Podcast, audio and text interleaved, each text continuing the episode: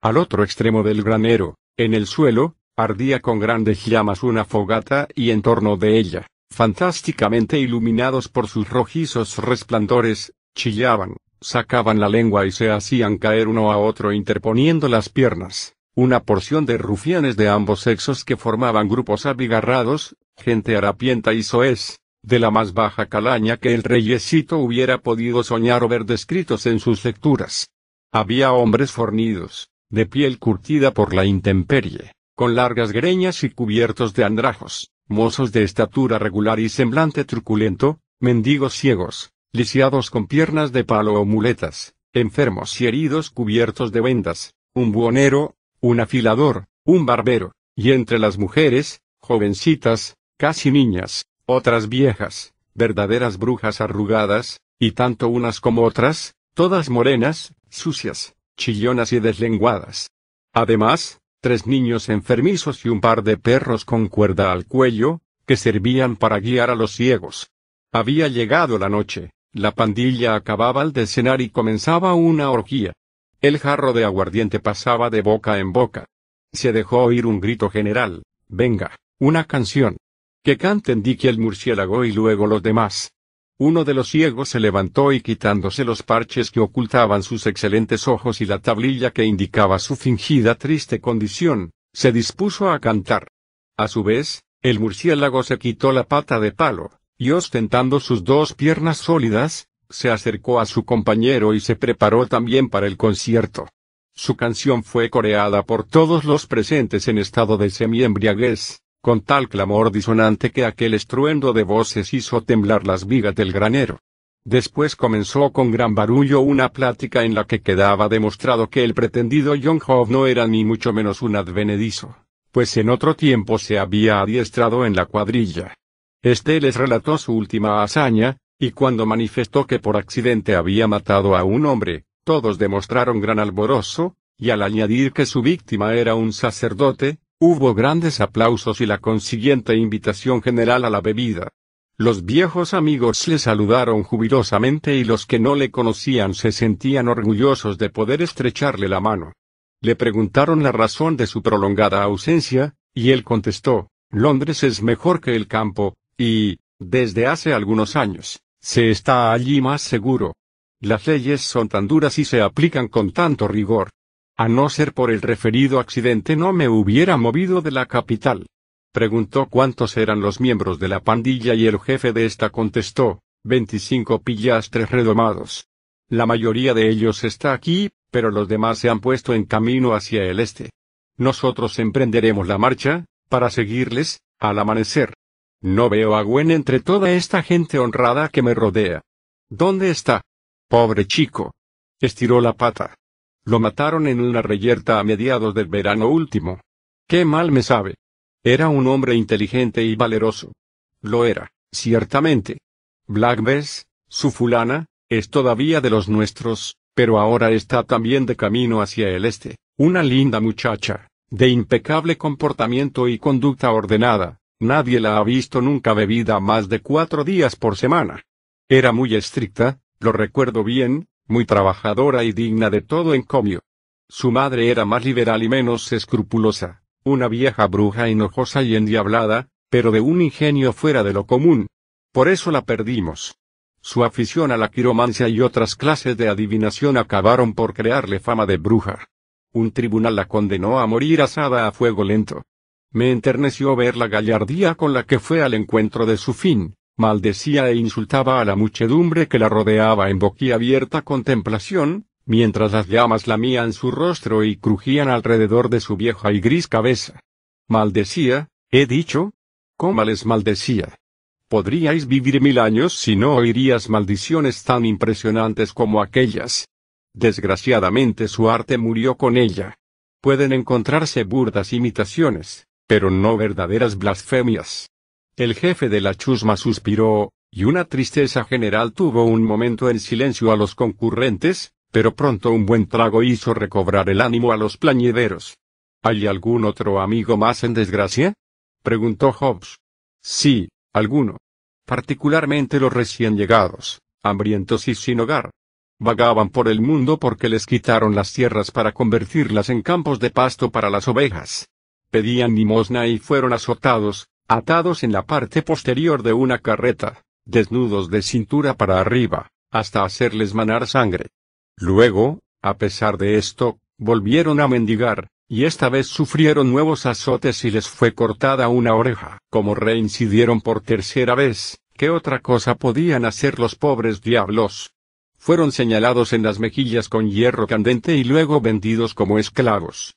Se evadieron, los pillaron de nuevo y murieron en la horca. Es una historia breve que pronto está contada. Otros lograron escapar. Aquí los tenemos, Jokel, Barnes, Hodge, venid y enseñad vuestros adornos. Estos avanzaron, se acabaron de rasgar sus harapos y dejaron al descubierto su espalda flagelada por el látigo, otro se levantó el cabello y dejó ver el lugar donde antes había tenido una oreja. Luego otro mostró el estigma en forma de V, marcado con hierro candente en su hombro y también una oreja mutilada. El tercero dijo, Yo soy yo aquel, antiguo granjero que en otro tiempo supo lo que era la prosperidad y la dicha. Tenía una esposa que me amaba y varios hijos. Ahora mi situación es muy distinta. Mi mujer y mis hijos fallecieron. Tal vez estén en el cielo, o quizá en otro sitio, pero gracias pueden ser dadas a Dios porque no viven ya en Inglaterra. Mi buena madre, que era una mujer de conducta intachable, procuró ganarse el pan cuidando enfermos, pero uno de ellos murió sin que los médicos supieran la causa y mi pobre madre fue condenada a morir quemada por bruja en presencia de mis hijos que lloraban amargamente al ver el horrible suplicio. Las leyes inglesas. Brindemos, amigos, por las leyes misericordiosas que libraron a mi madre del infierno de Inglaterra. Gracias, camaradas, gracias a todos. Yo fui pidiendo limosna de casa en casa, con mi mujer y mis hijos hambrientos, pero como en Inglaterra tener hambre es un delito, nos desnudaron y nos llevaron por tres ciudades dándonos azotes. Bebamos todos por las piadosas leyes inglesas, pues su látigo absorbió la sangre de mi María, así vino pronto su bendita libertad. Ahora ella y mis hijos, que murieron de hambre, duermen en la tierra acogedora a salvo de todo daño. Como más tarde volví a mendigar, aquí, en la mejilla, me marcaron con hierro candente una que es el estigma del esclavo, y que podríais ver claramente si me lavara esta mancha que la cubre para disimularla. Esclavo. ¿Comprendéis esta palabra? Me he escapado de mi amo y si me encuentran me ahorcarán. De pronto, en aquel ambiente lóbrego se dejó oír una voz vibrante, no serás ahorcado. Y desde hoy esta ley quedará abolida. Todos se volvieron y se quedaron contemplando la fantástica figura del reyesito que se acercaba presuroso. Cuando salió a la luz y se le pudo ver con claridad, hubo una explosión general de preguntas. ¿Quién es? ¿Qué está diciendo ese? ¿Quién eres tú, muñeco? El muchacho se plantó serenamente en medio de todos aquellos ojos que le miraban con sorpresa y curiosidad, y con dignidad regia, contestó, soy Edward, rey de Inglaterra. Estas palabras provocaron un barullo ensordecedor de carcajadas, en parte de mofa y en parte de satisfacción alegre por lo graciosa que resultaba la chanza. El joven monarca se sintió espoleado y replicó severamente, es así como agradecéis la merced real que acabo de prometeros, vagabundos groseros. Dijo mucho más, con voz indignada y ademanes violentos, pero todo se perdió en el torbellino de risotadas y de exclamaciones burlonas. John Hobbes, Intentó varias veces hacerse oír en medio de aquella algarabía, y por fin lo logró, diciendo, compañeros. Es mi hijo, un soñador, un desequilibrado, un loco de remate. No le hagáis caso. Se le antoja que es rey. Lo soy, en efecto, replicó Edward, volviéndose de cara a él, como vas a saberlo oportunamente y a tu pesar. Has confesado un haces signo de exclamación abierta nato y por, este crimen vas a ser ahorcado. ¿Tú me harás traición? ¿Tú? Si llego a ponerte la mano encima. Basta. Basta. Gritó el fornido jefe de la pandilla, interponiéndose a tiempo para salvar al joven monarca y acentuando este servicio con un tremendo puñetazo que derribó a Hobbes. ¿No tienes respeto ni a reyes ni a jefes? Si vuelves a ofenderme te estrangularé con mis propias manos. Luego, Dirigiéndose a su majestad, añadió, haces mal en dirigir amenazas a tus compañeros, muchacho. Ten la lengua y guárdate de decir mal de ellos sea donde fuere. Sé rey, si eso satisface tu locura, pero no te conviertas en un demente peligroso. No vuelvas a atribuirte el supremo título que acabas de mencionar, porque es traición. Nosotros podemos ser malos en algunas cosas de poca importancia, pero no llegamos al extremo de cometer la villanía de traicionar al rey. Sobre este punto somos perfectamente leales. Fíjate si digo la verdad. Ahora. Gritemos todos juntos. Viva Edward, rey de Inglaterra. Viva Edward, rey de Inglaterra. El grito estentóreo de la abigarrada cuadrilla fue tan estridente que el desvencijado recinto repitió el eco.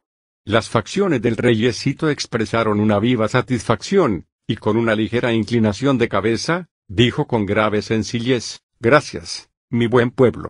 Esta respuesta inesperada provocó nuevamente la hilaridad bulliciosa de los allí reunidos. Cuando de nuevo reinó algo parecido al silencio, el jefe dijo con firmeza, pero con cierta afabilidad tosca, no me vuelvas a salir con esas, chico, que esto no es prudente ni está bien. Si quieres salirte con la tuya, escoge al menos otro título.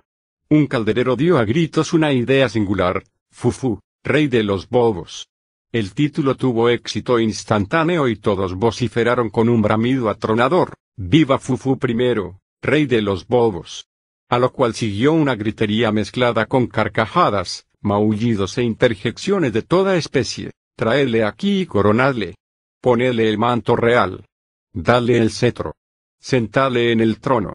Estos y veinte gritos más resonaron a un tiempo, y casi antes de que la pobre víctima pudiera tomar aliento, se vio coronado por una jofaina de hoja de lata, envuelto en una manta hecha jirones, entronizado encima de un tonel, y provisto, a guisa de cetro, de la barra de hierro que utilizaba el calderero para las soldaduras.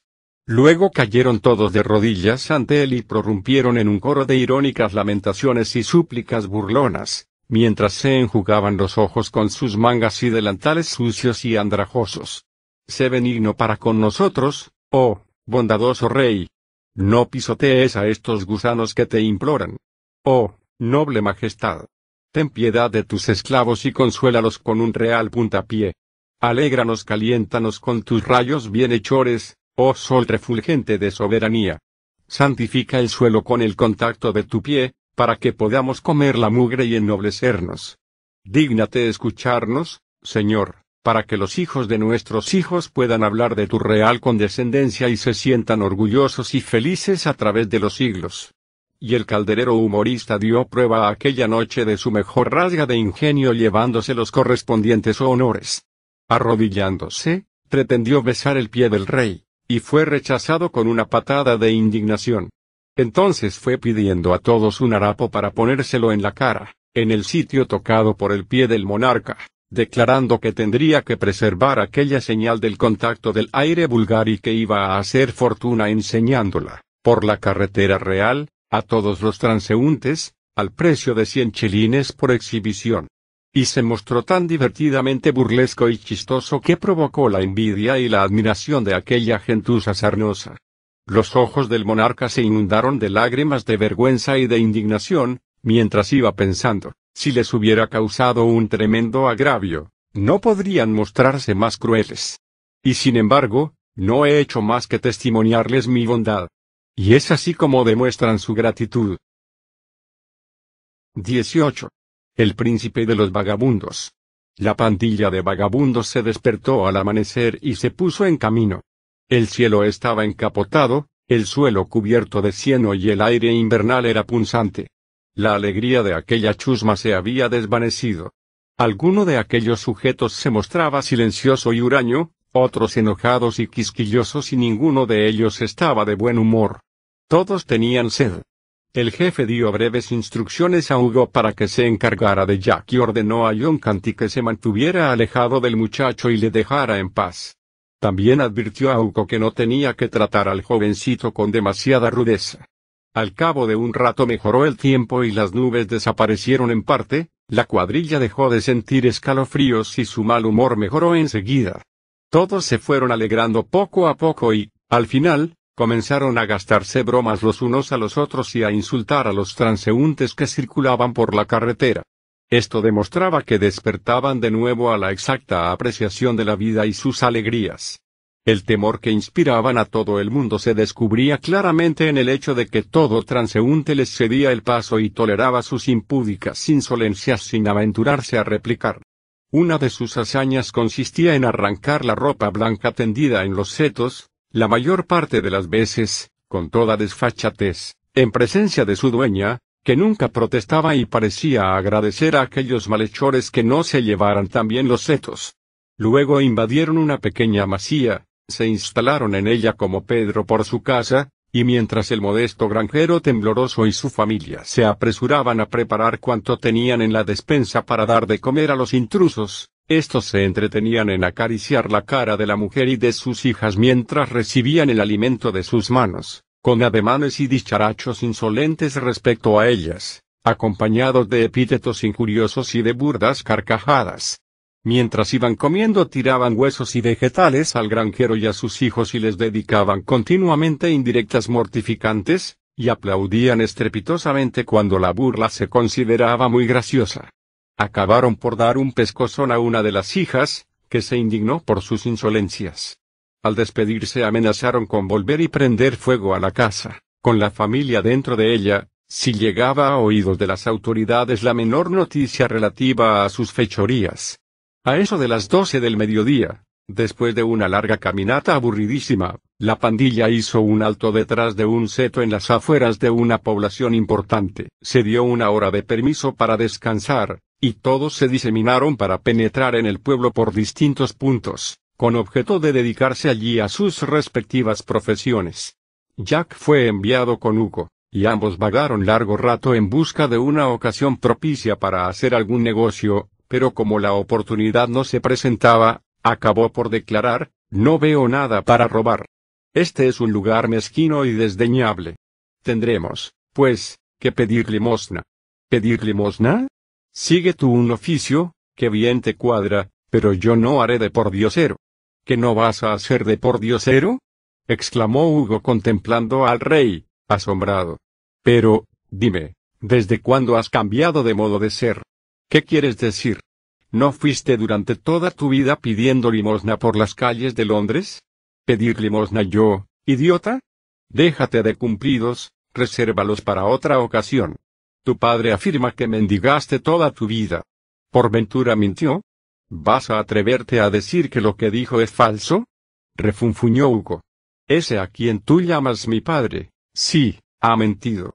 Bueno, amigo, deja al menos por un rato de representar tu gracioso papel de loco. Procura emplearlo para divertirte, pero no para perjudicarte a ti mismo. Si le cuento lo que acabas de decirme, te va a tostar la piel de mala manera. No te molestes. Se lo diré yo mismo. Aprecio tu valor, de veras, pero no admiro tu juicio. Bastantes palizas y trasiegos sufre uno en esta vida sin apartarse de su camino para ir a su encuentro. Pero dejemos correr este asunto. Yo creo lo que dice tu padre. No me cabe duda que es capaz, de mentir cuando lo cree conveniente, como lo hacemos todos cuando nos interesa, pero, ¿qué iba a sacar de mentir en esta ocasión? Un hombre inteligente no gasta en vano un recurso tan apreciable como lo es la mentira. Pero marchémonos de aquí, y puesto que no estás de humor para pedir limosna, ¿en qué nos ocuparemos? ¿En robar cocinas? El rey contestó con impaciencia, basta ya de insensateces. Me estás fastidiando. Entonces Hugo replicó con aspereza, oye, compañero, no pedirás limosna, no robarás puesto que te niegas a hacerlo, pero me servirás de añagasa mientras yo vaya actuando. Niégate también a eso si te atreves. El rey se disponía a replicar despectivamente, cuando Hugo le interrumpió, diciendo, Calla. Por ahí viene un hombre de semblante bonachón. Ahora voy a dejarme caer al suelo como si me hubiera dado un ataque. Cuando ese hombre se haya acercado a nosotros, tú empezarás a gemir y caerás de rodillas junto a mí, fingiendo que lloras desesperadamente. Luego prorrumpirás en gritos estentóreos como si tuvieras todos los diablos metidos en el cuerpo, y dirás con voz plañidera, Oh, Señor, Es mi pobre hermano que está enfermo y estamos completamente desamparados. Por el amor de Dios. Tened compasión de este pobre enfermo que están contemplando vuestros ojos abandonado aquí en su horrible desgracia. Dad un miserable penique a un ser desamparado de Dios, que se halla a punto de perecer. Y no olvides que no has de cesar de gemir hasta que nos haya dado el penique, pues, de lo contrario, te arrepentirás. Inmediatamente Hugo comenzó a gemir, a gruñir, a poner los ojos en blanco y a tambalearse, y cuando el desconocido se hubo acercado, se dejó caer al suelo delante de él, al mismo tiempo que lanzaba un chillido y se retorcía en el polvo, como si estuviera en los estertores de la agonía. Oh, pobrecito, pobrecito exclamó el compasivo forastero bondadoso, como debe estar sufriendo. Espera, déjame auxiliarte, infeliz muchacho. Oh, noble caballero. Dios os bendiga por ser de tan elevado linaje y tan generoso. Pero cuando me da el ataque sufro horribles dolores si alguien me toca. Mi hermano podrá explicar a vuestra excelencia cuál es mi angustia cuando me hallo en este estado. Un penique, señor, un penique para comprar algo que comer y dejadme con mi amargura. ¿Un penique? Te voy a dar tres, pobre chico, dijo el desconocido metiéndose la mano en el bolsillo con apresuramiento nervioso. Tómalos, pobrecillo, y que te sirvan de alivio. Ahora tú, ven acá, muchacho, y ayúdame a llevar a tu hermano a aquella casa, donde... Yo no soy su hermano, repuso el rey, interrumpiéndole. ¿Cómo? ¿Que no eres su hermano? Oh, hay que oírle. Reniega de su hermano, gruñó Hugo, sin dejar de rechinar los dientes cuando éste está con un pie en el sepulcro. Verdaderamente, muchacho, has de tener el corazón muy duro si este es tu hermano. ¿No te da vergüenza? ¿No ves que apenas puede mover la mano o el pie? Si no es tu hermano, entonces, ¿quién es? Un mendigo y un ladrón. Se ha quedado con las monedas que le habéis dado y al mismo tiempo os ha robado lo que llevabais en el bolsillo. Haríais un verdadero milagro de curación si golpearais con vuestro bastón sus espaldas y confiarais lo demás a la providencia. Pero Hugo no esperó el milagro. En un abrir y cerrar de ojos se levantó y huyó rápido como el viento perseguido por el caballero y sin dejar de dar gritos mientras corría. El rey, dando gracias al cielo por haber conseguido la libertad, Huyó en dirección opuesta, y no aflojó la carrera hasta que se consideró fuera de peligro. Tomó el primer camino que se le ofrecía y pronto se halló muy lejos de aquella pequeña población. Siguió andando a paso ligero, tan deprisa como podía, durante varias horas, mirando a cada momento ansiosamente hacia atrás para convencerse de que no le perseguían, pero por fin sus temores dieron paso a una sensación de seguridad que le tranquilizó. Entonces notó que tenía hambre y que estaba muy fatigado. Se detuvo en una masía, pero cuando se disponía a hablar fue interrumpido y despedido bruscamente. Su ropa le desfavorecía. Comenzó a vagar de una parte a otra indignado y decidido a no volver a sufrir un trato tan despectivo. Pero el hambre domina al orgullo, y por eso, al anochecer hizo una nueva tentativa en otra granja, pero esta vez le dio todavía peor resultado, pues fue insultado y le amenazaron con hacerle prender como merodeador si no se alejaba de aquellos parajes inmediatamente. Vino la noche nublada y fría, y el pobre monarca seguía andando despacio con los pies doloridos. Se veía obligado a estar continuamente en movimiento, porque cada vez que se sentaba para descansar el frío le penetraba hasta los huesos. Todas sus sensaciones y lo que le iba ocurriendo a través de la melancólica oscuridad y de la extensa vacuidad de la noche, era para él nuevo y extraño. Oía a intervalos palabras y voces que se iban acercando y luego se disipaban en el silencio, y como no distinguía de los cuerpos de las personas que las pronunciaban más que una sombra informe y móvil, todo aquello tenía algo de espectral y pavoroso que le hacía estremecer. De vez en cuando divisaba a lo lejos una lucecita oscilante, siempre muy lejana, como si estuviera en otro mundo. Cuando oía el sonido del cencerro de una oveja, era también vago, distante, confuso. De cuando en cuando se dejaban oír los ladridos quejumbrosos de un perro a través de una gran extensión invisible de campos y de bosques. Aquellos sonidos lánguidos y lejanos hacían pensar al reyesito que toda la actividad de la vida se hallaba muy lejos de él y que se encontraba ahora extraviado y sin amigos en una soledad inconmensurable. Siguió avanzando con la espeluznante fascinación de aquella nueva aventura, con frecuentes sobresaltos causados por el suave murmullo de la hojarasca, que producía el efecto de cuchicheos humanos. De pronto se encontró ante la luz de un farol que se hallaba al alcance de su mano. Retrocedió hasta la penumbra y se quedó esperando. El farol alumbraba la puerta abierta de un granero. El rey dejó pasar unos momentos. No se oía el menor ruido ni se notaba el menor movimiento. El estar allí quieto le hizo sentir un frío tan intenso, y aquel granero hospitalario era tan tentador, que el muchacho, al fin, decidió arriesgarlo todo y entrar. Penetró en él ligero y de puntillas y oyó voces a su espalda. Se acurrucó detrás de un tonel dentro del granero y vio entrar a dos labradores que llevaban el farol y que comenzaron a trabajar mientras iban hablando. El rey, mientras los dos hombres iban y venían con el farol, observó detenidamente lo que parecía ser un establo bastante anchuroso en el extremo del granero, y se prometió ir hasta allí a tientas tan pronto como estuviera solo. Se fijó también en un montón de mantas para caballo a mitad del trecho que tendría que recorrer para llegar al establo, y pensó cogerlas para el servicio de la corona de Inglaterra por una noche. Por fin, los dos hombres terminaron su labor y se retiraron, llevándose el farol y cerrando la puerta. El rey, tiritando, se dirigió hacia el lugar donde se hallaban las mantas, con toda la presteza que le permitía la penumbra. Las cogió y, sin tropezar, Llegó a tientas al pesebre. Con dos de ellas se preparó una cama y se tapó con las otras dos. En aquel momento se consideraba un monarca feliz, a pesar de que dichas mantas eran viejas y delgadas y, por consiguiente, de escaso abrigo y, además, exhalaban un sofocante hedor de caballo. Aunque el rey estaba hambriento y muerto de frío, se sentía al mismo tiempo tan cansado y soñoliento que estas dos últimas influencias empezaron pronto a aventajar a las primeras, y el pequeño monarca quedó enseguida en un estado de semi-inconsciencia. Y luego, cuando estaba a punto de quedar completamente dormido, notó que le tocaban.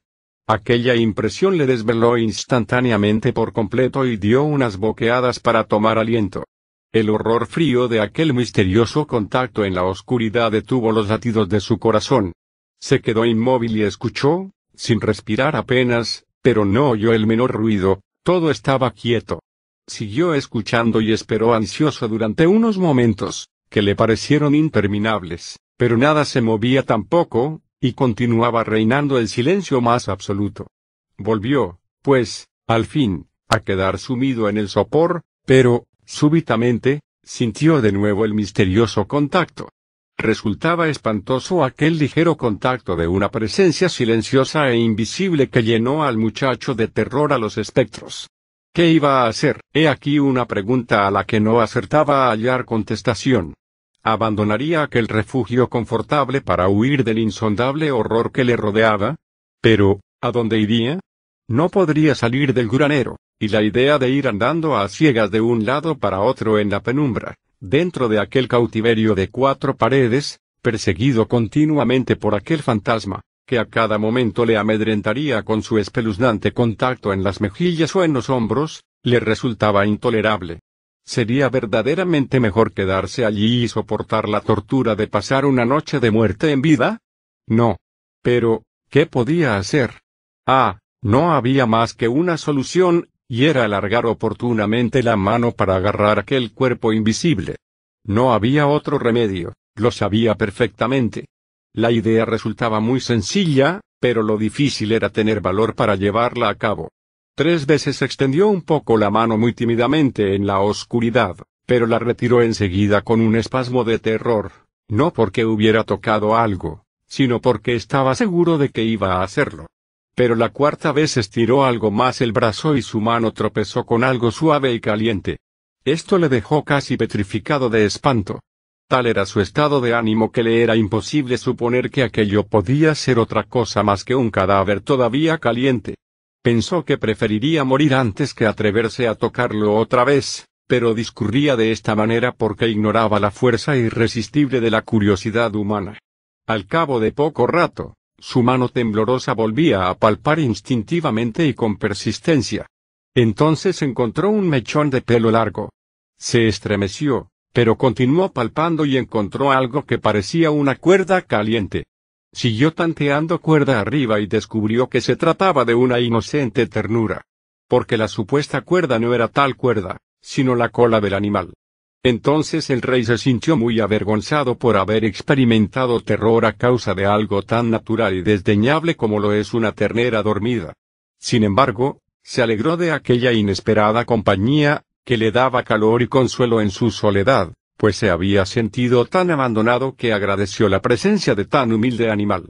Había sido tan maltratado y mortificado por sus semejantes, que era un consuelo la compañía de aquel ser de buen natural y temperamento apacible, por más que careciera de atributos más elevados. Así pues, decidió olvidar su rango y hacerse amigo del animal. Mientras acariciaba el lomo cálido y lustroso, pues la ternera yacía junto a él al alcance de la mano. Se le ocurrió que podría serle útil en muchos sentidos. Trasladó su camastro junto a la bestia, y se tapó con la frazada extendiéndola a sí mismo sobre su nueva amiga, con lo cual se halló al cabo de un momento tan caliente y confortable como en los blandos canapés del Palacio Real de Westminster. Enseguida acudieron a su mente pensamientos agradables que venían a alegrar su existencia, se veía libre de las repugnantes ligaduras de la servidumbre y del crimen, lejos de brutales y villanos malhechores, cobijado bajo un techo y con calor, en una palabra, era dichoso. Comenzó a soplar impetuosamente la borrasca nocturna que hacía temblar el viejo granero destartalado. Luego la fuerza del huracán disminuía a intervalos, pero el viento seguía silbando y gimiendo por las rendijas y las esquinas. Pero todo aquello era para el rey pura música, ahora que estaba cómodo y bien abrigado. Se arrimó más a la ternera y quedó dormido como un bendito, sumido en un sueño profundo y sin pesadillas, sereno y tranquilo.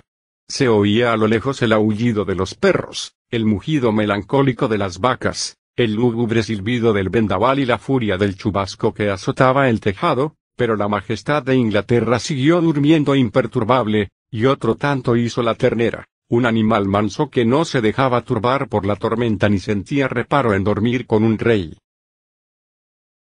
19. El príncipe de los campesinos. Cuando el rey se despertó a la mañana siguiente, muy temprano, se encontró con que una rata mojada, pero como dona, se había refugiado en el granero durante la noche, y junto a su pecho se había procurado una confortable cama, pero al ver su reposo turbado por el despertar del monarca, huyó veloz, mientras el rey sonreía, diciendo para sus adentros. Pobre tonta. ¿Por qué tanto miedo? Yo estoy tan desamparado como tú. Sería vergonzoso que causara daño a un ser desvalido hallándome en la misma situación que él. Además, he de agradecerte el buen presagio de tu presencia, porque cuando un rey ha ido a caer tan bajo que hasta las ratas aprovechan su cuerpo para formar con él su cama, eso significa que su suerte tiene que cambiar forzosamente, pues no cabe duda que no le es posible ir a parar a una situación más miserable. Se levantó y salió del establo en el momento en que oía voces infantiles. La puerta del granero se abrió y entraron dos niñas, que al verle dejaron de hablar y reír, se detuvieron y se quedaron inmóviles, contemplándole con verdadera curiosidad.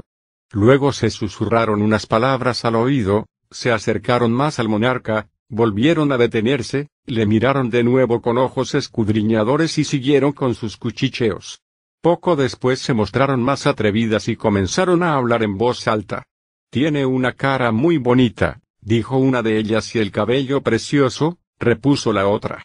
Pero va bastante mal vestido. ¿Y qué aspecto tan hambriento tiene? Se le acercaron todavía más, rodeándole tímidamente y examinándole de pies a cabeza como si se tratara de una nueva especie extraña de animalito, y por si llegaba el caso, pudiera morder, le observaban con cautela. Finalmente se detuvieron delante de él, y dándose la mano para protegerse mutuamente le estuvieron mirando largo rato con ojos inocentes. Entonces una de ellas, armándose de valor, se decidió a preguntarle con honesta franqueza, ¿Quién eres, muchacho? Soy el rey, contestó este, con gravedad. Las niñas experimentaron un pequeño sobresalto, Abrieron desmesuradamente los ojos y permanecieron medio minuto sin pronunciar palabra. Pero la curiosidad rompió el silencio. ¿El rey? ¿Qué rey? El rey de Inglaterra. Las niñas se miraron la una a la otra, después le miraron a él y volvieron a mirarse entre sí con admiración y asombro. Una de ellas exclamó, ¿Lo has oído, Margarita? Dice que es el rey. ¿Será cierto?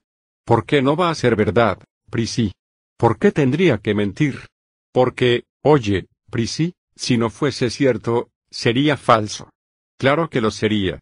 Piénsalo bien. Pues todas las cosas que no son verdad, son mentira. Y no puedes figurarte que no sea así. Era este un argumento que no admitía réplica, y las dudas de Prissy no tenían base donde apoyarse. Reflexionó un momento y luego hizo al rey todo el honor con estas simples palabras, si eres verdaderamente el rey, te creo. Sí, en efecto, soy el rey. El asunto quedó, pues, resuelto. La realeza de, su Majestad fue admitida sin más preguntas ni objeciones, y las dos chiquillas comenzaron enseguida a preguntarle cómo había ido a parar a su casa, por qué iba tan mal trajeado, a dónde se dirigía y otras muchas cuestiones sobre el particular. Fue un gran consuelo para el monarca poder confiar sus sinsabores a alguien que le escuchara sin dudar de sus palabras y sin burlas. Relató, pues, su historia con todo detalle y ardor, hasta el extremo de olvidar por un momento que tenía hambre. Las dos pequeñas le escuchaban con profunda y tierna simpatía. Pero cuando les explicó la última etapa de sus aventuras, y se enteraron de las largas horas que había pasado sin comer, le interrumpieron para salir corriendo del granero en busca de alimento. El rey se sentía ahora alegre y feliz y pensaba, cuando vuelva a ocupar mi puesto en palacio, honraré siempre a los niños, porque recordaré que estas dos muchachas me han tenido confianza y me han socorrido, mientras que las personas de más edad, y que se creen más inteligentes se han burlado de mí y han creído que yo era un impostor. La madre de las niñas recibió al rey con afabilidad y se mostró muy compasiva, porque su desamparo y su inteligencia, al parecer perturbada, conmovieron su corazón de mujer. Era viuda y bastante pobre, circunstancia que le había hecho conocer el dolor de la penuria demasiado de cerca, para no tener piedad de los desgraciados. Se figuró que el niño loco se había extraviado y procuró averiguar su procedencia para devolverlo a su familia pero todas sus diligencias con este objeto resultaron infructuosas. La expresión del muchacho y sus contestaciones demostraban que todo aquello a que la buena mujer aludía le era completamente desconocido. El monarca hablaba con gravedad y sencillez de los asuntos de la corte, y más de una vez el llanto entrecortó sus palabras al hacer referencia al difunto rey y su padre. Y siempre que la conversación versaba sobre otros temas menos elevados, el muchacho no sentía interés por la plática y guardaba silencio. La buena mujer estaba en extremo intrigada, pero no desistía en su empeño, y mientras cocinaba empezó a meditar sobre cuál sería la mejor manera de inducir al jovencito a que revelara su verdadero secreto. Le habló de las vacas, de las ovejas, de los distintos rebaños, pero el muchacho le escuchó con indiferencia. Por lo tanto, su suposición que pudiera ser un pastor era equivocada. Le mencionó los molinos, los tejedores, los caldereros, los herreros y toda clase de oficios y profesiones, pero el resultado fue también negativo, hizo referencia a Belam, a las cárceles y a los asilos, pero con todo fracasaba. Sin embargo, no se daba por vencida, pensando que no le había hablado todavía del servicio doméstico. Sí, ahora estaba segura de que se hallaba sobre una buena pista. Probablemente el muchacho era un criado.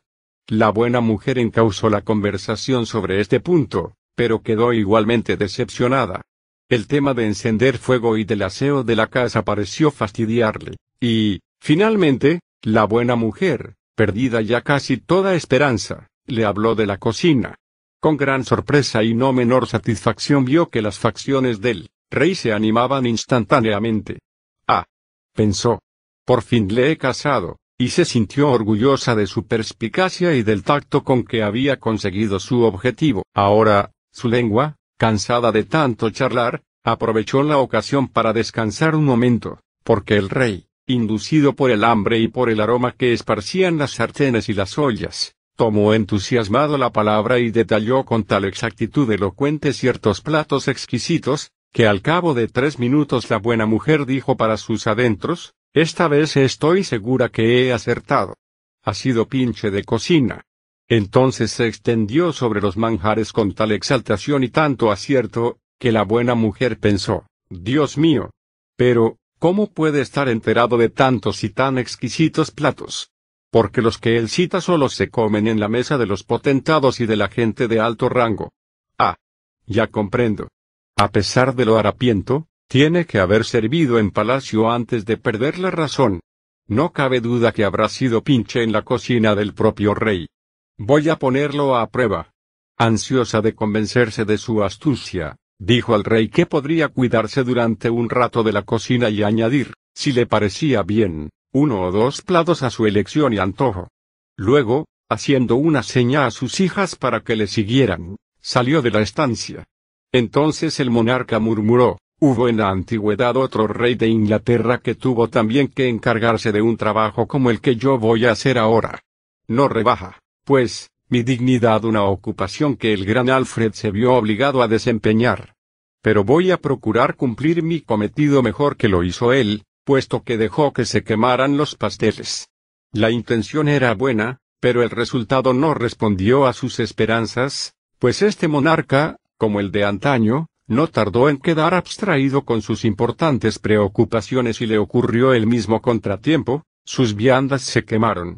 La buena mujer llegó a tiempo para salvar el almuerzo de su pérdida más completa, y pronto sacó de su ensimismamiento al rey con una viva reprimenda pero al ver lo turbado que estaba el pobre muchacho por haber cumplido tan mal el encargo, trocó enseguida sus frases de censura por palabras de cariño y de bondad. Comió luego el niño espléndida y satisfactoriamente, y se sintió con ello reconfortado y alegre. Fue una comida que se distinguió por un detalle curioso, y es que ambas partes prescindieron de todo cumplido, pero sin que ninguna de ellas se diera cuenta de dicha omisión.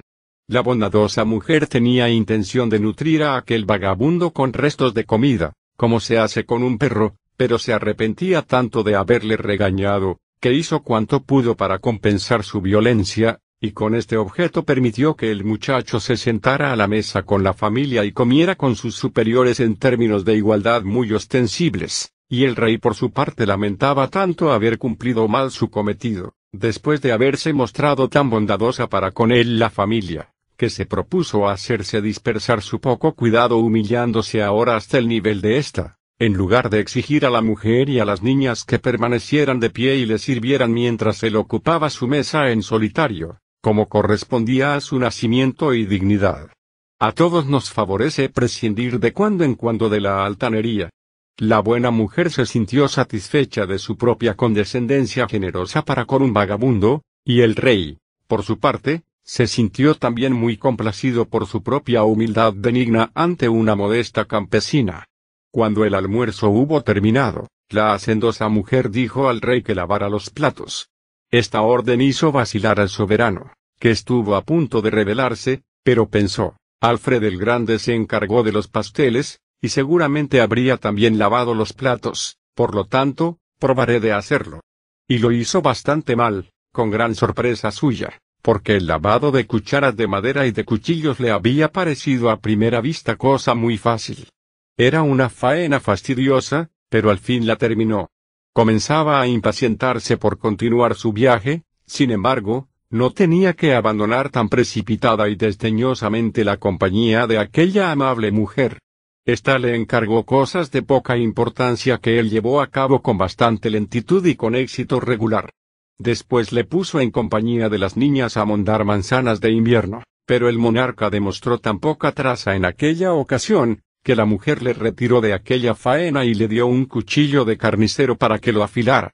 Luego le tuvo cardando lana tanto rato que el muchacho empezó a darse cuenta que había hecho extraordinariamente la competencia al rey Alfred, y decidió dimitir de su cargo. En efecto, cuando después de la comida, la mujer le presentó un cesto con unos gatitos para que los ahogara, consideró que aquella era la ocasión oportuna para negarse a cumplir el encargo, pero sobrevino una inesperada interrupción, John Canty, con una caja de baratillero a cuestas y en compañía de Hugo. El rey descubrió a aquellos perillanes cuando se acercaban por la verja de la fachada, antes de que ellos pudieran darse cuenta de su presencia. Por consiguiente, dejó correr lo de la dimisión, cogió el cesto con los gatitos y salió por la puerta posterior sin decir palabra. Dejó los animalitos en un cobertizo contiguo a la casa y salió a escape por una angosta callejuela. 20. El príncipe y el ermitaño. El alto seto le ocultaba ahora a la vista de quienes estaban en la casa y, bajo el impulso de un terror implacable, el muchacho echó a correr con todas sus fuerzas en dirección a un bosque lejano. No miró hacia atrás hasta que hubo alcanzado el refugio de la floresta. Entonces, al observar la lejanía, divisó a gran distancia dos figuras, que no se entretuvo en examinar detalladamente, pues su aparición fue suficiente para que el monarca reemprendiera la carrera sin aflojar su velocidad hasta que estuvo muy adentrado entre la arboleda y en la semioscuridad del crepúsculo. Entonces se detuvo, convencido de que estaba bastante a salvo. Escuchó atentamente y pudo comprobar un silencio profundo y solemne, que incluso causaba pavor. Agudizando continuamente el oído, percibía, con largos intervalos, algún sonido, pero tan remoto, hueco y misterioso, que no parecía ser un rumor real, sino el gemido de algún espectro que venía a aumentar el horror de aquella quietud imponente. Al principio, la intención del monarca era quedarse allí hasta el amanecer, pero pronto un escalofrío recorrió su cuerpo sudoroso, y para recobrar el calor se vio obligado a seguir andando. Avanzó por el bosque en línea recta, esperando encontrar un camino, pero su confianza quedó defraudada. Continuó avanzando, y cuanto más andaba, la espesura del bosque parecía ser más densa. Aumentaba la penumbra y el rey comprendió que llegaba la noche oscura, y se estremeció al pensar que tendría que pasarla en un lugar tan sombrío y solitario.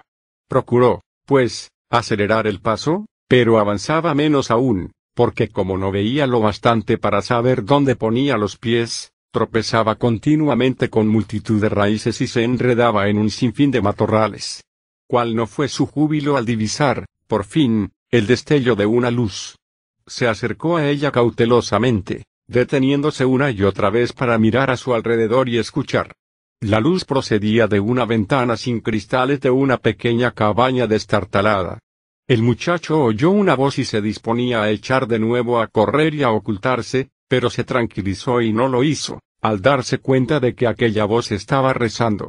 El monarca se deslizó silenciosamente hasta la ventana, se puso de puntillas y miró al interior de la choza. La estancia era pequeña y el pavimento de tierra endurecido a fuerza de ser pisado. En un rincón se veía un camastro de junco con una o dos mantas hechas jirones, y junto a él un cubo, un caso, una jofaina y varias ollas, cacerolas y sartenes. También había en aquel cuarto un banco estrecho y un taburete de tres patas, en el hogar quedaba el rescoldo de una fogata de leña. Ante una capillita, iluminada por una sola vela, un anciano, arrodillado, estaba orando. Tenía a su lado, encima de una caja de madera vieja, un libro abierto y una calavera. Era un hombre alto y huesudo, de cabello y barba blancos como la nieve. Vestía una túnica de pieles de cordero que le cubría el cuerpo desde la garganta hasta los pies. Un santo ermitaño. Dijo el rey para sí. Esta vez he estado verdaderamente de suerte. El ermitaño se levantó y el monarca llamó a la puerta. Una voz grave contestó, Entrad, pero dejad fuera el pecado, porque la tierra donde vais a poner el pie es santa. El monarca entró y se detuvo. El ermitaño le dirigió una mirada inquieta y centelleante y le preguntó, ¿Quién eres? Soy el rey, repuso el muchacho con plácida sencillez. Bienvenido, rey. exclamó el ermitaño, con entusiasmo. Y con actividad solícita, y sin dejar de repetir, bienvenido, bienvenido, preparó el banco, hizo sentar al rey junto al fuego, echó al rescoldo algunos troncos, y finalmente se puso a pasear de uno a otro lado de la estancia. Bienvenido. Bienvenido. añadió. Fueron muchos los que se presentaron aquí en busca de santo asilo, pero como no eran dignos de hospitalidad, no fueron admitidos. Pero un rey que desdeña su corona y los vanos esplendores de su alta dignidad y se viste de andrajos para dedicar su vida a la santidad y a la mortificación de la carne, un monarca de este carácter sí que es digno de penetrar en este santuario para permanecer en él hasta la hora de su muerte. Bienvenido. El rey se apresuró a interrumpirle con intención de explicarle el caso, pero el ermitaño no le escuchaba, ni parecía oírle, y prosiguió su plática con energía creciente, Aquí podrás estar tranquilo. Nadie encontrará tu refugio y, por lo tanto, no te molestarán con súplicas para que vuelvas a esa vida insustancial y necia que Dios te ha inducido a abandonar. Te dedicarás a la oración y leerás la Biblia, meditarás sobre las locuras y las decepciones de este mundo y sobre la existencia sublime del venidero, te alimentarás de mendrugos y de hierbas y te martirizarás cada día dándote azotes para purificar tu alma. Llevarás una camisa de esparto que te toque a la piel, beberás únicamente agua y podrás vivir en paz. Sí, podrás estar completamente tranquilo, porque el que venga en tu busca se marchará chasqueado. No le será posible hallarte y no te podrá molestar. El viejo ermitaño, sin dejar de pasear de un lado a otro, cesó de hablar en voz alta y comenzó a murmurar muy quedo. El monarca aprovechó la ocasión para relatar sus aventuras con una elocuencia inspirada por la inquietud y el temor, pero el anciano siguió musitando entre dientes sin escucharle. De pronto, acercándose al rey, le dijo gravemente, Chist. Voy a revelarte un secreto. Se inclinó para comunicárselo, pero se contuvo y se puso en actitud de estar escuchando. Al cabo de un rato se aproximó de puntillas al marco de la ventana, asomó la cabeza y miró en la oscuridad. Luego volvió otra vez de puntillas, acercó su cara a la del rey y le susurró al oído, Soy un arcángel. El rey experimentó un violento sobresalto y dijo para sus adentros, Dios quiera que me vuelva a hallar con los malhechores porque ahora esto es peor, me veo prisionero de un loco. Sus temores se acentuaron y se traslucieron en sus facciones. El ermitaño siguió diciendo en voz baja, muy excitado, veo que percibes mi halo. Tu semblante revela temor. Nadie puede permanecer en este ambiente sin sentirse afectado de este modo, porque es el mismo éter del cielo. Yo voy al paraíso y vuelvo en un abrir y cerrar de ojos. Hace cinco años que en este mismo lugar fui convertido en arcángel por unos ángeles enviados del cielo para conferirme esta excelsa dignidad. Su presencia inundó este sitio de irresistible luz. Y se arrodillaron ante mí, rey. Sí, se arrodillaron ante mí porque yo era más grande que ellos. Yo he andado por las regiones celestiales y he hablado con los patriarcas. Toca mi mano, no temas. Acabas de tocar una mano que fue estrechada por Abraham, Isaac y Jacob. Anduve por los ámbitos celestes y vi la divinidad cara a cara. Hizo una pausa como para dar mayor solemnidad a sus palabras, y cambiando de expresión, exclamó, indignado, sí, soy un arcángel, un simple arcángel. Yo que hubiera podido ser papa. Es cierto. Me lo dijeron en sueños desde el cielo, hace veinte años. Tenía que ser papa. Pero el rey disolvió mi institución religiosa, y yo, pobre anciano, ignorado y sin amigos, me vi desamparado y sin hogar en el mundo, privado de mis elevados destinos. Dicho esto volvió otra vez a murmurar muy quedo, y comenzó a golpearse la frente con el puño con una furiosa exaltación tan sincera como inútil, profiriendo de vez en cuando alguna maldición rabiosa y repitiendo patéticamente, y no soy más que un arcángel, yo que hubiera podido ser papa. Y así continuó durante una hora, mientras el pobre reyesito estaba sentado sufriendo. De repente, cesó el frenesí del anciano, y se mostró de nuevo muy afable. Su voz bajó de tono, y como cayendo de las nubes, comenzó a charlar con tanta sencillez y tal humanidad que pronto cautivó el corazón del rey. El viejo devoto hizo acercar más el muchacho al fuego para que estuviera más confortable, le curó los rasguños y contusiones con mano experta y cariñosa, y se puso a preparar la cena, todo ello sin cesar de charlar agradablemente, y acariciando de vez en cuando las mejillas o la cabeza del muchacho con tanta ternura, que poco después todo el temor y la antipatía que el monarca había sentido al principio para con el arcángel se trocaron en respeto y afecto hacia el anciano. Este estado de felicidad siguió sin interrupción mientras los dos estuvieron cenando. Luego, después de una oración ante la capilla, el ermitaño acostó al muchacho en un cuartito contiguo, y lo arropó con tanto celo como una madre, y así, con una caricia de adiós, le dejó, fue a sentarse junto al fuego y comenzó a atizar las brasas con aire abstraído. De pronto se quedó quieto y, reflexionando un instante, se golpeó varias veces la frente con la mano como si tratara de recordar algún pensamiento que había huido de su memoria. Al parecer, no pudo lograrlo y, levantándose vivamente, entró en el cuarto de su huésped y preguntó, ¿Eres el rey? Sí, contestó el jovencito soñoliento. ¿Qué rey?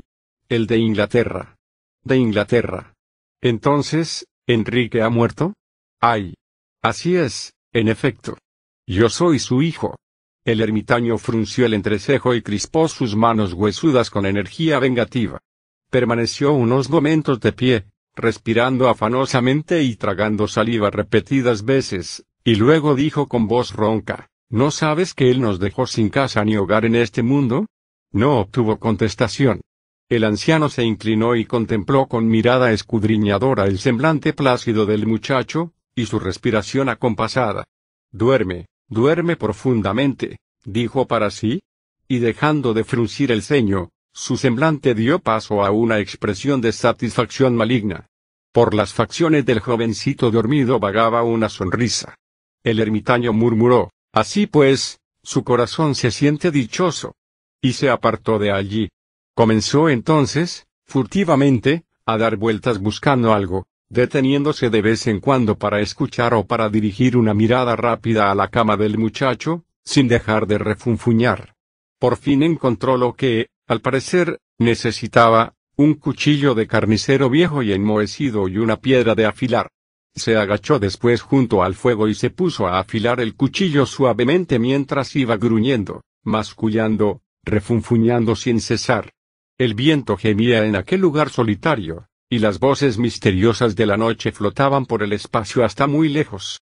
Los ojos brillantes de algunas ratas y ratones atrevidos contemplaban al viejo a través de diversas grietas y rendijas, pero el ermitaño continuaba su labor, completamente abstraído y sin parar mientes en lo que le rodeaba. A largos intervalos pasaba el dedo pulgar por el filo del cuchillo y movía la cabeza con aire de satisfacción. Se va afilando, decía, sí, se va afilando. No parecía darse cuenta del paso del tiempo y seguía trabajando tranquilamente, absorto en sus pensamientos que, a veces se traducían en frases coherentes. Su padre nos causó mucho daño, nos destruyó y ha sido arrojado al fuego eterno. Sí, al fuego eterno. Se nos escapó, pero fue la voluntad de Dios y no tenemos que quejarnos. Pero no se ha librado del fuego eterno, del devorador, inconmovible y cruel fuego, y allí sufrirán ellos eternamente. Y así seguía afilando y afilando, murmuraba. De vez en cuando reía entre dientes o profería nuevas frases, su padre fue nuestra desgracia. Yo no soy más que arcángel, si él no lo hubiera impedido, sería papa. El rey se movió y el ermitaño se acercó sigilosamente a su lecho y se arrodilló, inclinándose sobre el cuerpo del muchacho con el cuchillo levantado. El muchacho volvió a moverse y sus ojos se abrieron un instante, pero sin mirar, sin ver nada. Inmediatamente su respiración pausada demostró que su sueño volvía a ser profundo. El ermitaño observó y escuchó un instante sin cambiar de actitud y sin respirar apenas.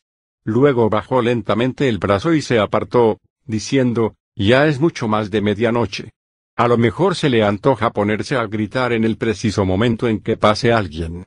Se deslizó a otra habitación, recogiendo aquí un harapo, allá una correa y más allá otro harapo, y luego volvió, y con mucho cuidado, consiguió atarle los pies.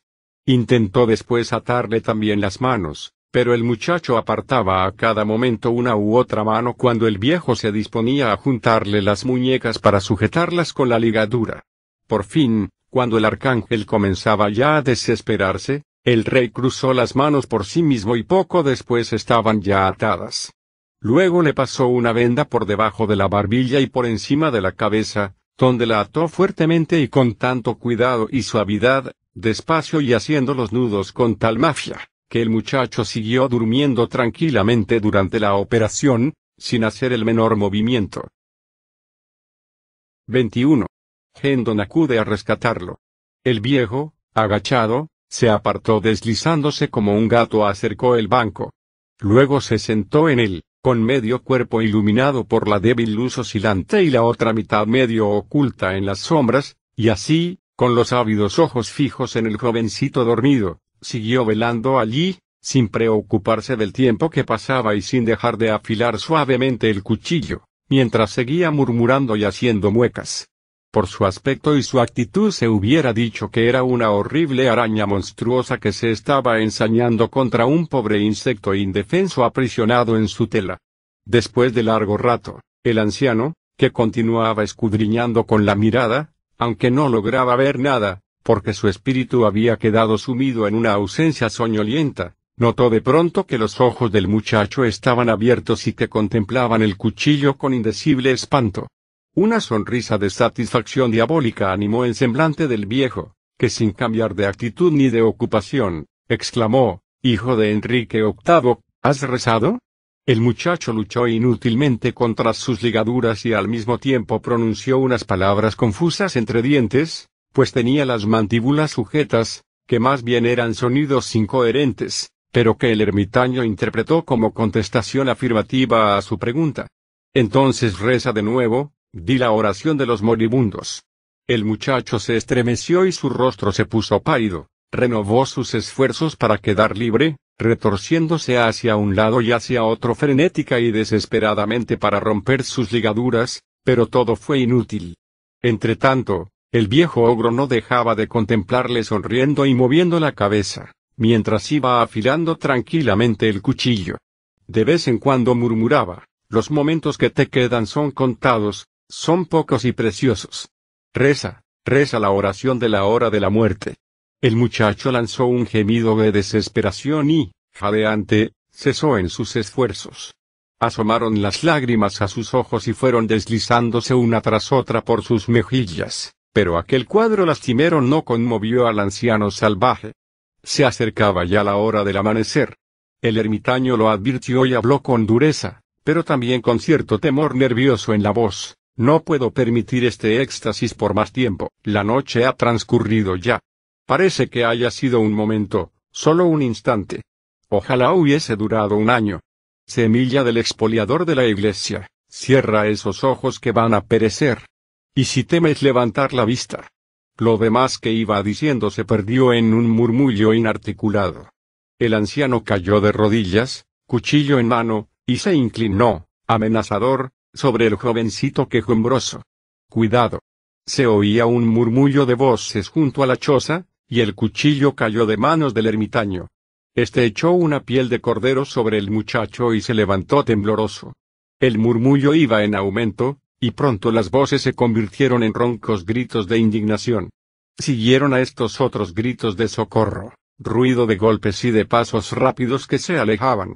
Inmediatamente resonaron en la puerta de la cabaña unos tremendos aldabonazos seguidos de una voz que exclamó, Ea. Abrid. Y más que deprisa, en nombre de todos los diablos. Ah, bendita voz, mucho más agradable que toda la música que había llegado hasta entonces a oídos del rey, porque era la voz de Miles Hendon. El ermitaño, rechinando los dientes con la rabia de la impotencia, salió del cuarto precipitadamente, cerró la puerta tras de sí, e inmediatamente el rey oyó el siguiente diálogo que tenía lugar delante de la capilla. Recibid mi homenaje y mi saludo, reverendo señor. ¿Dónde está el muchacho? ¿Dónde está mi muchacho? ¿Qué muchacho, amigo? ¿Qué muchacho? No me vengáis con mentiras ni con engaños, señor ermitaño, que no estoy de humor para aguantar gasmoñerías.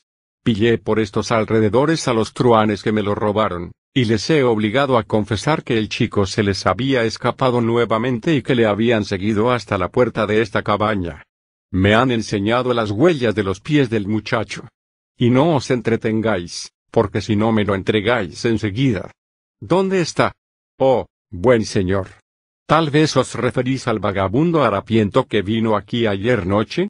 Puesto que una persona como vos se interesa por un granujilla como ese, sabed, pues, que le he enviado a un recado y que no tardará en volver. ¿Cuánto tardará? ¿Cuánto tardará? Vamos, no perdamos el tiempo. ¿No puedo alcanzarle? ¿Cuánto tardará en volver? No hay necesidad de que os molestéis. Volverá enseguida. Está bien. Procuraré esperar. Pero vamos a ver, un momento. ¿Decís que le habéis enviado a un recado? Eso es mentira, porque estoy seguro que él no habría ido. Si os hubieseis atrevido a tal insolencia, os habría tirado de vuestras viejas barbas. Y no hubiera ido a recado de ninguna especie, ni por vos ni por nadie. Habéis mentido. Por otro hombre no lo hubiera hecho, pero yo no soy un hombre. ¿Qué sois, pues, en nombre de Dios, qué sois? Es un secreto. Tened cuidado en no divulgarlo. Soy un arcángel. Miles lanzó una exclamación exaltada, seguida de estas palabras, esto explica perfectamente su complacencia. De sobra sabía yo que no iba a mover ni pie ni mano para servir a ningún mortal, pero incluso un rey ha de obedecer cuando un arcángel le da una orden. Permitidme. Silencio. ¿Qué ha sido este ruido? Entretanto, el reyesito había estado en su cuarto temblando alternativamente de terror y de esperanza, poniendo en sus gemidos de desesperación toda la fuerza que podía dar a su voz confiando en hacerla llegar a oídos de Hendon, pero viendo siempre con amarga angustia que no daban ningún resultado.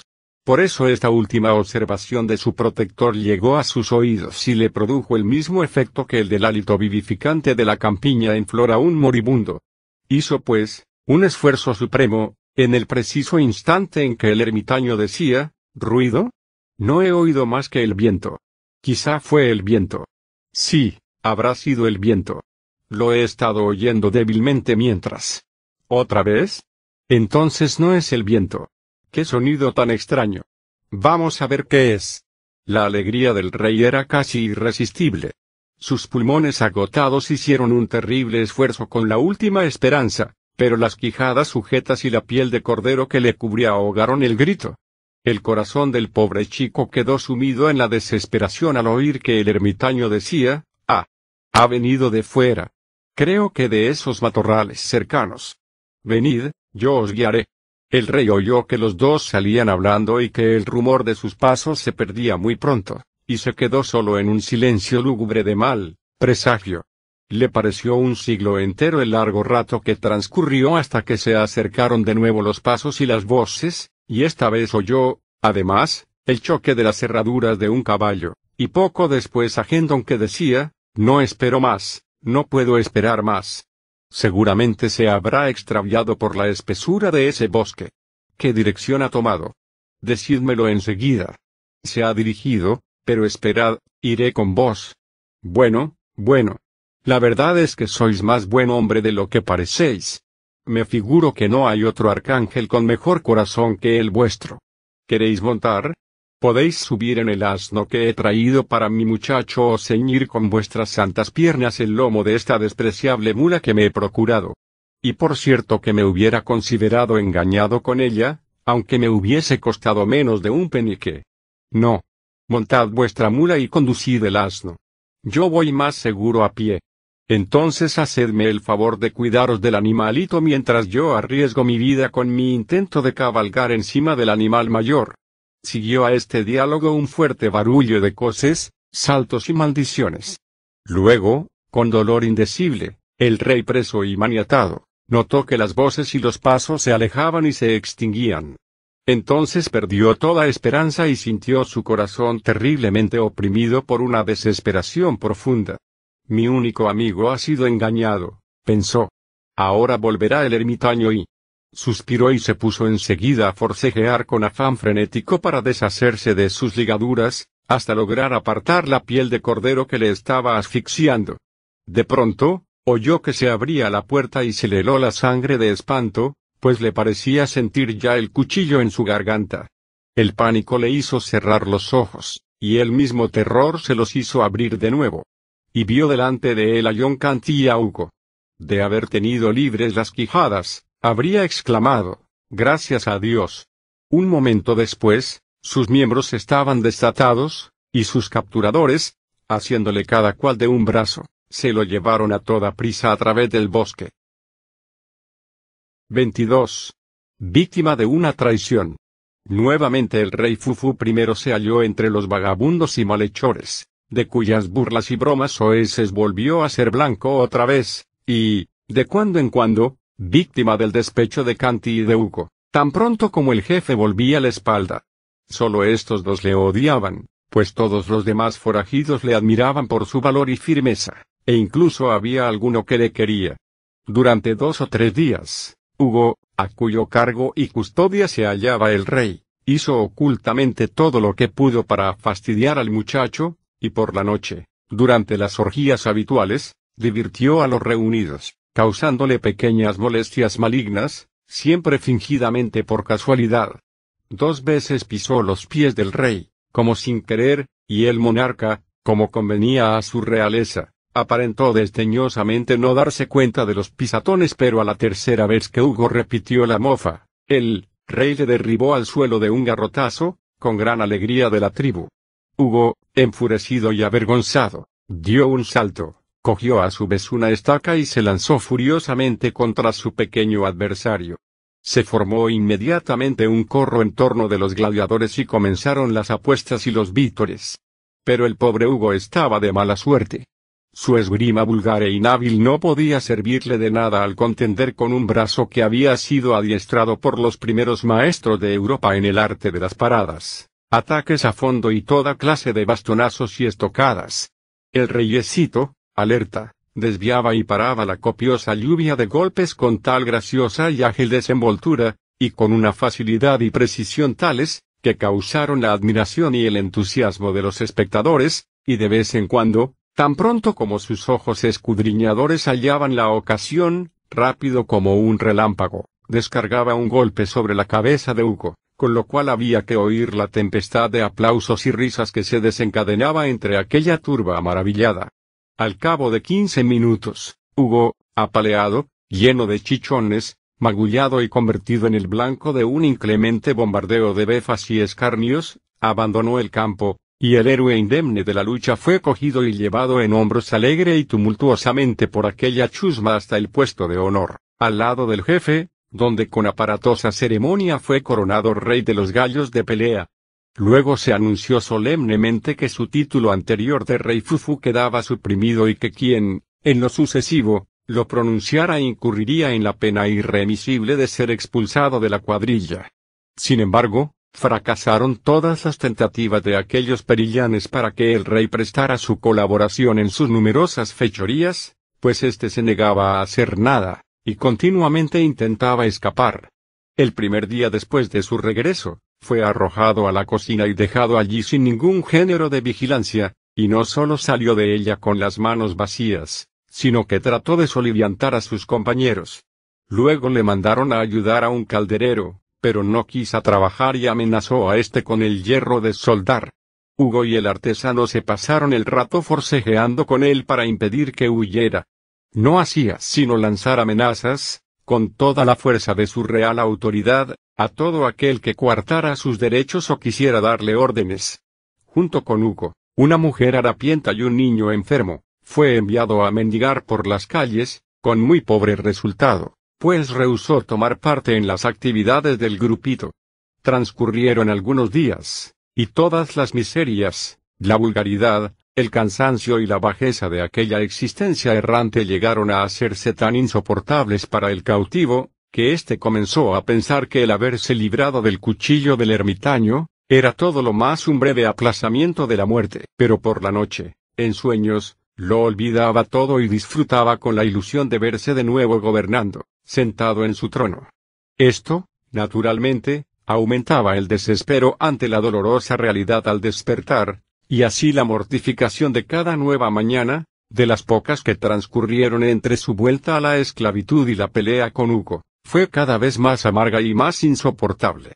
A la mañana siguiente después de la referida contienda, Hugo se levantó con el corazón henchido de deseos de venganza contra el rey. Entre sus malintencionados propósitos, tenía en particular dos planes. Uno de ellos consistía en infligir a aquel muchacho una humillación singular a su espíritu altanero y a su pretendida realeza imaginaria, y en caso de fracasar, Su otro plan era acusar al rey de haber cometido un crimen de cualquier índole y entregarlo a las implacables garras de la justicia.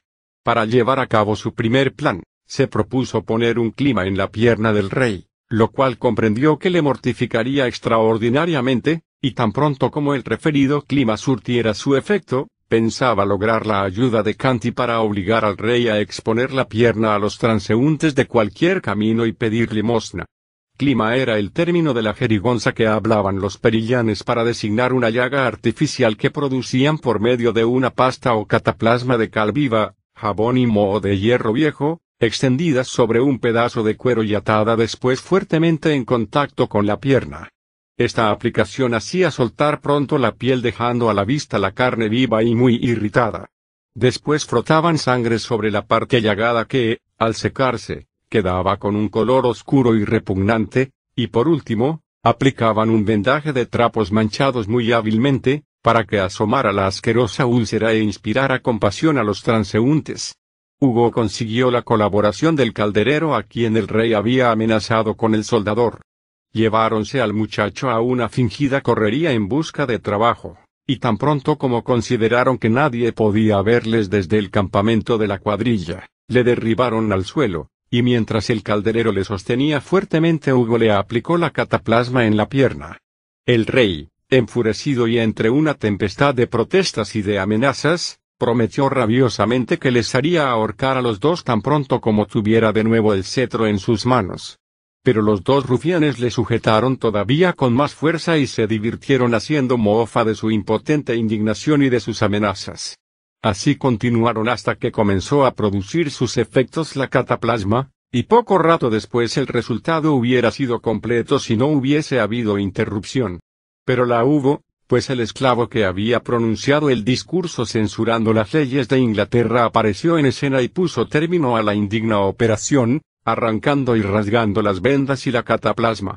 Entonces el rey pretendió coger el palo que llevaba su libertador para calentar inmediatamente la espalda de los dos rufianes, pero el hombre aquel le aconsejó que no lo hiciera, porque su actitud podría causar disgustos y mejor sería dejar el asunto para por la noche, puesto que entonces, cuando toda la tribu estuviera reunida, la gente extraña no se arriesgaría a venir a interrumpirles para intervenir en sus asuntos.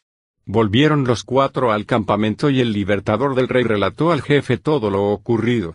Este escuchó, meditó, y finalmente decidió que no dedicaran al jovencito a mendigar, pues, evidentemente, era digno de una ocupación mejor y más elevada.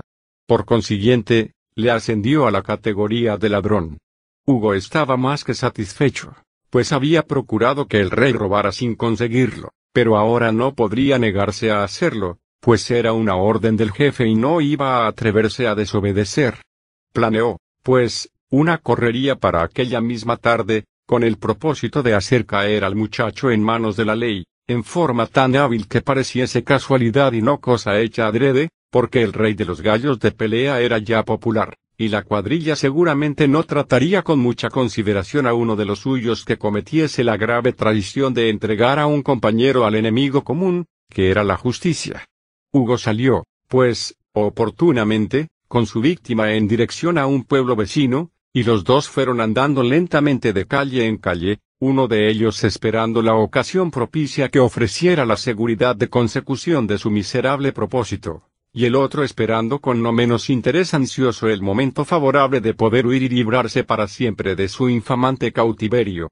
Ambos se dejaron perder algunas ocasiones bastante prometedoras, porque en su fuero interior el uno y el otro estaban decididos a proceder aquella vez con toda seguridad y a no dejarse llevar nunca más por febriles impulsos de resultado dudoso. Fue a Hugo a quien se le presentó primero la ocasión anhelada, porque al fin apareció una mujer que llevaba un gran paquete en un cesto. Los ojos de Hugo lanzaron destellos de júbilo perverso. Este dijo para sus adentros, magnífico. Si puedo acusarte de este delito, estarás bien fresco, rey de los gallos de pelea. Aguardó al acecho, al parecer con paciencia, pero en realidad con gran excitación interior, hasta que hubo pasado la mujer y consideró que había llegado ya el momento. Entonces dijo, muy quedo, espera aquí hasta que yo vuelva. Y fue, cautelosamente, al encuentro de su víctima. El corazón del rey se llenó de alegría, pues si el proyecto de Hugo llevara a este algo lejos, él podría escaparse. Pero no tuvo esta suerte. Hugo se deslizó detrás de la mujer, le arrebató el paquete, y volvió corriendo mientras lo envolvía en un pedazo de manta vieja que llevaba en el brazo. La mujer, al notar la disminución de peso del contenido de su cesto, se dio cuenta del hurto comenzó a dar gritos. Hugo, sin detenerse, puso el paquete en manos del rey, diciéndole, ahora echa a correr tras de mí gritando, ladrones. Ladrones, pero procura despistarlos.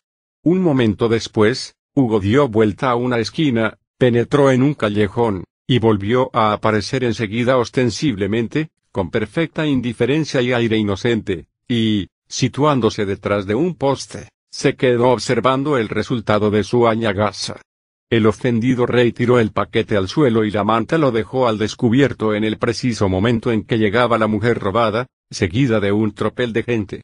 La mujer asió con una mano la muñeca del rey, cogió con la otra el fardo que recuperaba y comenzó a dirigir una serie de improperios al jovencito que se esforzaba en vano para desasirse. Hugo acababa de presenciar lo suficiente. Su enemigo había sido capturado y la ley se encargaría ahora del resto. Se escurrió, pues, satisfechísimo y sonriente y se encaminó hacia el campamento de la cuadrilla, mientras iba ideando una versión verosímil del suceso para contársela al jefe. Seguía el rey forcejeando para que la mujer le soltara, y muy indignado, exclamaba, Suéltame de una vez, estúpida. ¿No he sido yo el que te ha quitado esas mezquindades de tu pertenencia? La multitud se agrupó en torno del rey y le dirigió un sinfín de insultos y amenazas. Un herrero muy robusto, con delantal de cuero y arremangado hasta los codos, pretendió abalanzarse sobre él, declarando que, como lección, iba a darle una buena paliza, pero en aquel preciso momento brilló en el aire el acero de una espada que cayó de plano, contundentemente, sobre el brazo del malintencionado herrero, al mismo tiempo que el fantástico individuo que la blandía, exclamaba, Vamos a ver, almas bondadosas. Obremos con nobleza y no con mala sangre y palabras oeces. Este es un caso que tiene que ser resuelto por la justicia y no como se le antoje a cualquiera. Soltad al muchacho, buena mujer. El herrero se quedó un momento observando a aquel soldado fornido y se alejó refunfuñando y frotándose el brazo. La mujer soltó de mala gana la muñeca del reyesito, y el gentío miró al desconocido con poca simpatía, pero por prudencia, guardó silencio. El monarca saltó al lado de su libertador, y con mejillas encendidas y ojos centelleantes, exclamó, es lamentable que hayáis tardado tanto en venir, pero al menos os habéis presentado en un momento oportuno, Sir Miles. Despedazada toda esa chusma. 23. El príncipe prisionero. Hendon disimuló una sonrisa, mientras se inclinaba y susurraba al oído del rey. Poco a poco, poco a poco, príncipe. Mesurad vuestras palabras, aunque mejor será que no digáis nada en absoluto. Confiad en mí. Que todo saldrá bien al final, y prosiguió, diciendo para sus adentros, Sir Miles. Es verdad. Ya había olvidado que yo era un caballero. Es maravilloso ver cómo quedan grabadas imborrablemente en la memoria de ese muchacho sus propias locuras.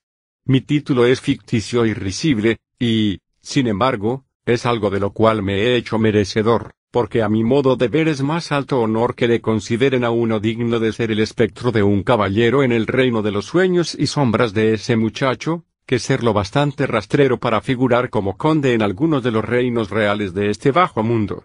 El gentío se apartó para dar paso a un alguacil que se disponía a asir al rey por el hombro, cuando Gendon dijo, Andad con tiento, amigo, y retirad la mano porque él irá dócilmente. Yo respondo de ello.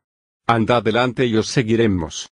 El alguacil emprendió la marcha al lado de la mujer y su paquete, y Miles y el rey fueron tras de ellos, seguido, por la muchedumbre. El monarca sentía la tentación irresistible de rebelarse, pero Gendon le susurró al oído, Reflexionad, señor, que vuestras leyes son el hálito salutífero de vuestra propia realeza. Si el que las dicta se revela contra ellas, ¿cómo va a poder obligar a los demás a respetarlas?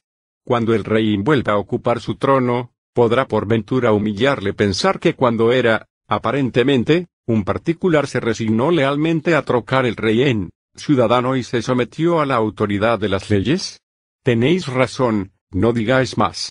Vais a ver cómo sea cual fuere el padecimiento que, con arreglo a la ley, pueda imponer el rey de Inglaterra a uno de sus súbditos, lo sufrirá él mismo mientras se halle en el lugar de un vasallo. Cuando la mujer robada fue llamada a presencia del juez municipal, juró y perjuró que el preso que se hallaba en el banquillo era la persona que había cometido el hurto, y como no había nadie que pudiera demostrar lo contrario, la culpabilidad del reo quedó probada. El paquete fue desenvuelto, y cuando se vio que contenía un cerdito rollizo y condimentado, el juez se sintió turbado, y Hendon palideció, al mismo tiempo que experimentaba algo así como una corriente eléctrica por todo su cuerpo y luego una sensación de desmayo, pero el rey quedó impasible porque ignoraba el caso. El juez reflexionó un momento y preguntó a la mujer, ¿A cuánto calculáis que asciende el valor de eso? La mujer hizo una reverencia y contestó, tres chelines y ocho peniques, señor. Si he de decir honradamente lo que vale, no puedo rebajar ni un penique. El juez dirigió una mirada intranquila al público, y luego, haciendo una señal al alguacil, le ordenó, despejad la sala y cerrad las puertas.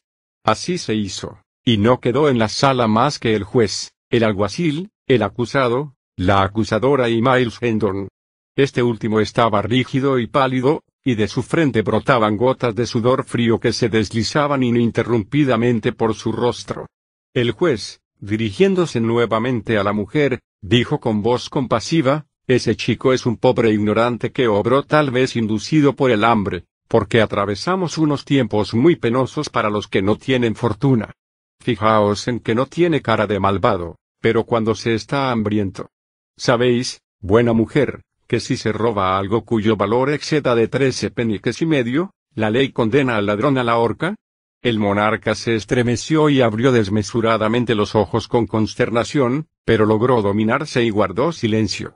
En cambio, la mujer se puso en pie de un salto, y llena de espanto exclamó con voz temblorosa, Oh, Dios mío. ¿Qué he hecho? Por nada del mundo querría yo que ahorcaran al infeliz muchacho. Oh, salvadle, Señor. ¿Qué tengo que hacer yo para favorecerle? ¿Qué puedo hacer? El juez mantuvo su actitud solemne y contestó sencillamente, indudablemente se puede revisar el valor de lo robado, puesto que este no está todavía escrito en los autos. Entonces, en nombre de Dios, repuso la mujer, haced constar que el cerdito vale solo ocho peniques, y bendiga Dios el día en que me he visto con la conciencia libre de tan grave remordimiento. Miles Hendon, loco de alegría, olvidó todo decoro y comedimiento y sorprendió al rey e hirió su dignidad echándole los brazos al cuello y estrechándolo contra su pecho. La mujer se despidió muy agradecida y se marchó con su cerdo. El alguacil le abrió la puerta y la siguió hasta el vestíbulo. El juez se puso a escribir en sus papeles, y Gendon, siempre ojo avisor, creyó conveniente averiguar por qué el alguacil había seguido a la mujer, y con este objeto salió de puntillas hasta el oscuro vestíbulo y se puso a escuchar atentamente. Lo que logró oír fue poco más o menos lo siguiente, es un cerdo muy rollizo y ha de estar muy sabroso. Os lo voy a comprar. Aquí tenéis los ocho peniques. Ocho peniques. Estáis de guasa. Me cuesta tres chelines y ocho peniques, en buena moneda del último reinado. Id a paseo con vuestros ocho peniques. ¿Son estas vuestras razones, eh? Entonces habéis jurado en falso al declarar que no valía más que ocho peniques. Venid enseguida conmigo ante el juez a responder de vuestro delito. Y el muchacho será ahorcado. Está bien, está bien. Me conformo con todo. Dadme los ocho peniques y no digáis ni una palabra. La buena mujer se marchó corriendo y Hendon volvió a la sala del tribunal, donde el alguacil no tardó en aparecer, después de haber escondido su adquisición en un lugar conveniente. El juez estuvo escribiendo un momento más y después leyó al rey una sentencia muy prudente y bondadosa, condenándole a un corto encarcelamiento en un calabozo común, después del cual sería azotado públicamente. El monarca, perplejo, abrió la boca y probablemente se disponía a ordenar que el buen juez fuese decapitado en el acto, pero notó una seña que le hizo Hendon y consiguió dominarse y cerrar la boca antes de que saliera de ella una sola palabra. Hendon le cogió de la mano, hizo una reverencia al juez y ambos se dirigieron hacia la cárcel, seguidos y vigilados por el alguacil. En el momento en que llegaron a la calle, el rey, indignado, se detuvo, desprendió su mano de la de Hendon, y exclamó, Idiota. ¿Os figuráis que voy a entrar vivo en un calabozo común? Hendon se inclinó reverente y repuso con cierta dureza, ¿Queréis confiar en mí? Silencio. No compliquéis nuestra delicada situación con palabras peligrosas. Sucederá lo que Dios quiera. Pero tened paciencia y esperad. Que ya tendremos tiempo de sobra para rabiar o para alegrarnos cuando lo que haya de suceder haya sucedido. 24. La evasión. El corto día invernal tocaba casi a su fin. Las calles estaban desiertas. Solo circulaban por ellas algunos transeúntes desperdigados, que andaban presurosos con el aire del que lleva intención de cumplir su misión lo más pronto posible para refugiarse enseguida en su casa protegido contra el vendaval creciente y la oscuridad cada vez más densa. No miraban ni a derecha ni a izquierda, ni se fijaban en nuestros personajes que, al parecer, les pasaban completamente desapercibidos. Edward VI se preguntaba si el espectáculo de un rey conducido a la cárcel podía haber sido contemplado alguna vez por el público con tan asombrosa indiferencia. No tardaron en llegar a un mercado desierto, que el alguacil se dispuso a cruzar, pero cuando éste llegó al centro del mismo, Hendon le puso la mano en el hombro y le dijo en voz baja, Esperad un momento, buen hombre. Ahora que nadie nos oye, he de deciros unas palabras. Mi deber me prohíbe escucharos. No me entretengáis, que se acerca la noche. A pesar de todo, esperad un momento, porque el asunto os interesa mucho. Volveos un momento de espalda y fingid que no veis. Dejad que ese muchacho se escape. A mí con esas, señor. Os voy a prender en. No, no os precipitéis. Tened cuidado y no cometáis una insensatez. Y, tan quedo, al oído del alguacil, que su voz no era más que un débil susurro. Hendon añadió, el cerdo que habéis comprado por ocho peniques os puede costar la cabeza. El pobre alguacil, pillado por sorpresa, se quedó mudo de estupefacción, pero instantáneamente, reaccionando, comenzó a proferir amenazas. Hendon, tranquilamente, esperó hasta que el infeliz hubo agotado todas sus lamentaciones, y entonces dijo, me habéis caído simpático, amigo, y no quisiera que os ocurriera nada desagradable. Lo oí todo. Os lo puedo demostrar. Y dicho esto, le repitió al pie de la letra toda la conversación que el alguacil sostuvo con la mujer en el vestíbulo, y terminó diciendo, ¿Os lo he contado bien? ¿No os parece que podría comunicárselo al juez si las circunstancias lo exigieran? El alguacil se quedó un momento callado, lleno de turbación y de miedo, pero recobrando ánimo, dijo con forzada desenvoltura, dais mucha importancia a una broma. No hice más que sobornar a una mujer para divertirme. ¿Y es también para divertiros que guardáis el cerdo? Únicamente por eso, buen señor, contestó el alguacil sutilmente. Ya os he dicho que no fue más que una broma. Empiezo a creeros, repuso Hendon, con tono que expresaba media mofa y media convicción. Pero esperad aquí un momento, mientras corro a preguntar al señor juez, quien, indudablemente, por ser un hombre práctico en leyes, en Chunga Sien, se dispuso a alejarse sin dejar de hablar, pero el alguacil titubeó, lanzó una o dos maldiciones, y finalmente exclamó, aguardad, aguardad un momento, buen señor.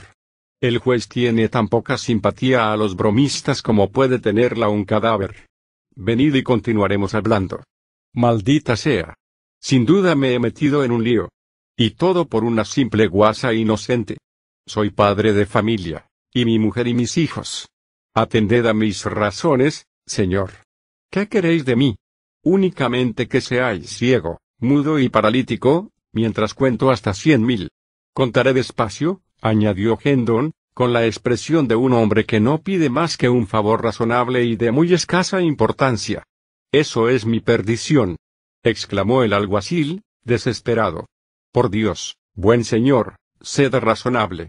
Considerad el asunto en todos sus aspectos y os convenceréis de que se trata de pura chacota, de una burla sencilla y evidente. Y si alguien pretendiera demostrar que no se trata de una chanza, la mayor sanción que me podría imponer sería una amonestación de labios del juez. Hendon replicó con una solemnidad que dejó helado el aire que respiraba el alguacil, vuestra chunga tiene un nombre en la ley. ¿Sabéis cuál es? Lo ignoro. Tal vez cometí una imprudencia. Jamás pude pensar que tuviera un nombre. Cielo santo. Me figuraba haber tenido una idea original. Sí, tiene un nombre. En la ley este delito se califica de la siguiente manera, non compos mentis lex talionis transit gloria mundi. Oh, Dios mío. Y se castiga con la pena de muerte Dios se apiade de este pobre pecador. Aprovechando de la situación de una persona considerada culpable y en peligro, y que se hallaba en vuestras manos, os habéis apoderado de algo cuyo valor excede de trece peniques y medio y por lo cual no habéis pagado más que una miseria, y eso, a los ojos de la justicia, de conformidad con la ley, es una fechoría que se califica, ad hominem expurgatis in statu quo, y la pena es la muerte en manos del verdugo, sin rescate posible, conmutación o beneficio eclesiástico. Por favor, buen señor, sostenedme, que me flaquean las piernas tened compasión de mí. Libradme de esta sentencia, y me volveré de espaldas y no veré nada de cuanto ocurra. Está bien. Ahora veo que entráis en razón y sois prudente. ¿Y devolveréis el cerdo? Sí, lo devolveré, lo devolveré. Y no tocaré nunca ninguno más, aunque me lo envíe el cielo por mediación de un arcángel. Marchaos, que para vosotros soy ciego, no veo nada en absoluto. Diré que me habéis atacado y que me habéis arrancado al prisionero de las manos por la fuerza. Es una puerta muy vieja. Yo mismo la derribaré después de medianoche. 25. Hendon Hall. Tan pronto como Hendon y el rey se vieron libres del alguacil, su majestad recibió instrucciones para que corriera hacia un lugar determinado, en las afueras de la población y esperara allí mientras Hendon iba a la posada con objeto de pagar la cuenta. Media hora más tarde, los dos amigos se encaminaban alegremente y a trote corto hacia el este, montados en los tristes solípedos de Hendon. El rey iba ya abrigado y cómodo, porque había abandonado sus ropas harapientas para vestirse con el traje de lance que Hendon había comprado en el puente de Londres. Hendon quería evitar que el muchacho se cansara en exceso, pues comprendía que las excursiones fatigosas, las comidas irregulares y la falta de reposo habían de perjudicar a su mente perturbada, mientras que el descanso, la regularidad y el ejercicio moderado, favorecían, indudablemente, su rápida curación. Sentía el deseo ferviente de ver bien sentada aquella inteligencia hoy desquiciada, y disipadas para siempre las fantásticas visiones de aquella cabecita trastornada. Por lo tanto, se dirigió, en etapas cortas, hacia el hogar paterno de donde se había ausentado hacía tanto tiempo, en vez de obedecer al impulso de su impaciencia y encaminarse hacia él aceleradamente, sin interrumpir su viaje ni de día ni de noche. Cuando hubieron recorrido unas diez millas, llegaron a una población importante, donde se detuvieron para pernoctar en una buena posada.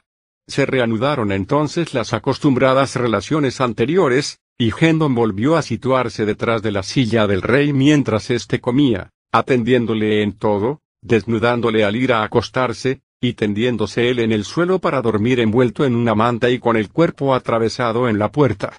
Al día siguiente y también al otro día continuaron su viaje lentamente, hablando de las aventuras que habían vivido desde su separación, y disfrutando extraordinariamente con los detalles respectivos que se relataban el uno al otro. Hendon refirió todas sus andanzas en busca del monarca, describió cómo el arcángel le condujo por todo el bosque, hasta llevarlo otra vez a la cabaña cuando al fin se convenció de que no podría librarse de él. Entonces, prosiguió Hendon, el anciano entró en el cuarto y volvió a salir enseguida tambaleándose y en extremo decaído y me manifestó que confiaba en que el chico habría vuelto y que estaría descansando, pero no era así. Aguardé durante todo el día en la cabaña, y cuando perdí la esperanza de vuestro regreso, fui de nuevo en vuestra busca. Y el viejo Sanctum Santorum estaba verdaderamente desesperado por la desaparición de vuestra majestad. Lo comprendí por la cara que ponía. Indudablemente, repuso el rey. Y seguidamente, relató sus aventuras. Hendon, al oírlas, se arrepintió de no haber estrangulado al arcángel. Durante el último día del viaje, Hendon, demostró estar muy alegre. Su lengua no paraba. Mencionó su padre anciano, su hermano Arsur y explicó cosas que ponían de manifiesto el carácter generoso de ambos. Tuvo palabras de apasionamiento amoroso para su Edith en fin, estaba tan de buen humor y tan optimista, que hasta llegó a decir algo muy afable y fraternal para con Hugo. Se extendió en interminables consideraciones relativas a su próxima llegada a Hendon Hall. Qué sorpresa para todos y qué explosión de gratitud y de satisfacción feliz habría en la familia.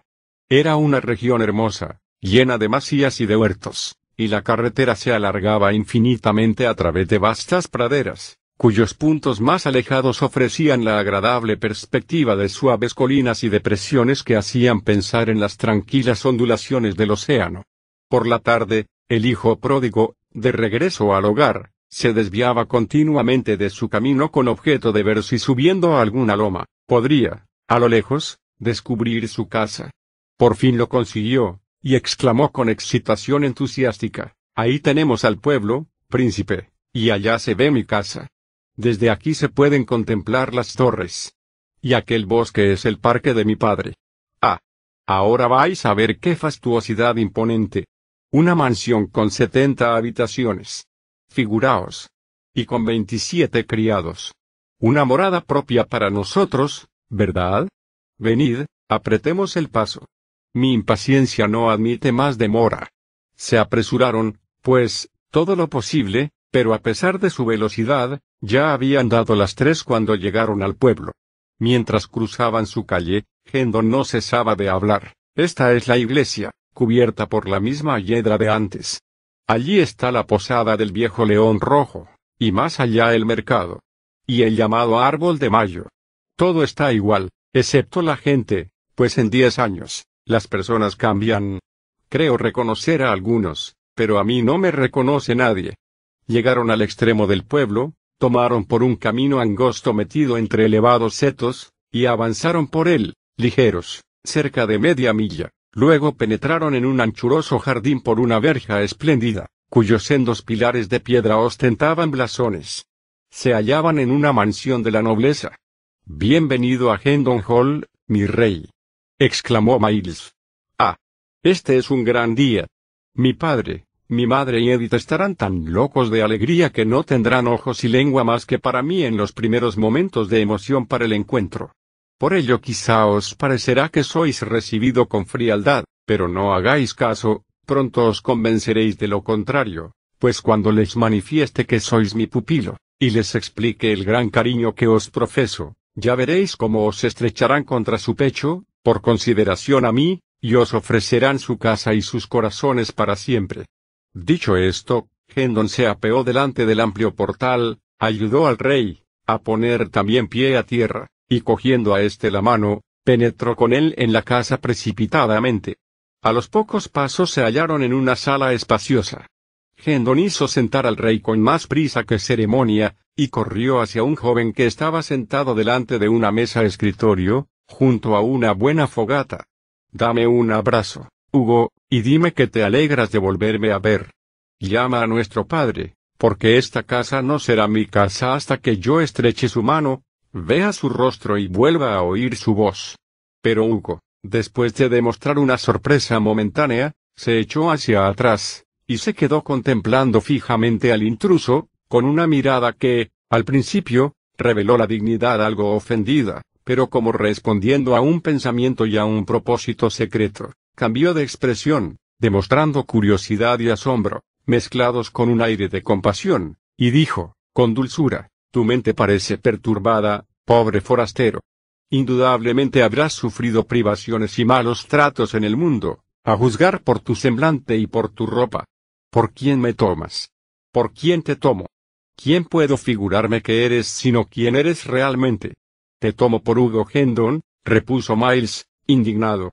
Entonces el otro prosiguió con el mismo tono suave, ¿y quién te imaginas que eres? No se trata ahora de imaginaciones.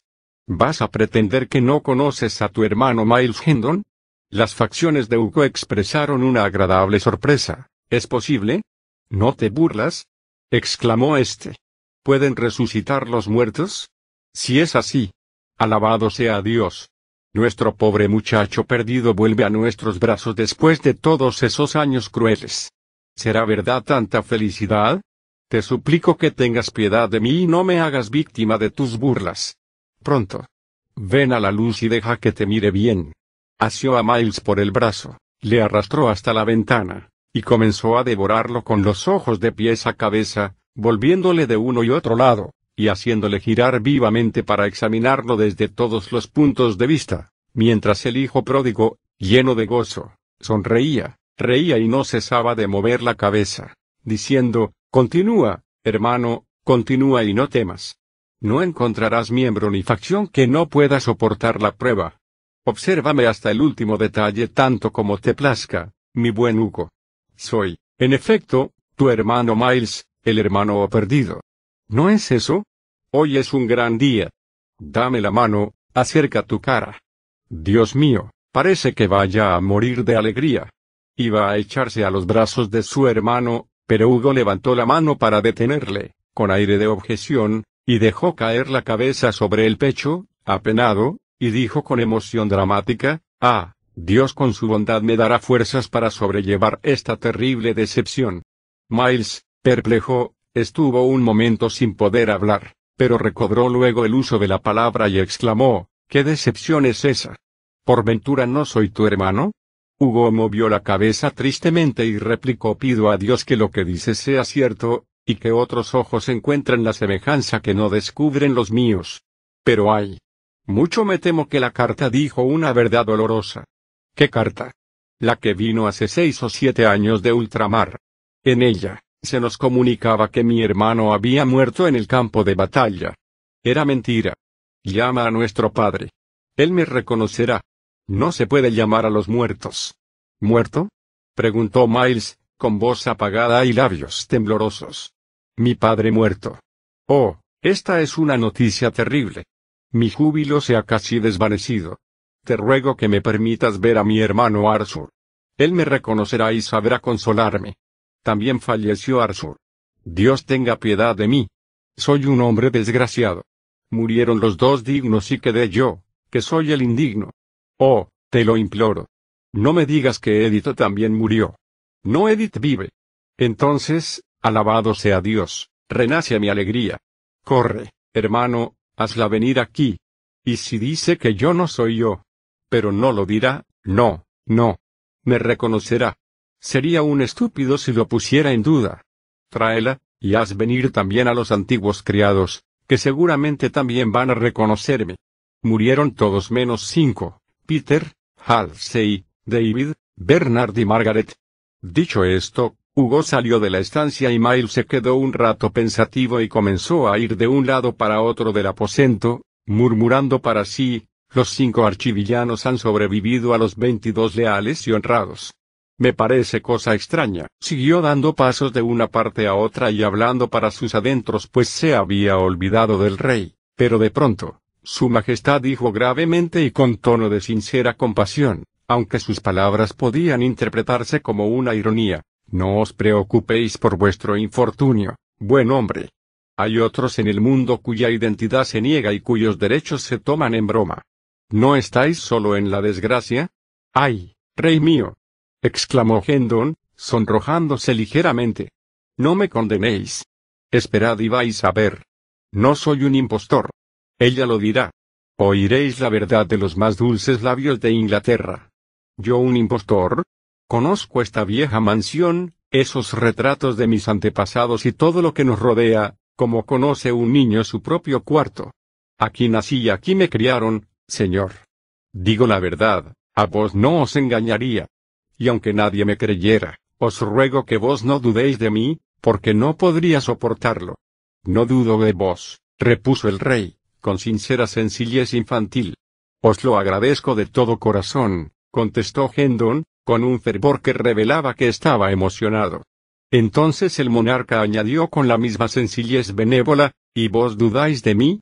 Hendon se sintió dominado por una turbación culpable. Respiró aliviado al ver que se abría la puerta para dar paso a Hugo, lo cual le libró de la necesidad de contestar a la pregunta del muchacho. Una hermosa dama ricamente ataviada seguía a Hugo y detrás de ella venían varios criados con flamante librea. La dama avanzó lentamente, con la cabeza baja y la mirada fija en el suelo. Sus facciones revelaban una profunda tristeza.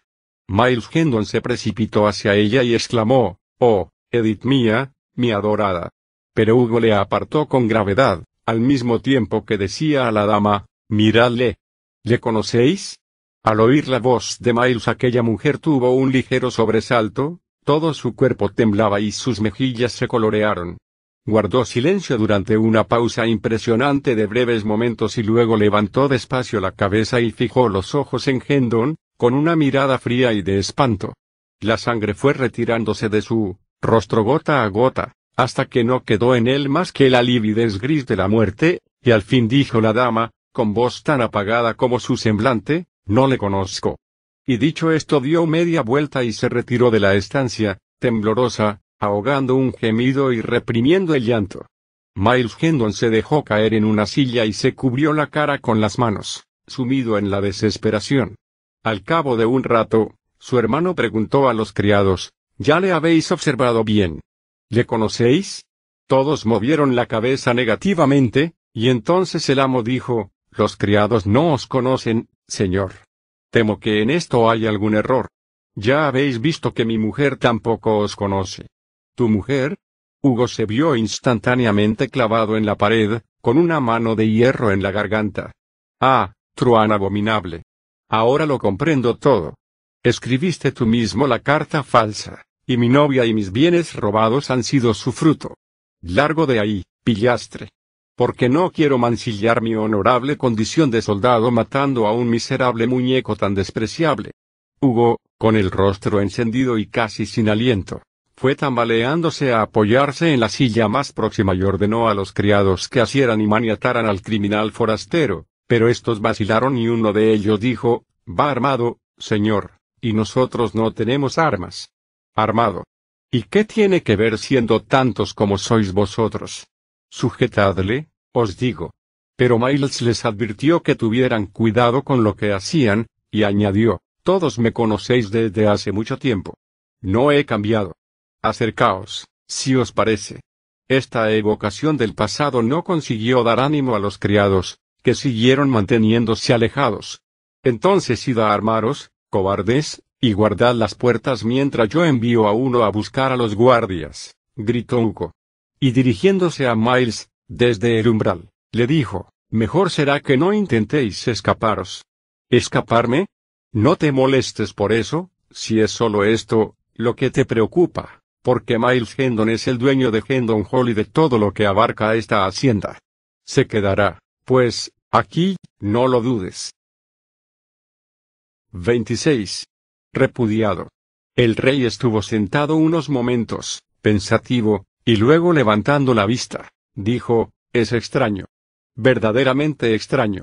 No me lo explico. No, no es extraño, señor. Conozco a mi hermano y considero que su conducta es natural. Ha sido un truán desde que nació. Oh. ¿No hablaba de él, Sir Miles? ¿No hablabais de él? Pues, ¿de quién? ¿Y qué es lo que no acertáis a explicaros? Que no echen de menos al rey. ¿Cómo? ¿Qué rey? No comprendo. ¿De veras? ¿No os causa asombro que el país no esté lleno de emisarios, heraldos y proclama describiendo los detalles de mi persona para descubrir mi paradero? ¿Por ventura no es motivo de conmoción y de dolor que el jefe del Estado haya desaparecido? ¿No tiene importancia que yo me haya disipado, que mi pueblo me haya perdido? Tenéis razón, mi rey, lo había olvidado, repuso Hendon, suspirando, al mismo tiempo que pensaba, pobre cerebro desquiciado. Persiste en su pesadilla patética, pero tengo un plan que nos favorecerá a los dos. Escribiré un mensaje en tres idiomas, en latín, en griego y en inglés. Y mañana por la mañana lo llevarás con toda urgencia a Londres. No lo entregues a nadie más que a mi tío, Lord Hereford, cuando lo vea, sabrá que yo lo he escrito, y mandará que vengan a buscarme. ¿no sería mejor, príncipe, que esperásemos aquí hasta que yo demuestre quién soy y asegure mi derecho a mi hacienda? De esta manera me hallaría en mejor situación para. El rey le interrumpió imperiosamente, diciendo, Callaos. ¿Qué representan vuestros pobres fines, vuestros intereses triviales, comparados con un asunto en el que está comprometido el bienestar de una nación y la integridad de un trono? Y con voz más dulce, como si se arrepintiera de su severidad, añadió, Obedece y no temas, que yo me ocuparé de que se te haga justicia y se te restituya todo lo que te pertenece, todo. Y más que todo. No olvidaré tu conducta y te demostraré mi gratitud. Dicho esto, tomó la pluma y se puso a escribir. Gendon se quedó contemplándole un momento cariñosamente y dijo para sus adentros, si estuviéramos a oscuras me figuraría que, efectivamente, ha sido un rey el que ha hablado. Es innegable que cuando se le antoja lanza rayos y truenos como un verdadero monarca. ¿De dónde habrá sacado esta habilidad? Miradle trazar pretenciosamente unos garabatos sin significado de ninguna clase, figurándose que son párrafos en latín y en griego. Y como mi ingenio no me inspire un recurso afortunado para disuadirle de su propósito descabellado, mañana tendré forzosamente que fingir que salgo a cumplir el fantástico encargo que ha reservado para mí. Al cabo de un momento, los pensamientos de Sir Miles volvieron a fijarse en el reciente episodio, y tan absorto estaba con sus cavilaciones, que cuando el rey le entregó el papel que acababa de escribir, o cogió maquinalmente y se lo metió sin darse cuenta en el bolsillo. ¿Qué actitud tan extraña ha sido la de Edith? Dijo Kendon entre dientes, yo creo que me ha conocido, pero por otra parte me parece que no me ha reconocido. Comprendo perfectamente que estas opiniones son contradictorias, sin embargo, no me es posible reconciliarlas ni desechar ninguna de las dos. El caso se presenta simplemente de esta manera, ha de haber reconocido mis facciones y mi voz.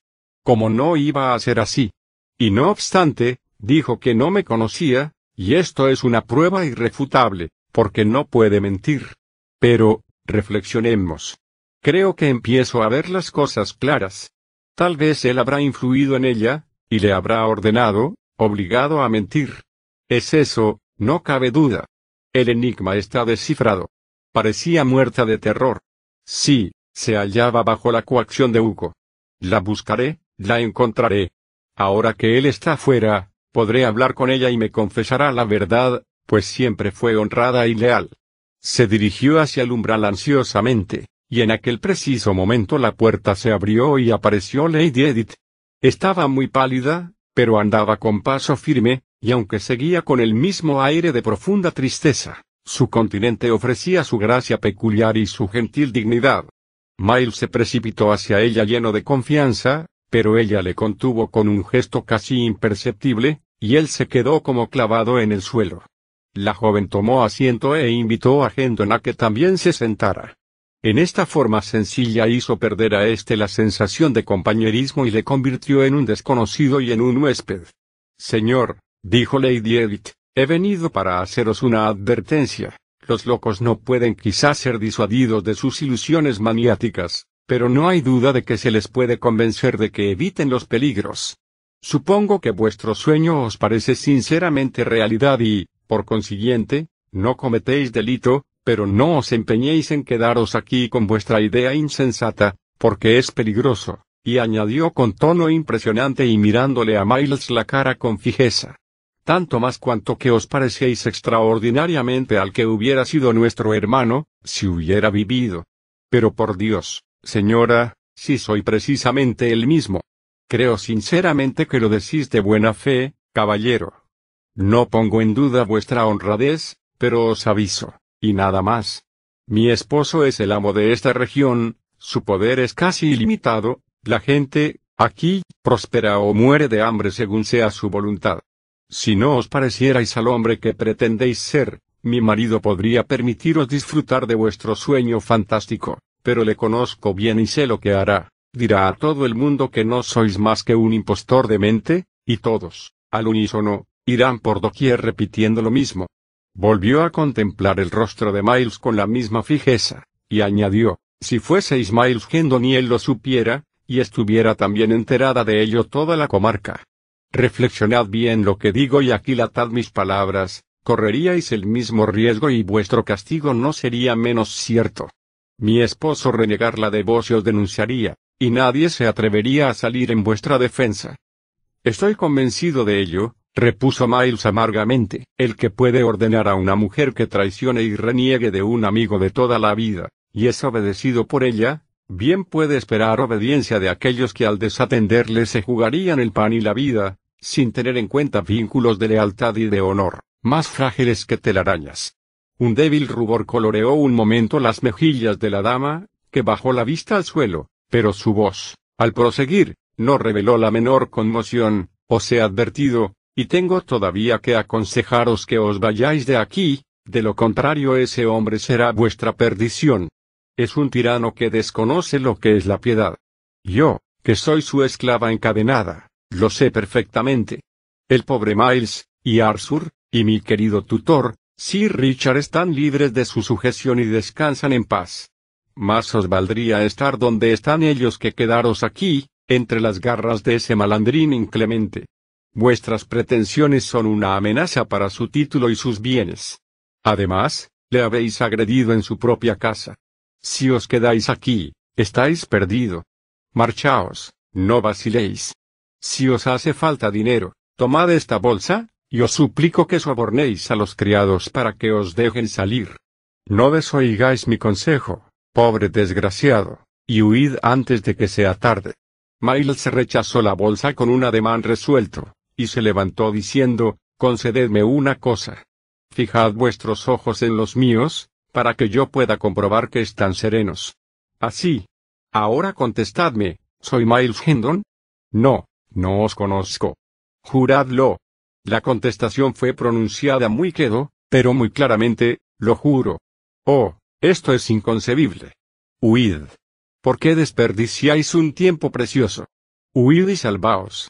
En aquel preciso momento entraron los alguaciles y se entabló una lucha violenta, pero Gendon no tardó en ser dominado y preso. El rey fue también detenido, y ambos, fuertemente maniatados, fueron conducidos a la cárcel. 27. En la cárcel. Como las celdas de la cárcel estaban todas ocupadas, los dos amigos fueron encadenados y pasaron a una sala espaciosa donde se tenía encerradas a las personas acusadas de delitos leves.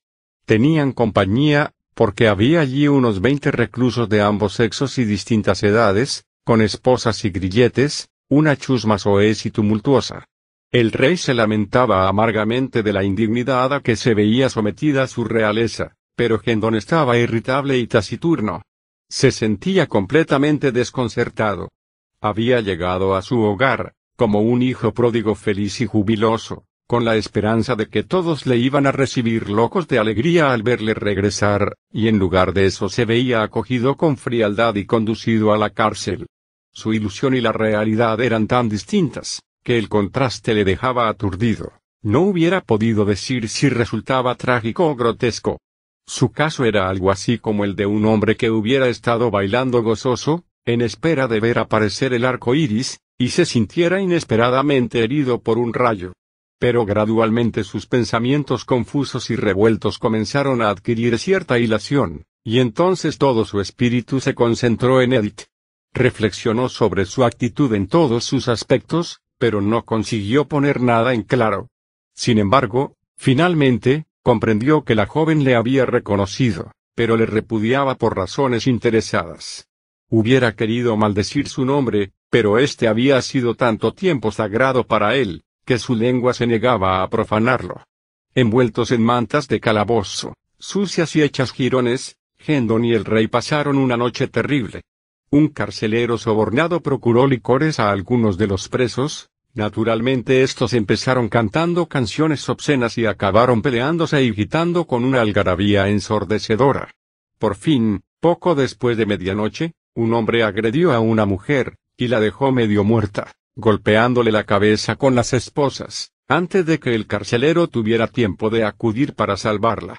Este restableció el orden propinando al preso un tremendo vapuleo, y entonces cesó el barullo y pudieron dormir todos los que no hacían el menor caso de los lamentos de los dos heridos. Durante la semana siguiente, Los días y las noches fueron de una igualdad monótona en lo que concierne a los acontecimientos. Individuos cuyas facciones recordaba Hendon más o menos distintamente, se acercaban de día para contemplar al impostor y para repudiarle e insultarle, y por la noche la gran juerga con sus riñas consiguientes se repetía con regularidad matemática. Sin embargo, por fin se produjo un hecho nuevo. El carcelero hizo entrar a un anciano, y le dijo, el villano está en esta sala. Mira a todo el grupo y a ver si consigues dar con él. Hendon levantó la vista y experimentó una sensación agradable por primera vez desde que estaba en la cárcel. Este es Black Andrews, dijo para sí, que fue toda la vida criado de la familia de mi padre. Es un hombre honrado, y tiene buen corazón, es decir, lo era antes, porque ahora todos se han vuelto embusteros. Me reconocerá, pero negará mi personalidad como lo han hecho todos los demás.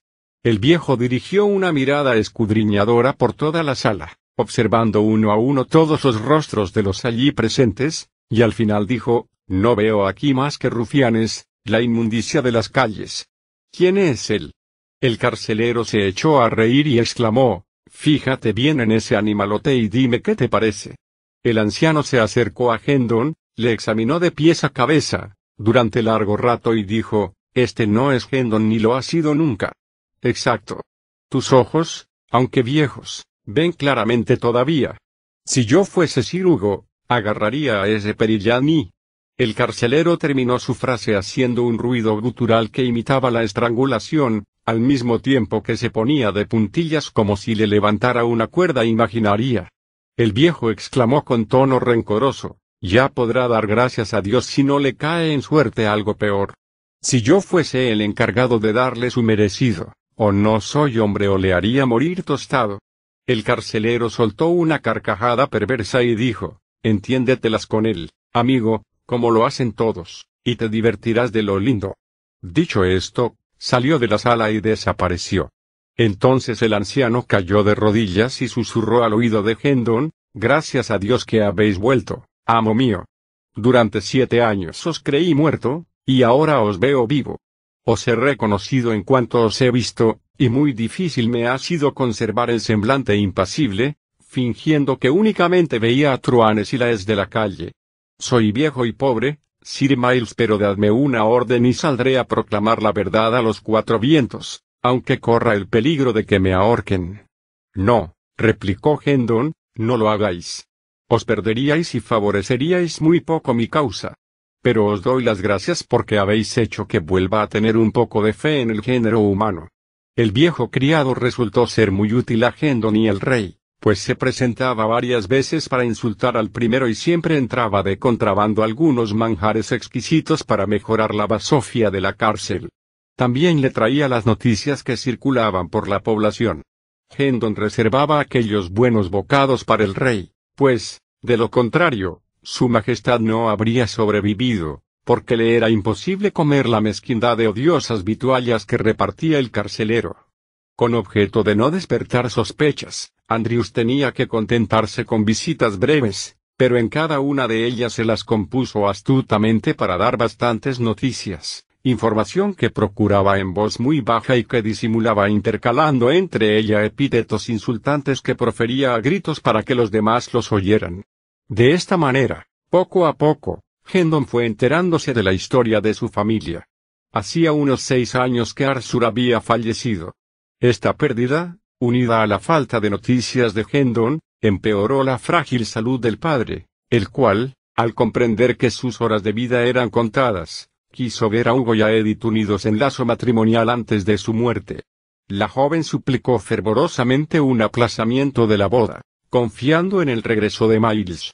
Y fue entonces que se recibió la carta con la noticia del fallecimiento de éste. El terrible disgusto dejó a Sir Richard postrado en cama, y dándose cuenta de que iba a expirar, insistió con Hugo sobre la conveniencia de celebrar la boda inmediatamente. Entonces Edith rogó que esperaran un poco más, y le fue concedido un mes de demora, luego otro, y finalmente otro, pero por fin el matrimonio se celebró junto al lecho de muerte de Sir Richard. No fue un matrimonio feliz. Se decía por la comarca que poco después de las nupcias, La recién casada encontró entre los papeles de su esposo un borrador incompleto de la fatal misiva, y le acusó de haber precipitado la boda y también la muerte de Sir Richard con una miserable falsificación. Todo el mundo andaba dando detalles sobre el modo cruel que Hugo trataba a Edith y a los criados, pues desde el fallecimiento de su padre se había quitado la careta que le hacía parecer amable, y se mostró tal como era en realidad, un amo inclemente para con todos aquellos que de un modo u otro dependían de él o tenían que ganarse la vida prestando servicio en sus dominios. Hubo una parte de las revelaciones de Andrews que el rey escuchó con vivo interés. Corre el rumor de que el rey está loco, pero, por Dios, guardaos de hablar de este asunto o de decir que yo os lo he comunicado, pues la sola mención de este caso se castiga, según dicen, con la pena de muerte. Su Majestad miró al anciano y dijo, El rey no está loco, buen hombre, y más os valdrá hablar de cosas que os conciernan más de cerca que esta charla sediciosa. ¿Qué quiere decir este muchacho? preguntó Andrews, sorprendido ante aquel vivo ataque que surgía de un lugar insospechado. Hendon le hizo una seña y el viejo no insistió en su pregunta y siguió dando sus noticias. El difunto rey será enterrado en Windsor dentro uno o dos días el 16 de este mes. Y el heredero será coronado el día 20 en Westminster. Me parece que ante todo tendrán que encontrarlo, dijo su Majestad entre dientes, y luego añadió confiado, pero ya se preocuparán de hallarle. Y de eso también me preocuparé yo. En nombre de... Pero el anciano no terminó su frase al ver que Hendon volvía a hacerle una seña para llamarle la atención, y continuó su serie de noticias. Sir Hugo asistirá al acto de la coronación con grandes esperanzas, pues confía en volver a su hacienda convertido en todo un par, porque cuenta con el apoyo del Lord Protector. ¿Qué Lord Protector? preguntó su Majestad. Su Gracia el Duque de Somerset. ¿Qué Duque de Somerset? Toma, pues no hay más que uno. Seymour, Conde de Hereford. ¿Desde cuándo es Duque y Lord Protector? preguntó indignado el rey. Desde el último día de enero. ¿Y quién le confirió tal nombramiento? El mismo y el gran consejo. Con el beneplácito del rey. ¿Del rey? exclamó su majestad con violencia. ¿Qué rey, buen hombre? ¿Cómo qué rey? Pero, Dios mío, ¿qué le pasa a ese muchacho? Puesto que no tenemos más que uno, la contestación no es difícil.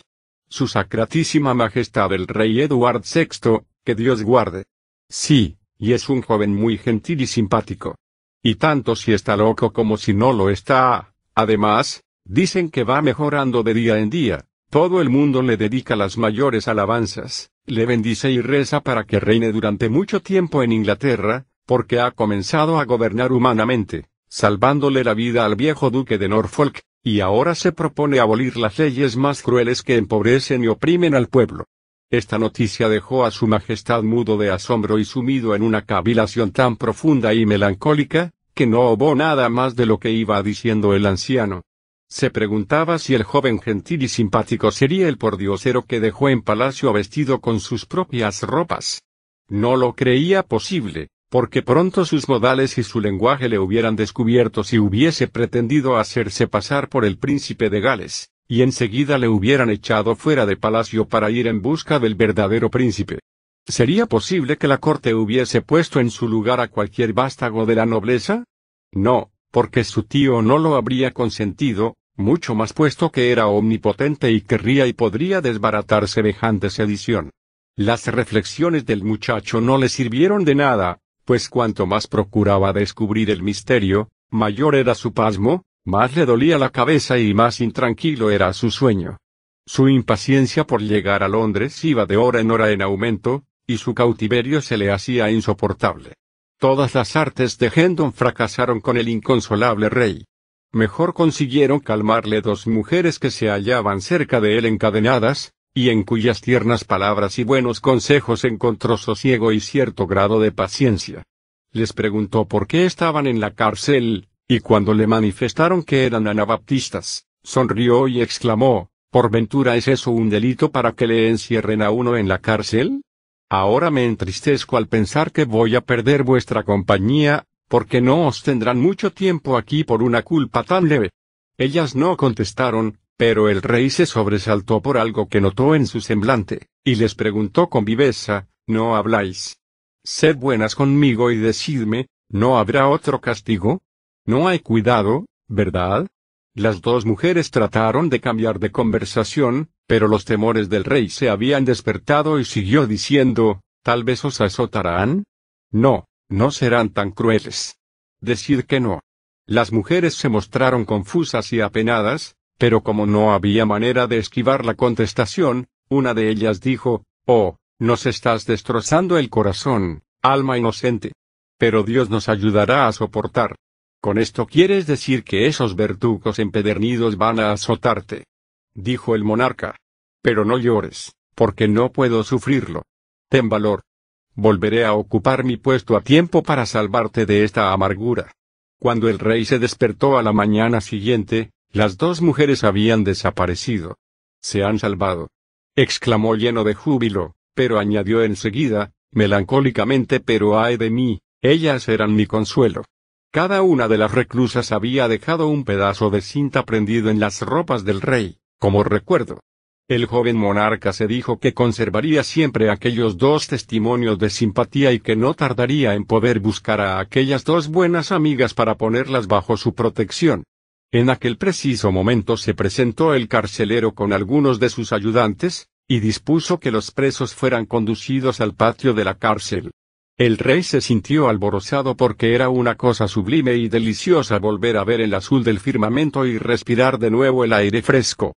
Se impacientó y, refunfuñó por la lentitud de los carceleros, pero por fin le tocó el turno y se vio libre de sus cadenas, con orden de seguir con Gendon a los demás reclusos.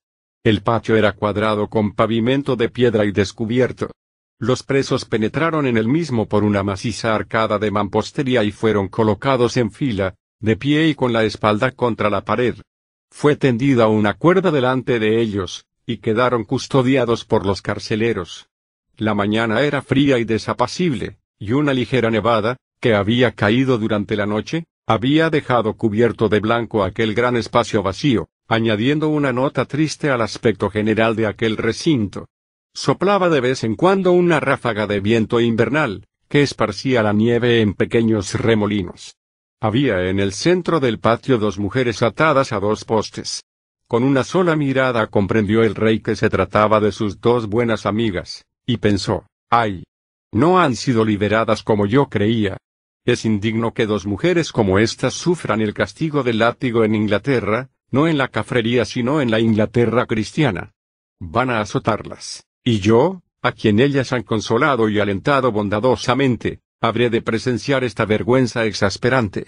Es inexplicable, completamente inexplicable que yo, que soy la misma fuente del poder en este extenso reino, me vea imposibilitado de protegerlas. Pero dejemos ahora que se recreen esos rufianes perversos, que ya llegará el día en que yo les pediré estrecha cuenta de su proceder inhumano. Por cada golpe que den ahora recibirán después ellos cien azotes. Una gran verja se abrió para dar paso a una multitud de ciudadanos que se agruparon en torno de las dos mujeres, ocultándolas a la vista del rey. Entró un sacerdote que avanzó entre la muchedumbre y quedó también oculto por ella. Luego el rey oyó hablar en frases que parecían ser preguntas y respuestas, pero no pudo conseguir saber lo que se decía. Poco después se produjo gran barullo con los preparativos y las idas y venidas de los carceleros. Luego se produjo un fuerte siseo, se hizo el silencio y, atendiendo una orden, el gentío se separó a ambos lados del anchuroso patio. Entonces el rey presenció una escena que le heló la sangre en las venas. Fueron amontonados unos haces de leña en torno de las dos mujeres, y unos individuos, arrodillados, les prendían fuego. Las desdichadas mujeres tenían la cabeza inclinada y se cubrían el rostro con las manos. Las llamas empezaron a trepar por entre la leña que chisporroteaba, y unas guirnaldas de humo azul se elevaron en el espacio y se disiparon con el viento. En el preciso momento en que el sacerdote alzaba las manos y comenzaba a rezar una oración, llegaron dos niñas que atravesaron corriendo la gran verja, y lanzando gritos desgarradores, se abalanzaron hacia las dos infelices que iban a ser quemadas. Inmediatamente los carceleros las arrancaron de allí, y una de ellas fue sujetada fuertemente, pero la otra consiguió desasirse, gritando que quería morir con su madre, y antes de que pudieran detenerla quedó de nuevo abrazada al cuello de una de las víctimas. Fue instantáneamente arrancada de allí con su ropa en llamas, pero la niña pugnaba por liberarse y voceaba desesperadamente que quedaba sola en el mundo y rogaba que la dejaran morir con su madre. Las dos pequeñas gritaban sin cesar y se esforzaban en desasirse, pero de pronto aquel tumulto fue ahogado por unos gritos desesperados de mortal agonía. El rey miró a las dos muchachitas frenéticas y a los postes fatales, y luego, apartando la vista, ocultó su rostro lívido contra la pared y no volvió a mirar. Lo que acabo de ver en este momento, se dijo el rey, no se borrará jamás de mi memoria. Lo estaré viendo todos los días y lo soñaré todas las noches hasta la hora de mi muerte. Ojalá Dios me hubiese hecho ciego. Hendon, que no había dejado ni un momento de observar al monarca, pensó con satisfacción feliz, su enfermedad mental mejora. Su carácter ha cambiado, es más afable. Si su manía hubiese persistido, seguramente habría colmado de improperios a esos sayones, proclamando que él era el rey y que ordenaba que dejaran libres a las dos pobres mujeres. Pronto su ilusión quedará olvidada y su lamentable cerebro sanará. Dios quiera que esto sea pronto. Aquel mismo día entraron varios presos que solo tenían que pasar la noche en la cárcel para luego ser trasladados quién sabe dónde. El rey habló con varios de ellos y se sintió indignado por la injusticia de sus condenas inhumanas como la de una pobre mujer medio idiota que había robado unos metros de tela a un tejedor, e iba a ser ahorcada por ello, o la de un hombre, acusado de robar un caballo, que había quedado en libertad por falta de pruebas, pero en cuanto se creyó a salvo, fue arrestado de nuevo por matar un venado en el Parque Real, y esta vez con testigos, por lo que era enviado al cadalso. El caso de un aprendiz de mercader era aún más triste, este le explicó al rey que, habiendo encontrado un halcón, al parecer sin dueño, se lo había llevado a casa creyendo poder apropiárselo con todo derecho, pero el tribunal le había hallado culpable de robo y le había condenado a muerte. El monarca, furioso, quería evadirse de la cárcel con Hendon para ir a Westminster a ocupar su trono y blandir su cetro, movido de compasión hacia aquellos desventurados, a quienes anhelaba salvar la vida. Pobre muchacho. Suspiró Hendon, las terribles historias que le han contado esos nuevos reclusos, han hecho que se recrudezca su locura. Ay. A no ser por esta desdichada circunstancia, habría recobrado la salud en muy poco tiempo. Entre aquellos presos había un abogado viejo, un hombre de rostro enérgico. Hacía tres años que escribió un libelo contra el Lord Canciller, fue acusado de prevaricación, y por ello se le castigó con la pérdida de ambas orejas en la picota y degradación del foro y, Además, con la multa de tres mil libras.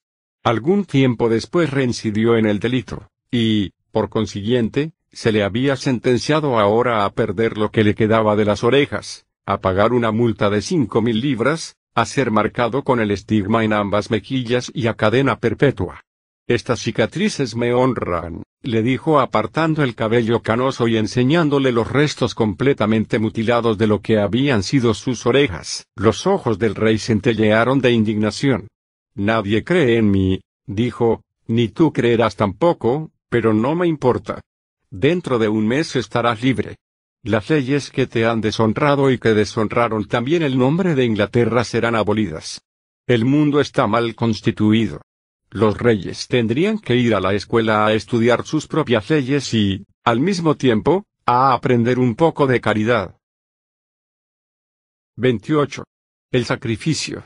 Mientras tanto Miles se iba sintiendo cada vez más irresistiblemente cansado del confinamiento y la inacción, pero por fin llegó la vista de su causa, con gran satisfacción suya, y pensó que cualquier sentencia le sería grata, con tal que no consistiera en un nuevo encarcelamiento, pero en esto iba equivocado, y se enfureció cuando se vio acusado de ser un vagabundo profesional y sentenciado a estar sentado durante dos horas en la picota por esta razón y por haber agredido al dueño de Hendon Hall.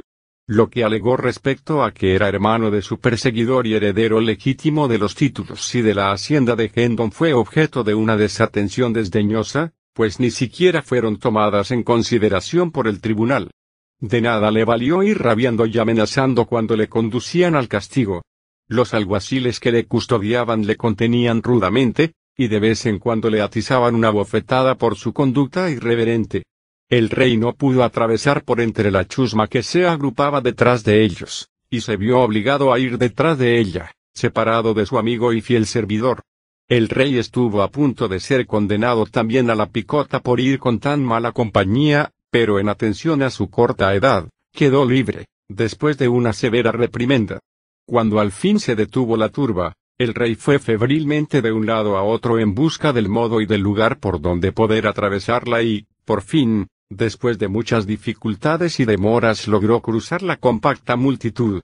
Allí estaba su pobre servidor, sentado en la denigrante picota, expuesto a la chunga y a las burlas de un gentío inmundo. Él, el servidor del rey de Inglaterra. Edward había oído pronunciar la sentencia, pero no entendió ni la mitad de lo que verdaderamente significaba. Su ira iba en aumento a medida que se percataba de la nueva indignidad de que le hacían objeto, y llegó al paroxismo cuando vio que un nuevo cruzaba el aire y venía a estrellarse en la mejilla de Hendon, mientras la multitud rugía alborozada ante aquel episodio. El rey cruzó el círculo abierto en torno del preso, y poniéndose delante del alguacil que le custodiaba, le gritó, Esto es vergonzoso. Es mi criado. Dejadle libre. Yo soy él. Callad, por Dios. exclamó Gendon aterrorizado. Callad, que vais a perderos. No le hagáis caso, alguacil. Está loco. No os preocupéis por si le hago o no caso, buen hombre, porque no me interesa. Por lo que sí siento interés es por darle una lección, y volviéndose a un subordinado, le dijo, hazle probar el látigo a este pequeño idiota, una o dos veces, para que aprenda a comportarse mejor. Más valdrá haceroslo probar media docena de veces, intervino Cirugo, que acaba de llegar a caballo para ver cómo imponían el castigo. El rey fue sujetado sin oponer resistencia, pues quedó paralizado por la perplejidad ante la mera idea del monstruoso ultraje que, se pretendía infligir a su sagrada persona. La historia ya había sido mancillada con el recuerdo de un rey inglés azotado con el látigo. Y resultaba intolerable que él tuviera que ser la segunda edición de aquella vergonzosa página. Lo tenían aprisionado, y no había quien le defendiera. No tenía, pues, más remedio que resignarse a sufrir el castigo o suplicar que se le perdonara. Terrible dilema. Recibiría los azotes, porque, un rey puede sufrirlos, pero jamás debe implorar. Pero, mientras tanto, Miles Hendon estaba resolviendo la dificultad. Dejad en libertad al pobre muchacho, perros desalmados. ¿No veis cuán joven y frágil es ese pobre niño? Dejadle marchar y dame a mí los azotes que pretendíais atizarle a él, bravo. Excelente idea que hay que agradecer. exclamó Cirugo, con el rostro iluminado por una satisfacción sarcástica. Dejad a ese golfillo en paz y propinadle a ese hombre una docena de azotes contundentes. Se disponía el rey a formular una enérgica protesta, pero Cirugo le redujo al silencio con esta observación, sí, habla y desahógate, pero no olvides que por cada palabra que pronuncies recibirá seis latigazos más. Hendon fue sacado de la picota y le desnudaron la espalda, y mientras le daban los tremendos azotes, el pobre reyesito volvió la cara y dejó que unas lágrimas poco propias de un monarca rodaran por sus mejillas. Ah, corazón intrépido y generoso. Se dijo. Este acto de lealtad no se borrará jamás de mi memoria. Nunca lo olvidaré, pero ellos tampoco, añadió, iracundo. Mientras meditaba, el proceder magnánimo de Hendon iba adquiriendo en su mente un grado cada vez más alto de admiración y de gratitud. Y de pronto, dijo para sus adentros, el que salva a un príncipe de cualquier herida o de la muerte probable, y eso es precisamente lo que ha hecho él por mí.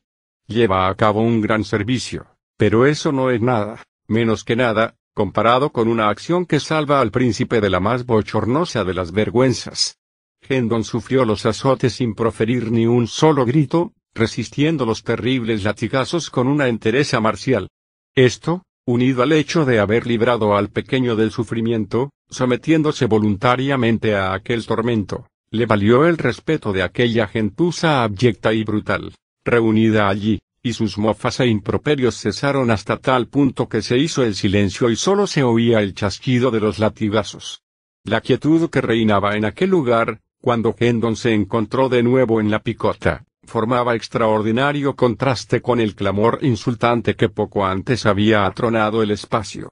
El monarca se acercó cautelosamente a Hendon y le susurró al oído, los soberanos no pueden ennoblecerte, oh, alma grande y generosa, porque un ser que está más alto que los reyes lo ha hecho ya, pero un rey puede confirmar tu nobleza ante los hombres. Dicho esto, cogió el látigo del suelo, tocó ligeramente con él la espalda ensangrentada de Hendon, y murmuró, Edward, rey de Inglaterra, te confiere el título de conde. Hendon se sintió conmovido y sus ojos se bañaron en lágrimas, pero al propio tiempo, relativamente tragicómico de la situación y de las circunstancias minó de tal manera su gravedad, que tuvo que hacer grandes esfuerzos para que no se trasluciera al exterior ninguna señal de su júbilo interno. Verse súbitamente desnudo y ensangrentado, elevado desde la picota de los delincuentes hasta la altura alpina y el esplendor de un condado, se le antojaba la cosa más descabellada entre todas las posibilidades de lo grotesco, Bonitamente adornado con inesperados oropeles me veo ahora. Se dijo. El caballero espectral del reino de los sueños y de las sombras se ha convertido en un conde fantasmagórico. Vaya vuelo vertiginoso para unas alas entumecidas. Si esto continúa, no tardaré en ir más adornado que el árbol de mayo, lleno de fantásticos colorines y colmado de honores ostentosos. Pero sabré apreciarlos, a pesar de lo vanos que son, por amor al que me los concede. Esas ilusorias dignidades mías que vienen sin pedirlas de unas manos puras y de un espíritu equitativo, son más apreciables que las dignidades verdaderas, generalmente compradas por servilismo a un poder perverso e interesado. El temido cirugo hizo dar vuelta a su caballo, y mientras se iba alejando, la muralla humana se separó en silencio para darle paso, y con la misma quietud volvió luego a unirse y así permaneció, callada, y aunque nadie se aventuraba a hacer ni una sola advertencia en favor del preso, ni a pronunciar una palabra de ponderación a su noble actitud, el hecho de que se hubieran suprimido los insultos era ya un homenaje muy significativo y suficiente.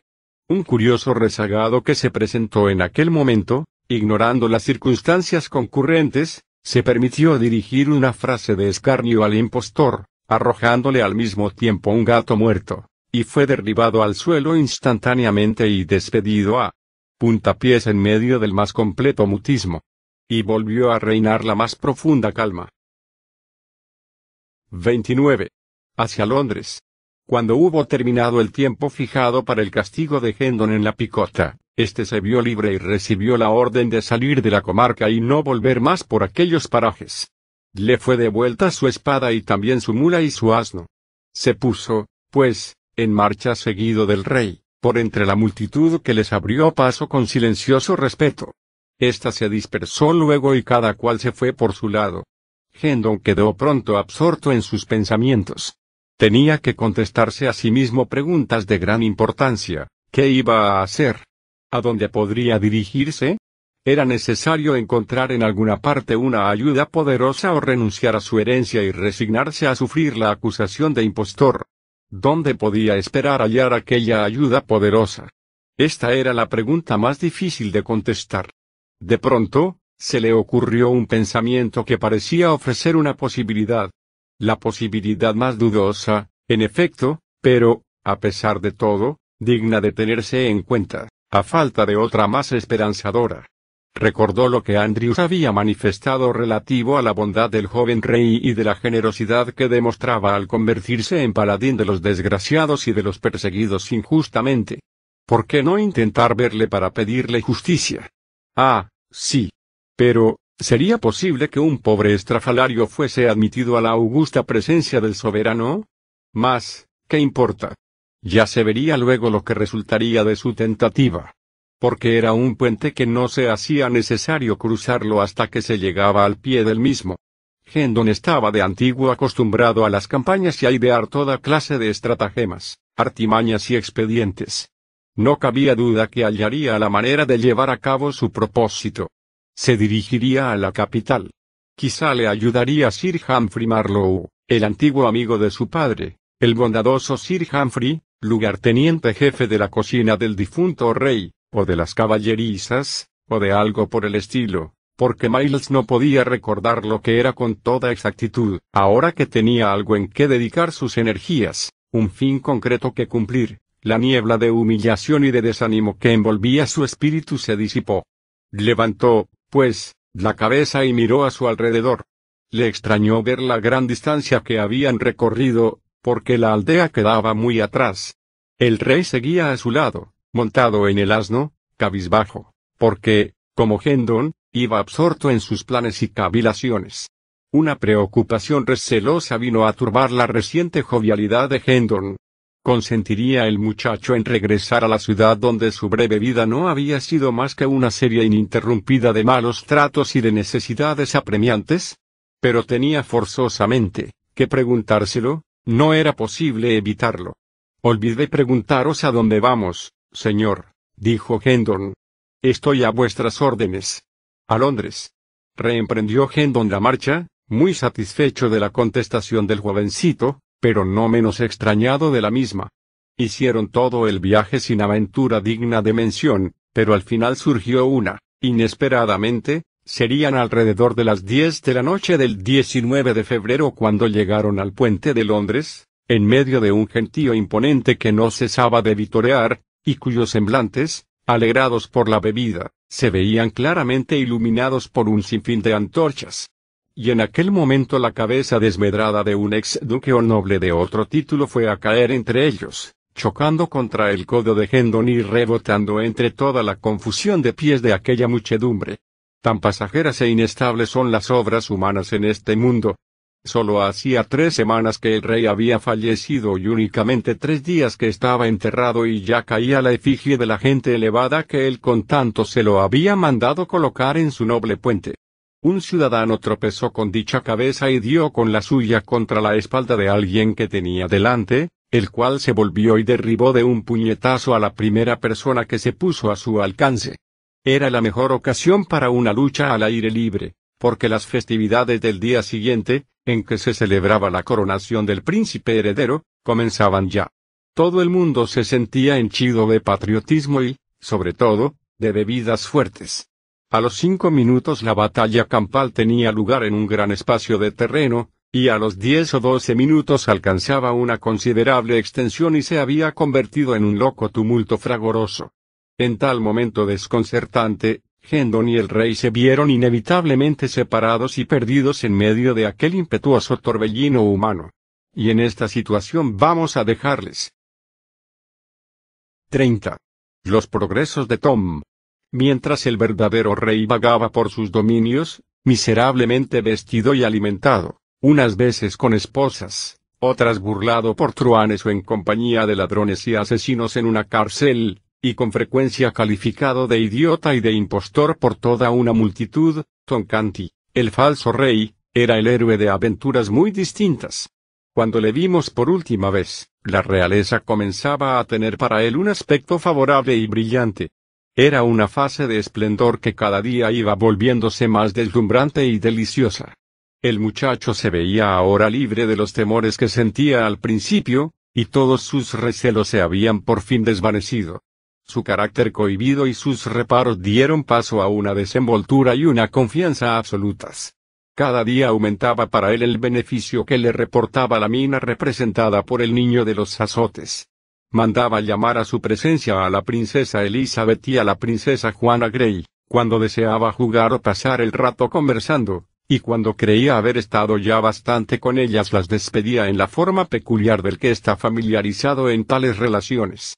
No le dejaba, pues, confundido como antes ver que aquellas jóvenes encopetadas, al retirarse, le besaban la mano. Empezó a sentirse muy complacido con que todas las noches le acompañaran al lecho pomposamente y le vistieran por la mañana con diversas ceremonias complicadas y fastuosas. Ir a comer acompañado de una brillante comitiva de funcionarios del Estado y de gente armada le era tan sumamente agradable, que llegó al extremo de doblar su escolta, que consistía ahora en un centenar de caballeros marciales. Le gustaba el son de las trompetas y clarines que resonaba por los largos corredores y la voz de paso al rey, que repercutía solemne. Llegó incluso a aficionarse a sentarse en el trono para presidir el consejo, durante cuyas sesiones experimentaba ahora la satisfacción de ser algo más que el mero portavoz del Lord Protector Hereford. Gozaba con las recepciones y con los mensajes que le enviaban ilustres monarcas que le llamaban hermano, disfrutaba, en fin, con toda la grandeza cortesana que le parecía color y música de cielo.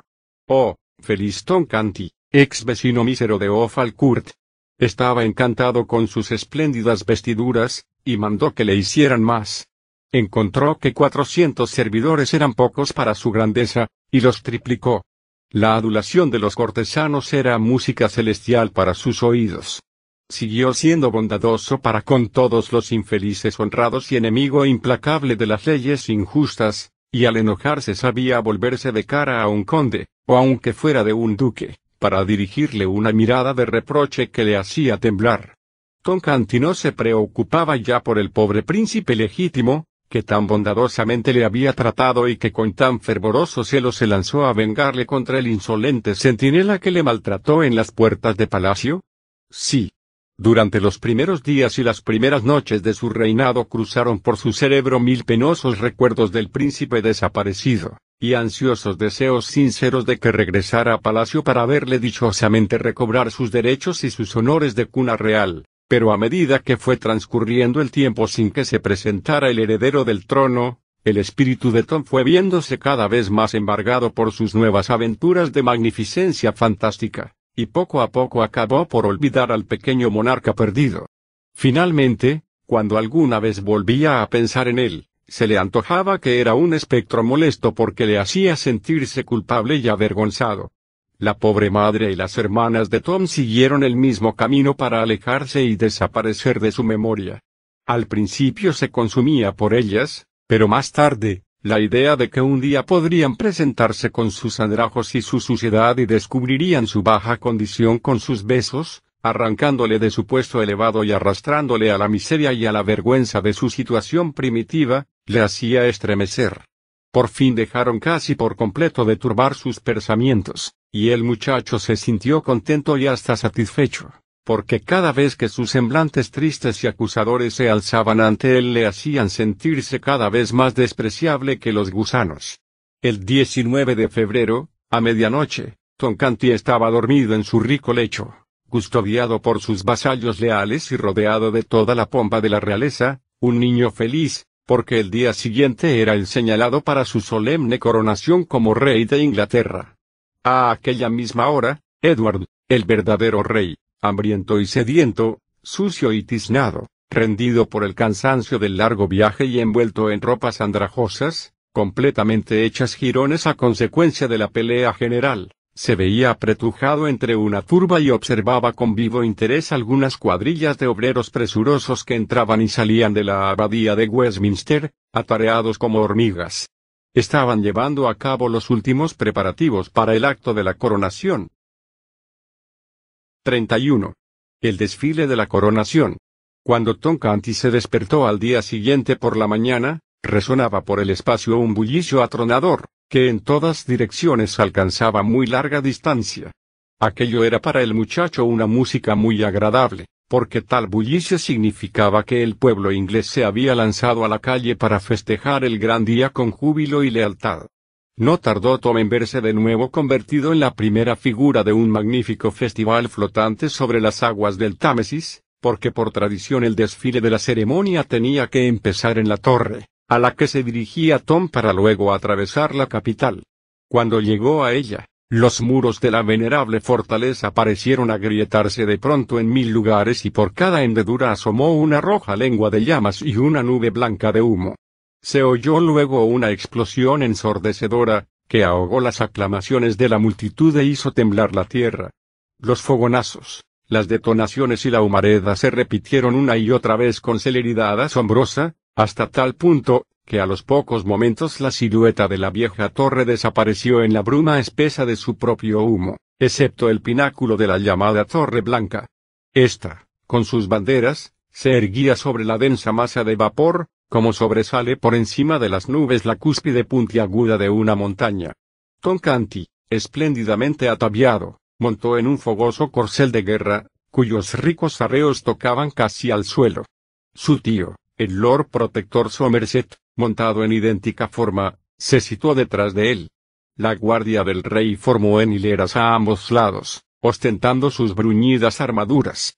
Seguía al protector una procesión al parecer interminable de nobles encopetados, acompañados de sus vasallos. Luego venía el alcalde y el cuerpo de regidores con sus túnicas de terciopelo carmesí y con la cadena de oro en el pecho, y por fin los dignatarios y miembros de todos los gremios de Londres, elegantísimos portadores de los lujosos estandartes de las diversas corporaciones.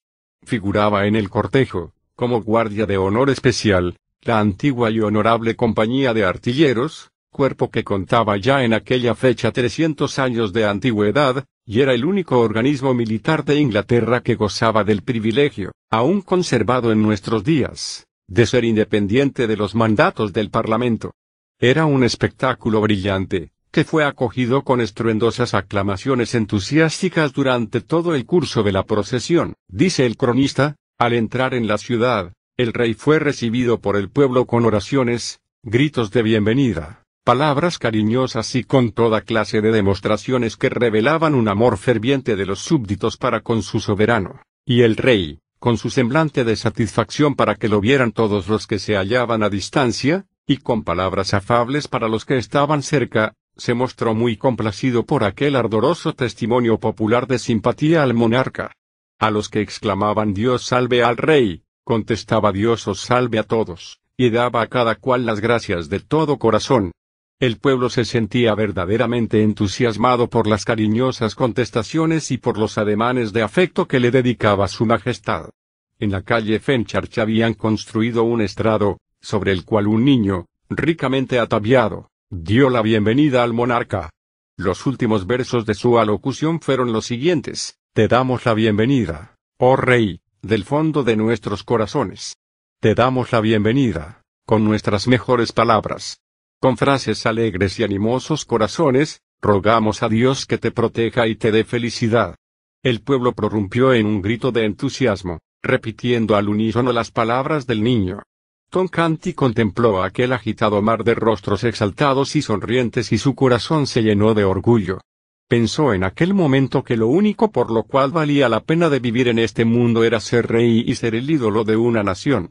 Súbitamente descubrió a cierta distancia dos de sus camaradas harapientos de Ofalcourt, uno de ellos era el que representaba el papel del Lord Gran Almirante en su corte fantástica de otros tiempos, y el otro, el Lord de la Alcoba Real en la misma pantomima.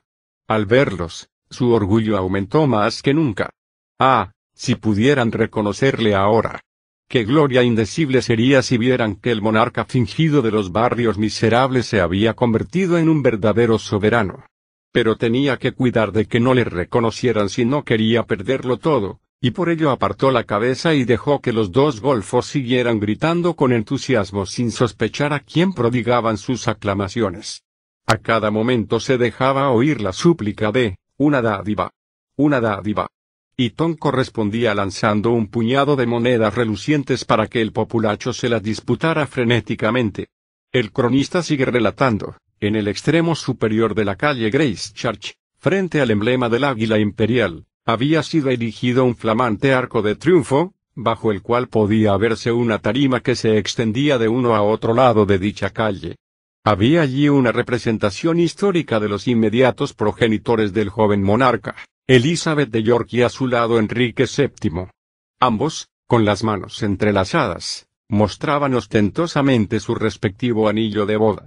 Había también los retratos de Enrique VIII, de Juana Seymour, madre del nuevo rey, y del mismo Edward VI, sentado en el trono con imponente majestad.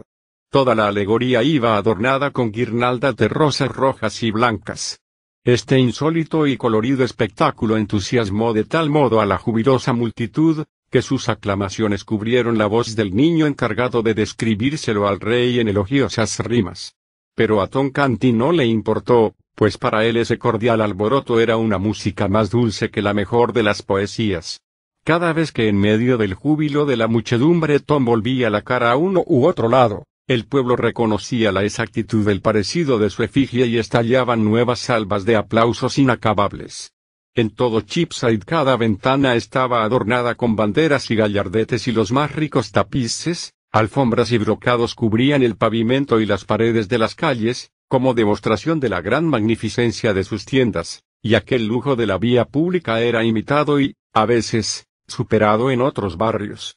Y todo ese maravilloso boato me lo dedican a mí, pensaba Tom Canty. Las mejillas del falso rey estaban coloreadas por la excitación, sus ojos centelleaban y todos sus sentidos se abandonaban a un placer delirante.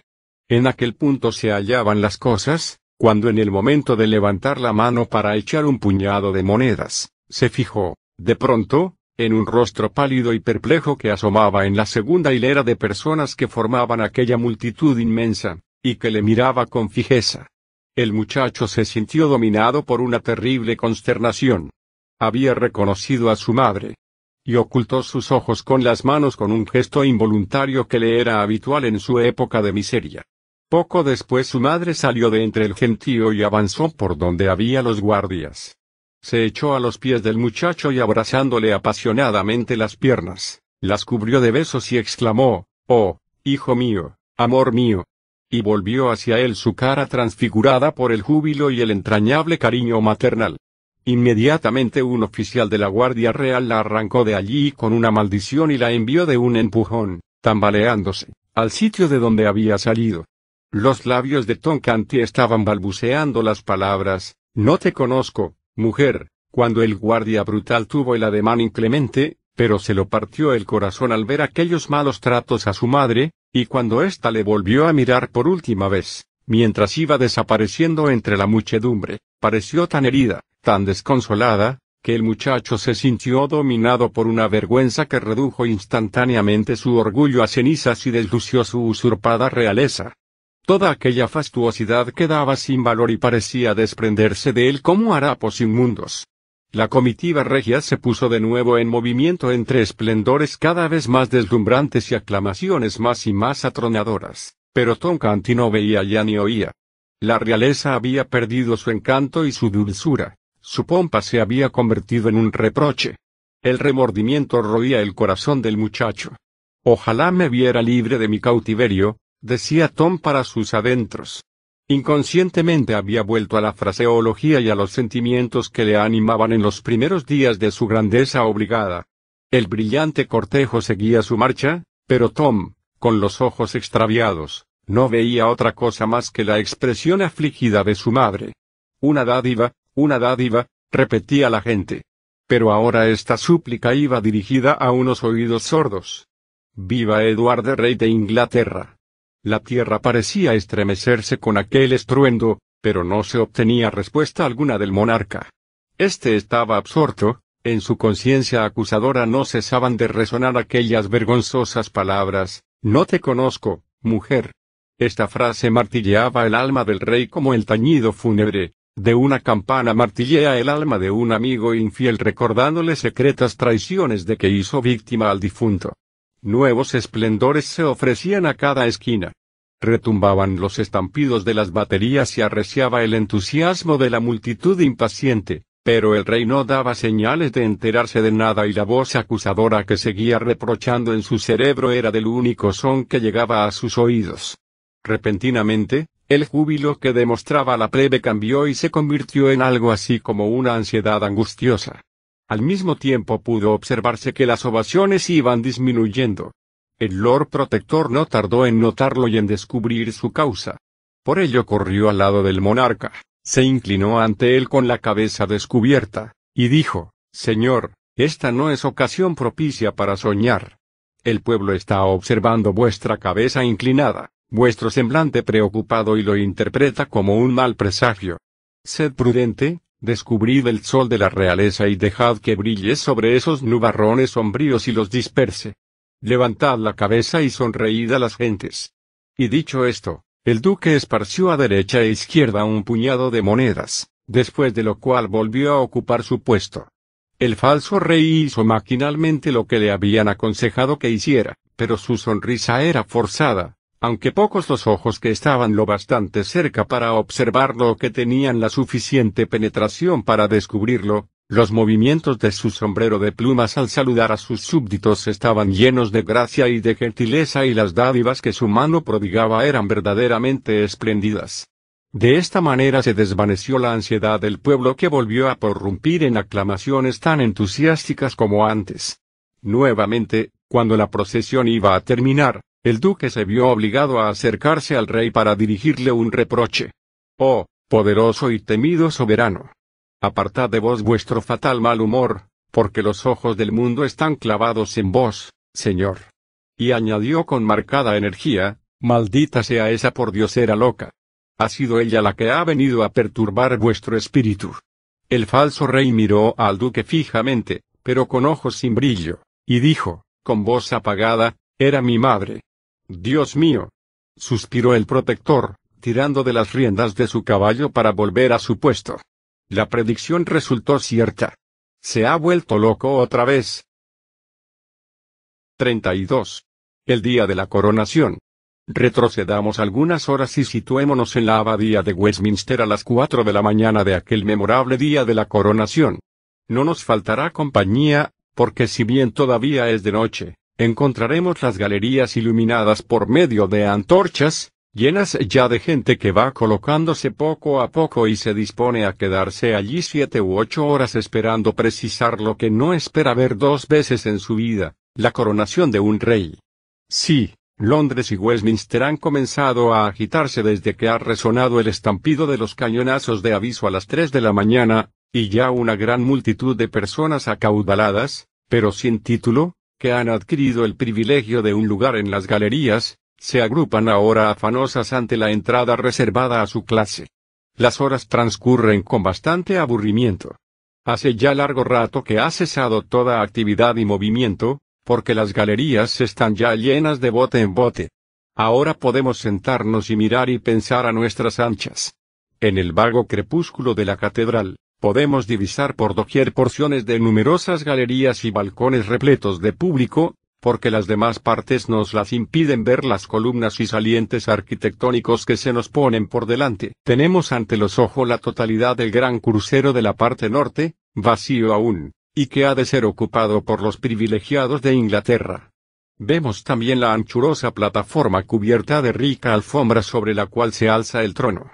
Este se halla en el centro de la referida plataforma a la que dan acceso cuatro anchos escalones. En el asiento del trono va ajustada una piedra plana, llamada la piedra de Scone en la que muchos reyes de Escocia se sentaron para recibir la corona, por lo cual, con el tiempo, se la ha considerado lo bastante sagrada para que los príncipes herederos ingleses la hicieran servir con el mismo objeto.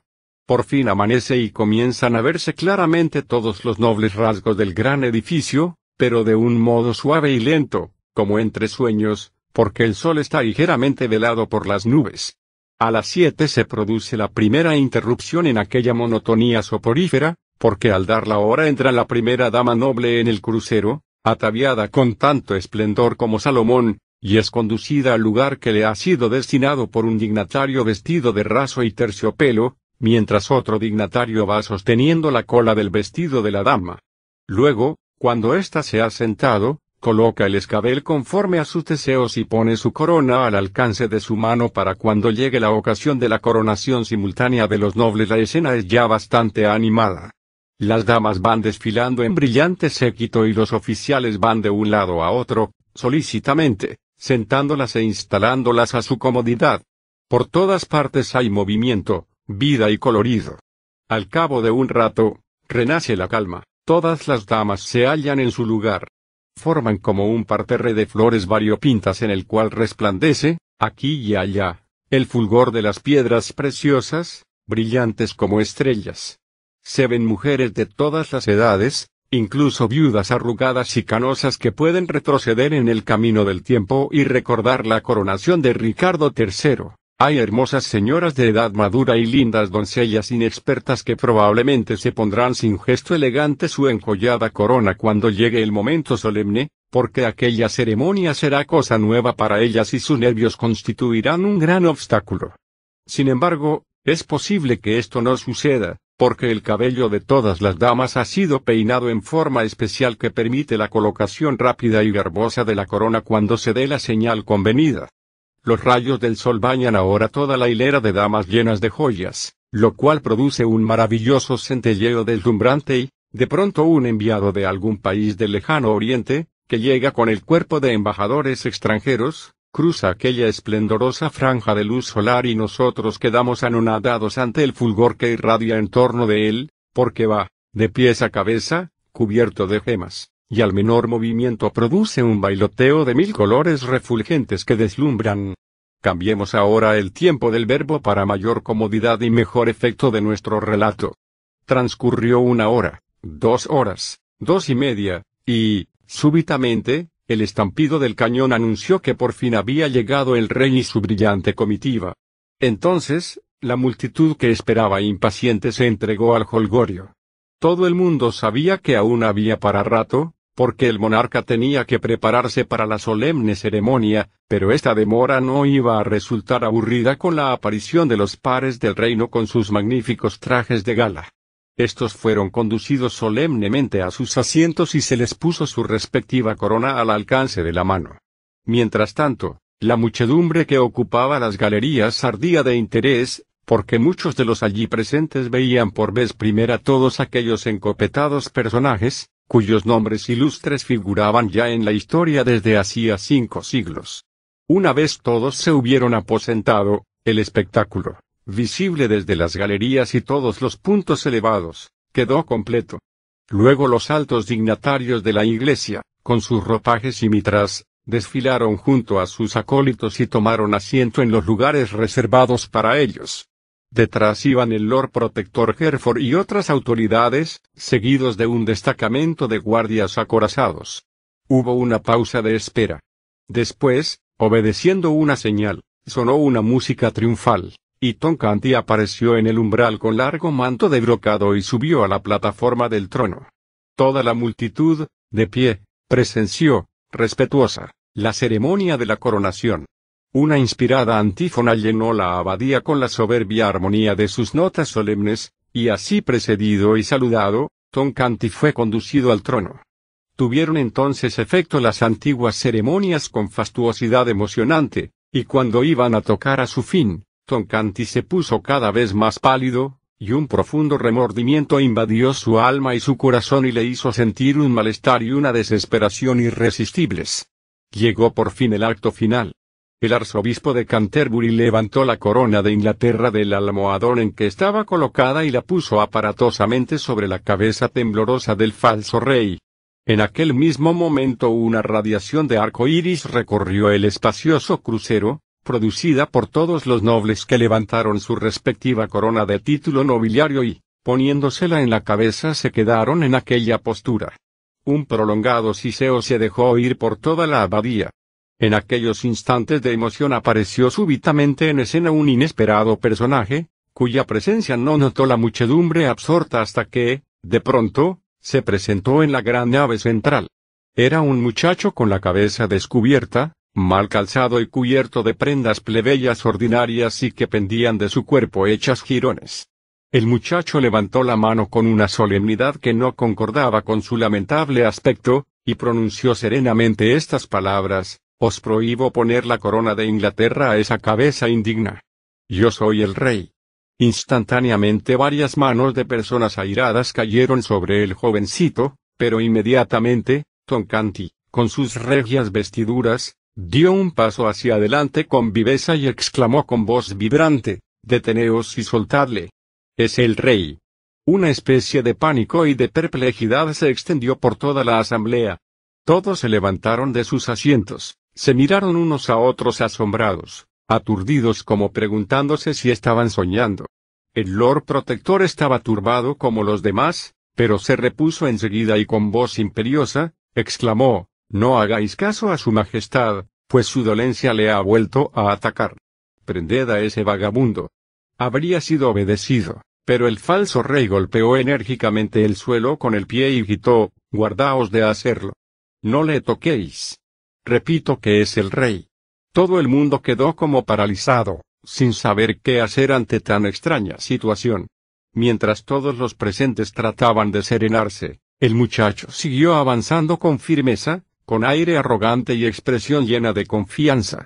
No se había detenido ya desde un principio y mientras los cerebros trastornados seguían vacilando sin saber qué hacer ni qué pensar, Edward subió a la plataforma y el falso rey salió a su encuentro con semblante jubiloso, y, postrándose de rodillas ante él, dijo, Oh, mi señor y rey.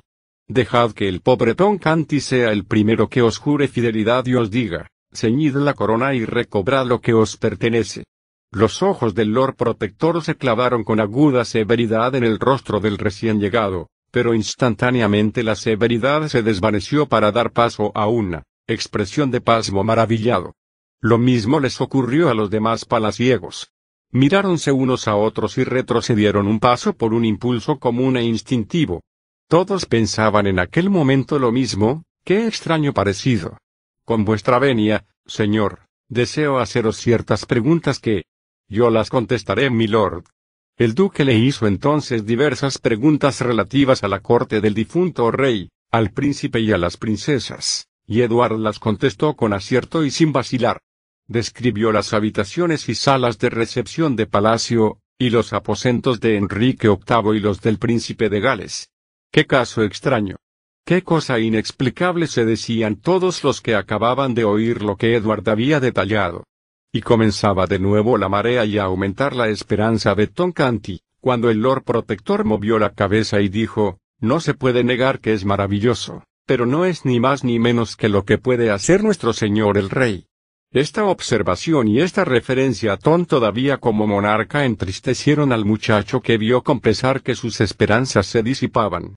Esas no son pruebas suficientes, añadió el Lord Protector. La marea volvía aceleradamente, en extremo rápida, pero hacia otra dirección, y dejaba al pobre Tom Canty atascado en el trono y al otro nadando desesperadamente en pleno oleaje.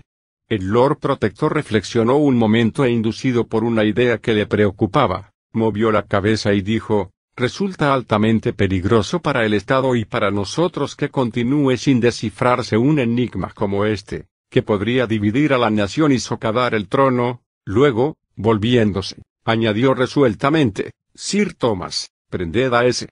Es decir, no, esperad. Acabó diciendo con voz animada. Y dirigiéndose al candidato harapiento le preguntó, ¿dónde está el gran sello? Contestando exactamente a esta pregunta, el enigma quedará descifrado, porque solo puede responder sobre este punto el príncipe de Gales. De una cosa tan fútil depende nada menos que un trono y una dinastía. Fue una pregunta, afortunada, una idea luminosa. Que así lo consideraban los altos dignatarios, lo demostró la mirada de absoluta aprobación que dirigieron estos al Lord Protector.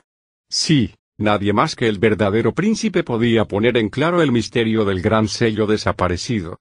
Aquel pequeño impostor había aprendido muy bien su lección, pero en este punto iba a fracasar porque ni su mismo maestro era capaz de contestar a tal pregunta. Ah, excelente idea. Ahora vamos a vernos libres de este engorroso asunto que ofrece tanto peligro. Y pensando así, movieron todos la cabeza de un modo casi imperceptible y sonriendo con satisfacción. Todas las miradas quedaron fijas en el muchacho para ver si se manifestaba atacado por la parálisis de la confusión culpable. Pero cuál no fue su sorpresa al observar que no experimentaba ninguna turbación y que, por el contrario, contestaba con voz serena y confiada, la solución de esto que llamáis enigma no tiene nada de difícil.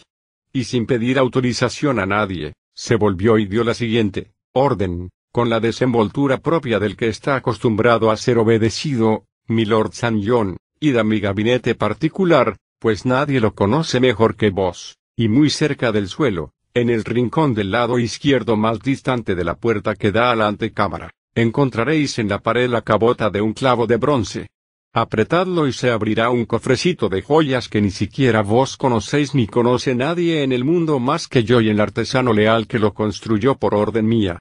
Lo primero que veréis, al abrirlo, será el gran sello. Traedlo. Todos los allí presentes quedaron perplejos al oír estas palabras, y más aún al ver que el muchacho se dirigía a aquel alto personaje sin vacilación ni aparente temor de equivocarse, y le llamaba por su nombre. Con la plácida convicción de conocerle de toda la vida. El par se quedó tan pasmado que se dispuso casi a obedecer, y llegó incluso a hacer un ademán como para alejarse, pero no tardó en recobrar su tranquila actitud habitual y un ligero sonrojo en sus mejillas vino a confesar su torpeza. Tom Canty se volvió hacia él y le dijo con aspereza, ¿por qué vaciláis? ¿No habéis oído el mandato del rey? Id. Entonces Lord St. John hizo una profunda reverencia, que se notó hacía con significativa cautela, pues no la dirigía verdaderamente a ninguno de los dos dudosos monarcas, sino al espacio neutral que quedaba entre ellos, y se retiró discretamente. Se produjo un movimiento lento y apenas perceptible entre aquel grupo oficial ostentoso, pero tenaz y persistente, un movimiento como el que produce un calidoscopio cuando se hace girar lentamente, y con el cual los componentes de un grupo se disgregan y se unen uno a otro grupo, un movimiento que, poco a poco, en el caso que nos ocupa, dispersó los grupos que había junto a Tom Canty para reagruparlos en torno del recién llegado. Tom Canty se quedó, pues, casi solo. Hubo luego una pausa, una breve espera impaciente, durante la cual los pocos que todavía se hallaban al lado de Tom Canty fueron gradualmente armándose de valor para atreverse a deslizarse uno por uno y unirse a la mayoría. Tom, con su manto real y sus joyas, se quedó, pues, por fin, solo y aislado del mundo. Era una figura conspicua que ocupaba un vacío muy elocuente. De pronto se vio aparecer de nuevo a Lord St. John, y cuando éste avanzó por la nave central, el interés que todos sentían era tan intenso, que el tenue murmullo de las conversaciones de la concurrencia se apagó por completo y fue sustituido por un siseo general y una quietud absoluta que permitía oír el rumor de las pisadas del que todos esperaban ansiosamente. Todas las miradas se clavaron en él mientras avanzaba. Lord John llegó a la plataforma, se detuvo, un momento y dirigiéndose a Tom Canty, dijo con tono de profunda obediencia, Señor, en el lugar indicado, no está el sello. No se aparta nunca un grupo de gente de un apestado con más rapidez que el bando de pálidos y temerosos cortesanos se alejó del lado del andrajoso pretendiente a la corona. En un abrir y cerrar de ojos se quedó este completamente solo sin un amigo ni paladín, y como blanco contra el cual era lanzado ahora un fuego graneado de miradas de odio y de desprecio. El Lord Protector exclamó, furioso, sacad de aquí a ese mendigo. Echadle a la calle y azotadle por toda la ciudad sin ninguna clase de consideración, pues no la merece. Unos oficiales de la guardia se precipitaron hacia Edward, obedeciendo la orden, pero Tom Canty los apartó con un gesto enérgico y dijo, atrás. El que le toque, pone en peligro su propia vida. El Lord Protector, asombrado en grado sumo, dijo a Lord St. John, ¿Habéis mirado bien? Pero huelga preguntarlo. No obstante, todo esto es muy extraño. Las cosas de poca importancia, las futilezas, se le escapan a uno de la memoria, pero, ¿cómo puede haber desaparecido una cosa tan importante como el sello de Inglaterra, sin que nadie logre saber dónde fue a parar? Sobre todo tratándose de un objeto voluminoso. Un disco de oro macizo. Con Canty, con ojos centelleantes, Avanzó y se puso a vociferar, callad. Con esto ya basta. Era redondo y grueso y tenía grabados emblemas y letras. Entonces ya sé lo que es el gran sello de que tanto se ha venido hablando. Si me lo hubierais descrito detalladamente, haría ya tres semanas que obraría en vuestro poder. Ahora sé perfectamente dónde está. Pero no fui yo quien lo puse allí por primera vez. ¿Quién lo puso, pues? Ese jovencito que está ahí, el verdadero rey de Inglaterra. Y él mismo podrá deciros dónde está el sello, y os convenceréis de que lo sabe porque fue él mismo quien lo colocó en aquel lugar. Recordad, rey mío, haced memoria. Fue lo último, lo último que hicisteis aquel día antes de salir de palacio vestido con mis andrajos para castigar al soldado que me había maltratado. Se hizo el silencio, que no interrumpió ni un movimiento ni un cuchicheo y todos los ojos fijaron sus miradas en Edward, que frunciendo el ceño y cabizbajo, se esforzaba en hacer venir a su memoria, entre el tumulto de desagradables recuerdos que absorbían su pensamiento, un hecho sencillo del que no conseguía acordarse y del que dependía la recuperación del trono, pues teniéndolo olvidado seguiría siendo un pordiosero, un miserable proscrito. Transcurrían los minutos y el muchacho seguía cavilando, esforzándose en silencio, sin dar señales de éxito. Pero al fin movió lentamente la cabeza, y dijo con labios temblorosos y voz afligida, recuerdo la escena, hizo una pausa, y levantando los ojos, añadió, con dignidad, milores y caballeros, si queréis despojar a vuestro verdadero soberano de lo que le pertenece por la falta de una prueba que no puede presentaros, no me opondré a vuestras pretensiones porque me veo en la imposibilidad de hacerlo, pero... Oh, eso es un tremendo desatino, rey mío. exclamó Toncanti, dominado por el terror. Esperad, pensad, no desmayéis, que vuestra causa no está perdida. No lo está, no. Escuchad lo que os digo y fijaos bien en mis palabras. Voy a recordaros aquella mañana y todo lo que ocurrió entonces, os hablé de mis hermanas Nan y Beth. Ah, sí. Eso lo recordáis. Y de mi abuela anciana y de los juegos de los chiquillos de Ofalcourt. Sí, también lo recordáis. Seguid escuchando mi relato y acabaréis por acordaros de todo. Me disteis de comer y de beber, y con regia cortesía despedisteis a vuestros servidores para que no me avergonzara yo delante de ellos por mi mala crianza. Sí, todo eso lo recordáis. A medida que Toncanti exponía estos detalles y Edward movía la cabeza asintiendo, el elevado auditorio les miraba y oía con asombro. Aquello parecía ser una historia verdadera, pero, como había tenido lugar el casi imposible encuentro entre un príncipe y un muchacho por diosero, Jamás se vio gente reunida más aturrullada, más intrigada y estupefacta que aquella. Cambiarnos en broma nuestros vestidos, príncipe, y luego nos pusimos delante de un espejo y éramos tan iguales que los dos nos dijimos que parecía que no hubiéramos cambiado. Sí, indudablemente, recordáis todo eso. Después os fijasteis en que el soldado me había herido en una mano. Mirad, aquí está todavía la señal y ni siquiera puedo escribir, porque tengo los dedos rígidos.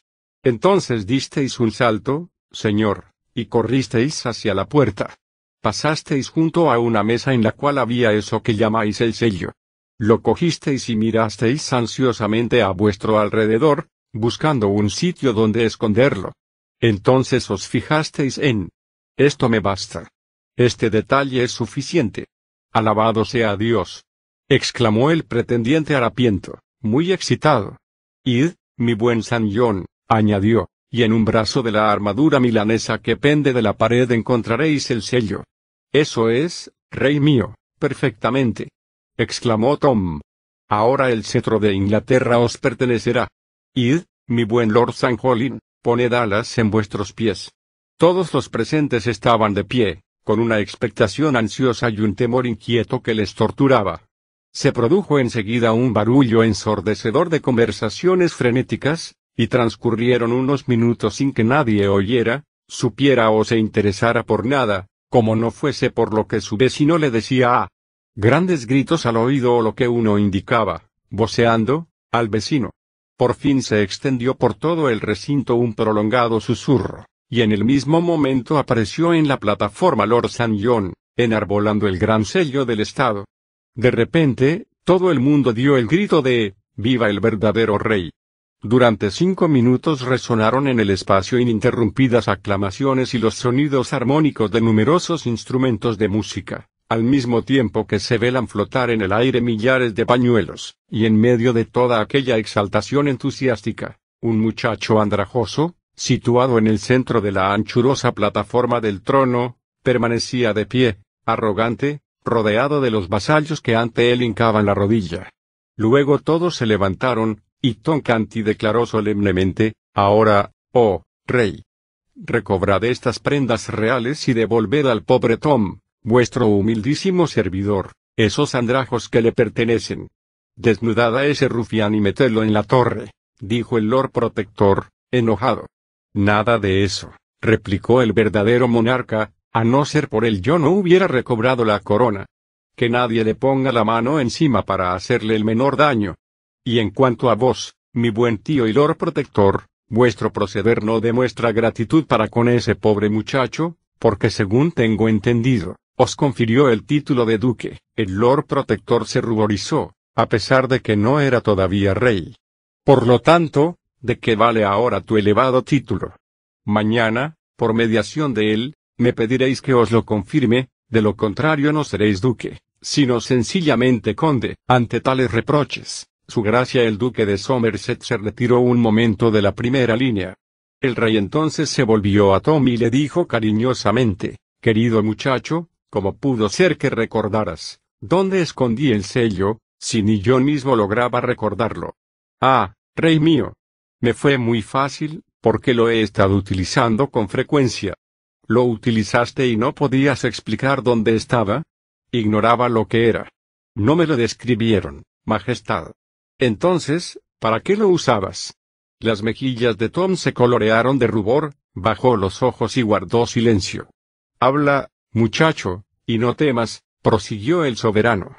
¿Para qué utilizaste el gran sello de Inglaterra? Tom Canty vaciló un momento, y por fin, con patética turbación, declaró, para cascar nueces. Pobre chico. La tempestad de risas que provocó esta confesión ingenua y graciosa le dejó anonadado de vergüenza. Y si quedaba alguna duda en la mente de alguno de los cortesanos respecto a que Tom Canty no era el verdadero rey de Inglaterra, esta contestación chocante la disipó por completo. Entretanto, el suntuoso manto real había sido retirado de los hombros de Tom para pasar a los del rey, cuyos harapos quedaron cubiertos y disimulados por él mismo. Se reanudaron las ceremonias de la coronación, y el verdadero rey fue ungido. Le fue puesta la corona en la cabeza, mientras los cañones atronaban el espacio con su estampido anunciador del magno acontecimiento y toda la ciudad de Londres vibraba en medio de continuas aclamaciones. 33. Edward, rey. Miles Hendon ya tenía un aspecto bastante pintoresco antes de meterse en la boyanga vida en el puente de Londres, pero este se acrecentó mucho más cuando salió de ella. Poco dinero tenía al entrar en el alboroto, pero ni un céntimo al salir del mismo, pues los rateros, en el río revuelto, le habían robado hasta la última moneda. Pero poco importaba con tal que consiguiera encontrar al muchacho. Como era soldado, no se dispuso a emprender sus diligencias y su busca al azar, sino que preparó meditada y meticulosamente todo su plan de campaña. ¿Qué era lo natural que hiciera el muchacho? ¿Y a dónde podía lógicamente haber ido? Lo natural, se decía Miles, es que se hubiese dirigido a su antigua posilga, porque tal es el instinto de los dementes cuando se ven sin hogar ni amparo, como el de los cuerdos. ¿Dónde se hallaba situada su primitiva covacha? Sus andrajos, unidos al recuerdo del rufián que parecía conocerle y que incluso pretendía ser su padre, indicaban que el lugar debía encontrarse en alguno de los barrios más miserables de Londres. ¿Iba a ser larga y difícil la busca? No, al parecer resultaría fácil y breve. No se lanzaría a la casa del chico, sino a la casa de la muchedumbre, porque no cabía duda que en el centro de una multitud, pequeña o grande, tendría, tarde o temprano, que a su amiguito, pues el populacho sarnoso seguramente se entretendría molestando e insultando al pequeño, que, como de costumbre, se le antojaría proclamarse rey. Entonces Miles Hendon dejaría maltrechos a algunos de los malintencionados perillanes y se llevaría a su protegido, a quien, como otras veces, consolaría y alegraría con palabras cariñosas y del cual ya no volvería a separarse. Emprendió, pues, Miles sus pesquisas, y hora tras hora, fue recorriendo angostos callejones y calles inmundas, a la saga de grupos y de multitudes, y los encontró incontables, pero no descubrió en ninguna parte ni una sola huella del muchacho. Esto le extrañó muchísimo, pero no logró desanimarle, porque no influía en su plan de campaña. Lo único mal calculado era que ésta iba a resultar bastante más larga de lo que se figuró al principio. Había recorrido en un día numerosas calles y observado muchos grupos sin más resultado que un gran cansancio, bastante hambre y no menos sueño. Necesitaba desayunar, pero no hallaba medio de conseguirlo. No se le ocurrió pedirlo como limosna, y en cuanto a empeñar su espada, antes habría consentido en despojarse de su honor. Podía prescindir de alguna de sus ropas. Sí, pero sería más fácil encontrar un cliente para una enfermedad que para prendas como las que él usaba. Al mediodía andaba aún por entre la multitud de curiosos que seguía a la comitiva regia, convencido de que aquella fastuosidad de la realeza tenía que llamar la atención y atraer al pobrecito muchacho de mente. Siguió, pues, al real cortejo por todo el camino hasta llegar a Westminster y a la abadía. Iba de un lado a otro entre la muchedumbre que se apretujaba en aquellas inmediaciones, y quedó siempre chasqueado y estupefacto hasta que finalmente decidió alejarse de allí para modificar y mejorar sus pesquisas. Cuando despertó de sus meditaciones observó que la ciudad quedaba muy atrás y que se aproximaba el crepúsculo. Se encontraba cerca del río y en el campo, en una comarca pintoresca, llena de hermosas fincas, y, por consiguiente, no era un distrito adecuado al lamentable traje que él vestía. Como no hacía frío, se tendió en el suelo junto a un seto, con objeto de descansar y poder reflexionar tranquilamente. No tardó en sentirse dominado por el sueño. Pero oyó unas salvas atronadoras y se dijo, están coronando al nuevo rey, e inmediatamente se quedó dormido. Hacía más de treinta horas que no dormía ni descansaba. No volvió a despertarse hasta media mañana del día siguiente. Se levantó cojeando, entumecido y hambriento, se lavó en el río, dio a su estómago el consuelo de unos sorbos de agua y se dirigió hacia Westminster, regañándose a sí mismo por haber perdido tanto tiempo inútilmente. El hambre le indujo a trazar un nuevo plan, que consistía en procurar ponerse al habla con el viejo Sir Humphrey Marlowe y pedirle unas monedas con las cuales. Pero de momento aquello ya era bastante, como primera parte de su proyecto, luego ya vendría lo demás. A eso de las once se acercó a Palacio, y aunque se vio rodeado por un grupo de personas encopetadas que seguía el mismo camino, no pasó, naturalmente, desapercibido, pues su traje se encargó de llamar la atención. Miles observó atentamente las facciones de toda aquella gente en la confianza de hallar un alma caritativa que se prestara bondadosamente a comunicar al viejo teniente su deseo de entrevistarse con él, porque era en vano penetrar personalmente en palacio. De pronto, pasó por su lado el niño de los azotes que dio media vuelta, y quedándose mirándole con ojos escudriñadores, se dijo, si este no es el vagabundo que tanto preocupa a su majestad, soy un asno, aunque creo que también lo he sido antes. Responde a la descripción exacta de un harapiento. Si encontrase una excusa para hablarle. Pero Miles Hendon le sacó del apuro, porque, como ocurre cuando alguien se siente magnetizado por un hipnotizador que le mira insistentemente por la espalda, se volvió de cara al muchacho, y al notar el interés con que le miraba éste, se encaminó hacia él y le dijo, Acabas de salir de palacio, ¿verdad? ¿Vives en él?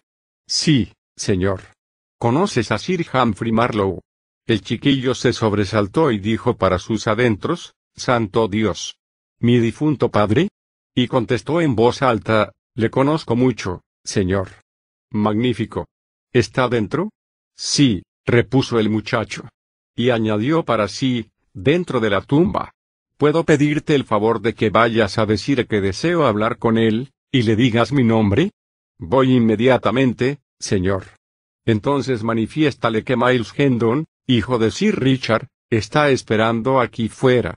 Te lo agradeceré mucho.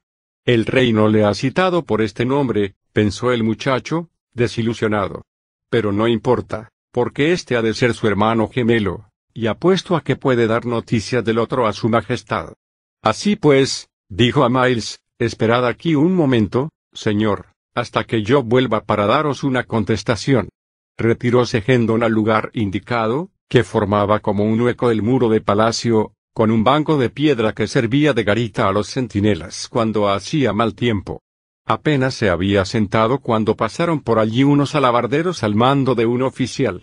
Este le vio, detuvo a sus hombres y ordenó a Hendon que le siguiera.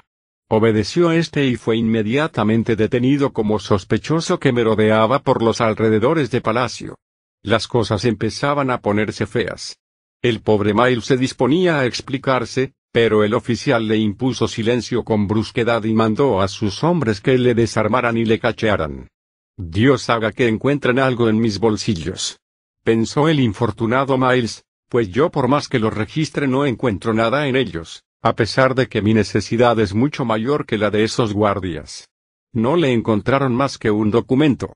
El oficial lo desplegó, y Hendon reconoció los garabatos trazados por su amiguito desaparecido aquel día desgraciado que estuvieron ambos en Hendon Hall.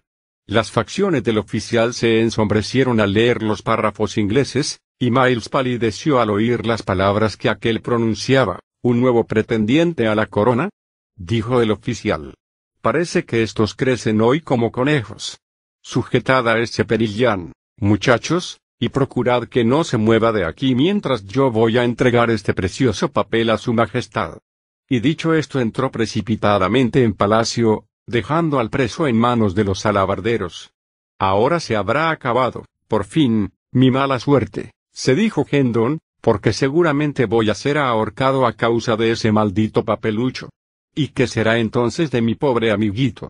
Solo Dios lo sabe. De pronto vio que el oficial volvía corriendo, y se armó de valor para afrontar la situación como corresponde a un hombre valiente y sereno.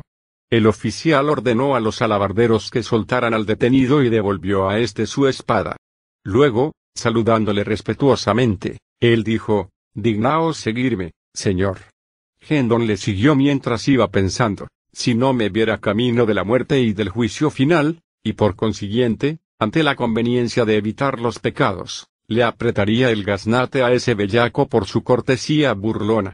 Atravesaron los dos un patio lleno de gente y llegaron a la entrada principal de palacio, donde el oficial, con otro saludo, entregó a Hendon en manos de un cortesano lujosamente ataviado, quien, después de recibirle con profundo respeto, le condujo a través de un anchuroso vestíbulo a cuyos lados se alineaban elegantes y rígidos lacayos, que a su paso, hicieron una gran reverencia pero se partieron de risa disimuladamente al ver aquel estrafalario espantajo tan pronto como éste volvió la espalda, y le llevó por una escalera en medio de un gentío ricamente trajeado, hasta que, finalmente, le introdujo en un gran salón, donde le hizo pasar por entre los grandes nobles de Inglaterra allí congregados, luego, con extrema afabilidad, le indicó que tenía que descubrirse y le dejó de pie en medio de la espléndida sala donde fue el blanco de todos los ojos, que le dirigían miradas de indignación o de mofa. Miles Hendon estaba completamente azorado.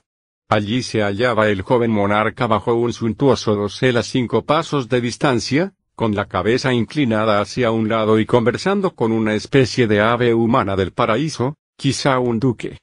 Hendon pensaba que ya era bastante terrible verse sentenciado a muerte en la flor de la vida, sin sufrir aquella humillación pública tan bochornosa. Deseaba que el rey despachara pronto, pues alguno de los encopetados personajes que le rodeaban se estaba poniendo ya inaguantable. En aquel momento, al levantar el rey ligeramente la cabeza, Hendon pudo verle la cara y experimentó tal impresión que se quedó sin poder apenas respirar. Se quedó contemplando al monarca, como paralizado, y exclamó, caramba, el gran señor de los sueños y de las sombras en su trono.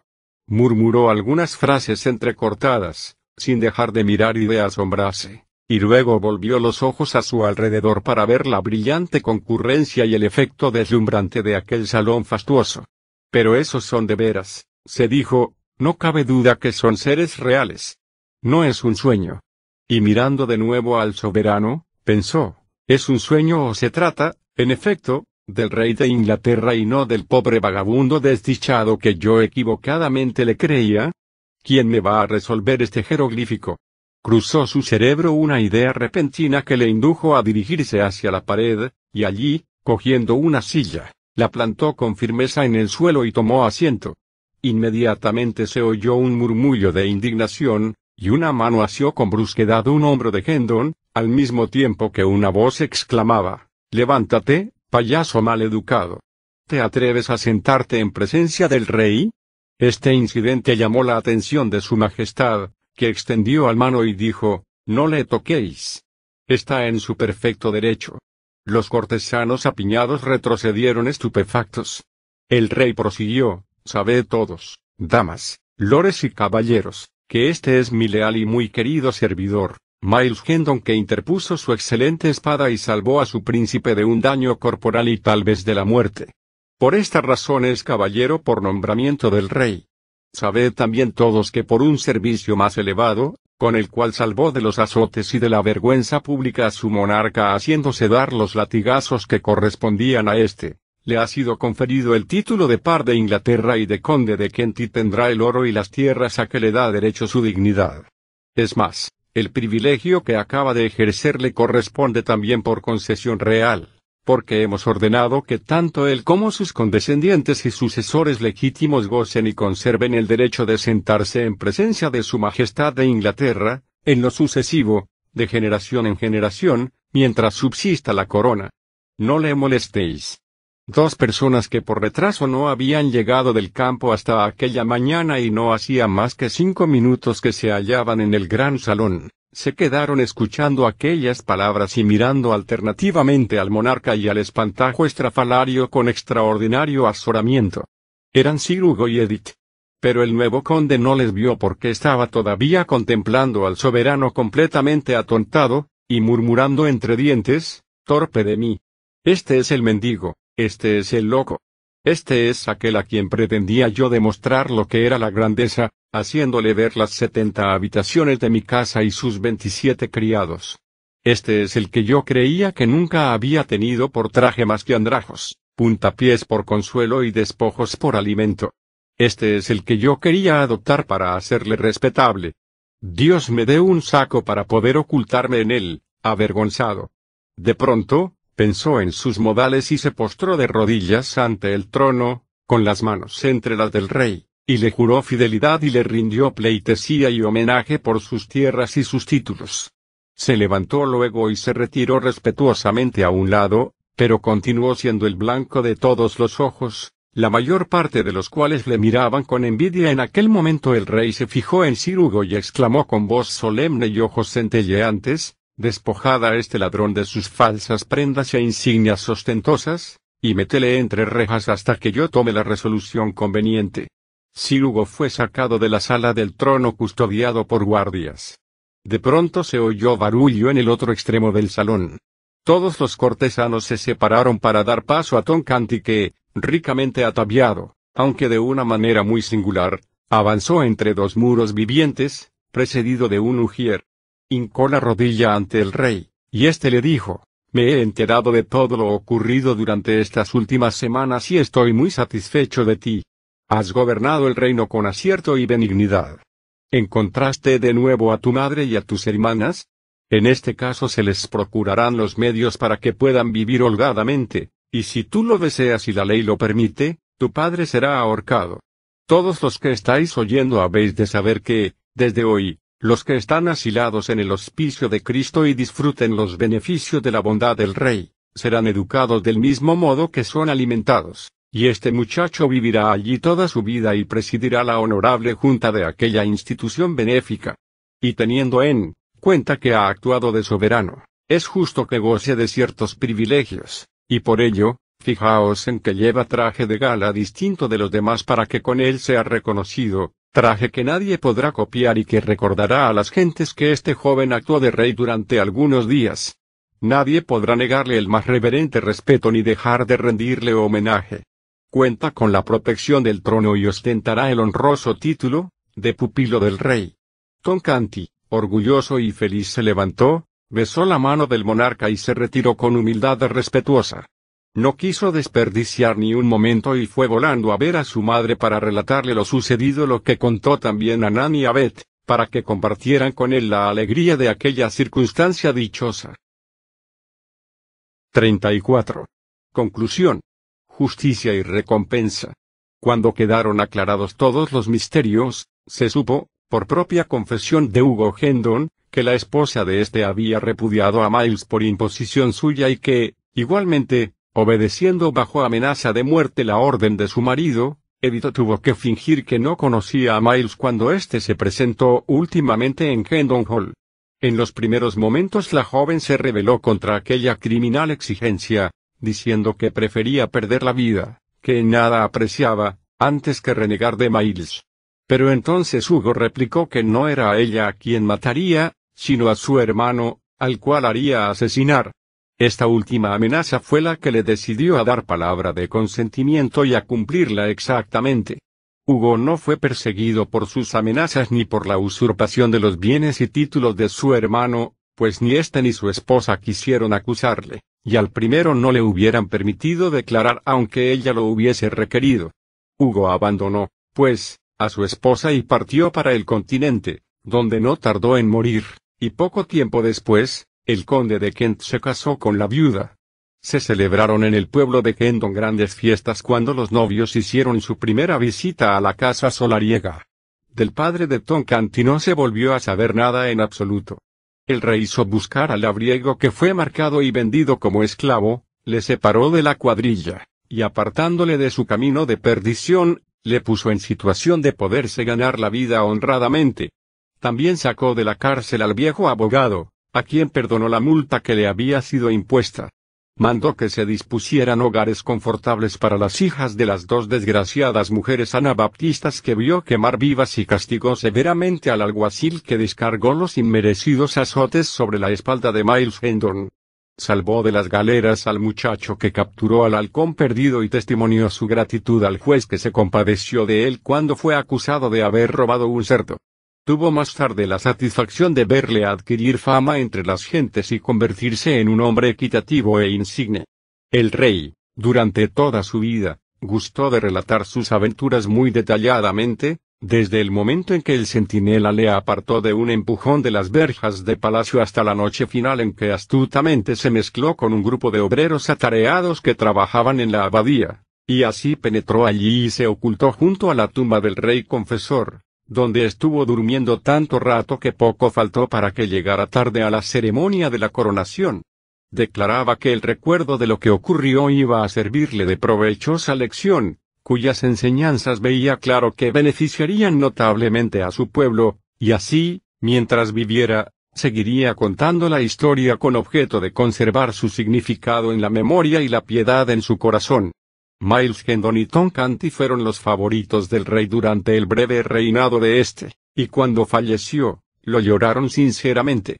El bondadoso conde de Kento tenía sobrado talento para abusar de sus privilegios especiales, pero los ejerció en dos ocasiones, después del ejemplo que hemos visto, antes de su muerte, una cuando el advenimiento al trono de la reina María, y otra cuando la coronación de la reina Elizabeth. Uno de sus descendientes lo ejerció también cuando fue coronado Jacobo I. Transcurrió casi un cuarto de siglo antes que al hijo de este descendiente le fuera dable usar de su derecho, por lo cual el privilegio de los Kent se había borrado de la memoria de la mayor parte de la gente de aquella época. Así pues, cuando el Kent de aquellos tiempos se presentó ante Carlos I y su corte y se sentó en presencia del monarca, con objeto de afirmar y perpetuar el derecho de su noble familia, se produjo gran revuelo, pero pronto fue explicado el caso y el derecho en cuestión quedó confirmado. El último conde de aquella vieja estirpe cayó luchando en defensa del rey en las guerras de la República, y con él tocó a su fin el singular privilegio. Canti vivió hasta una edad muy avanzada que le daba un aspecto grave y benigno de anciano simpático, con todo el cabello canoso. Durante toda su vida, después de su infancia, se le tributaron los debidos honores y reverencias porque su traje llamativo y peculiar recordaba a todo el mundo que de joven actuó de rey, y por ello, donde quiera que se presentaba, todos los que se hallaban en su presencia le abrían paso y se decían entre sí, descubríos ante él. Es el pupilo del rey. Y le saludaban respetuosamente, a lo cual él correspondía con una sonrisa amable que todos tenían en mucha estima dada la honrosa historia de aquel cuyos labios la perfilaban. Sí, el rey Eduard VI vivió pocos años, el pobre, pero los vivió provechosa y dignamente. Más de una vez, cuando algún gran dignatario, algún encumbrado vasallo de la corona, oponía alguna objeción a la lenidad del soberano, alegando que alguna de las leyes que éste se proponía modificar era ya lo bastante suave para su objeto, y no podía decirse que ocasionara sufrimiento ni opresión dignas de consideración, el joven monarca le dirigía una mirada elocuente y melancólica y con tono de emoción compasiva, le decía, ¿y qué sabéis vos de los sufrimientos y de la opresión? De eso solo podemos dar razón yo y mi pueblo, pero vos no. El reinado de Eduard VI resultó ser muy clemente en aquellos tiempos rigurosos. Y ahora que, terminada la historia, vamos a dejar de hablar de él, procuremos conservar en nuestra memoria el recuerdo imperecedero de su elevada figura.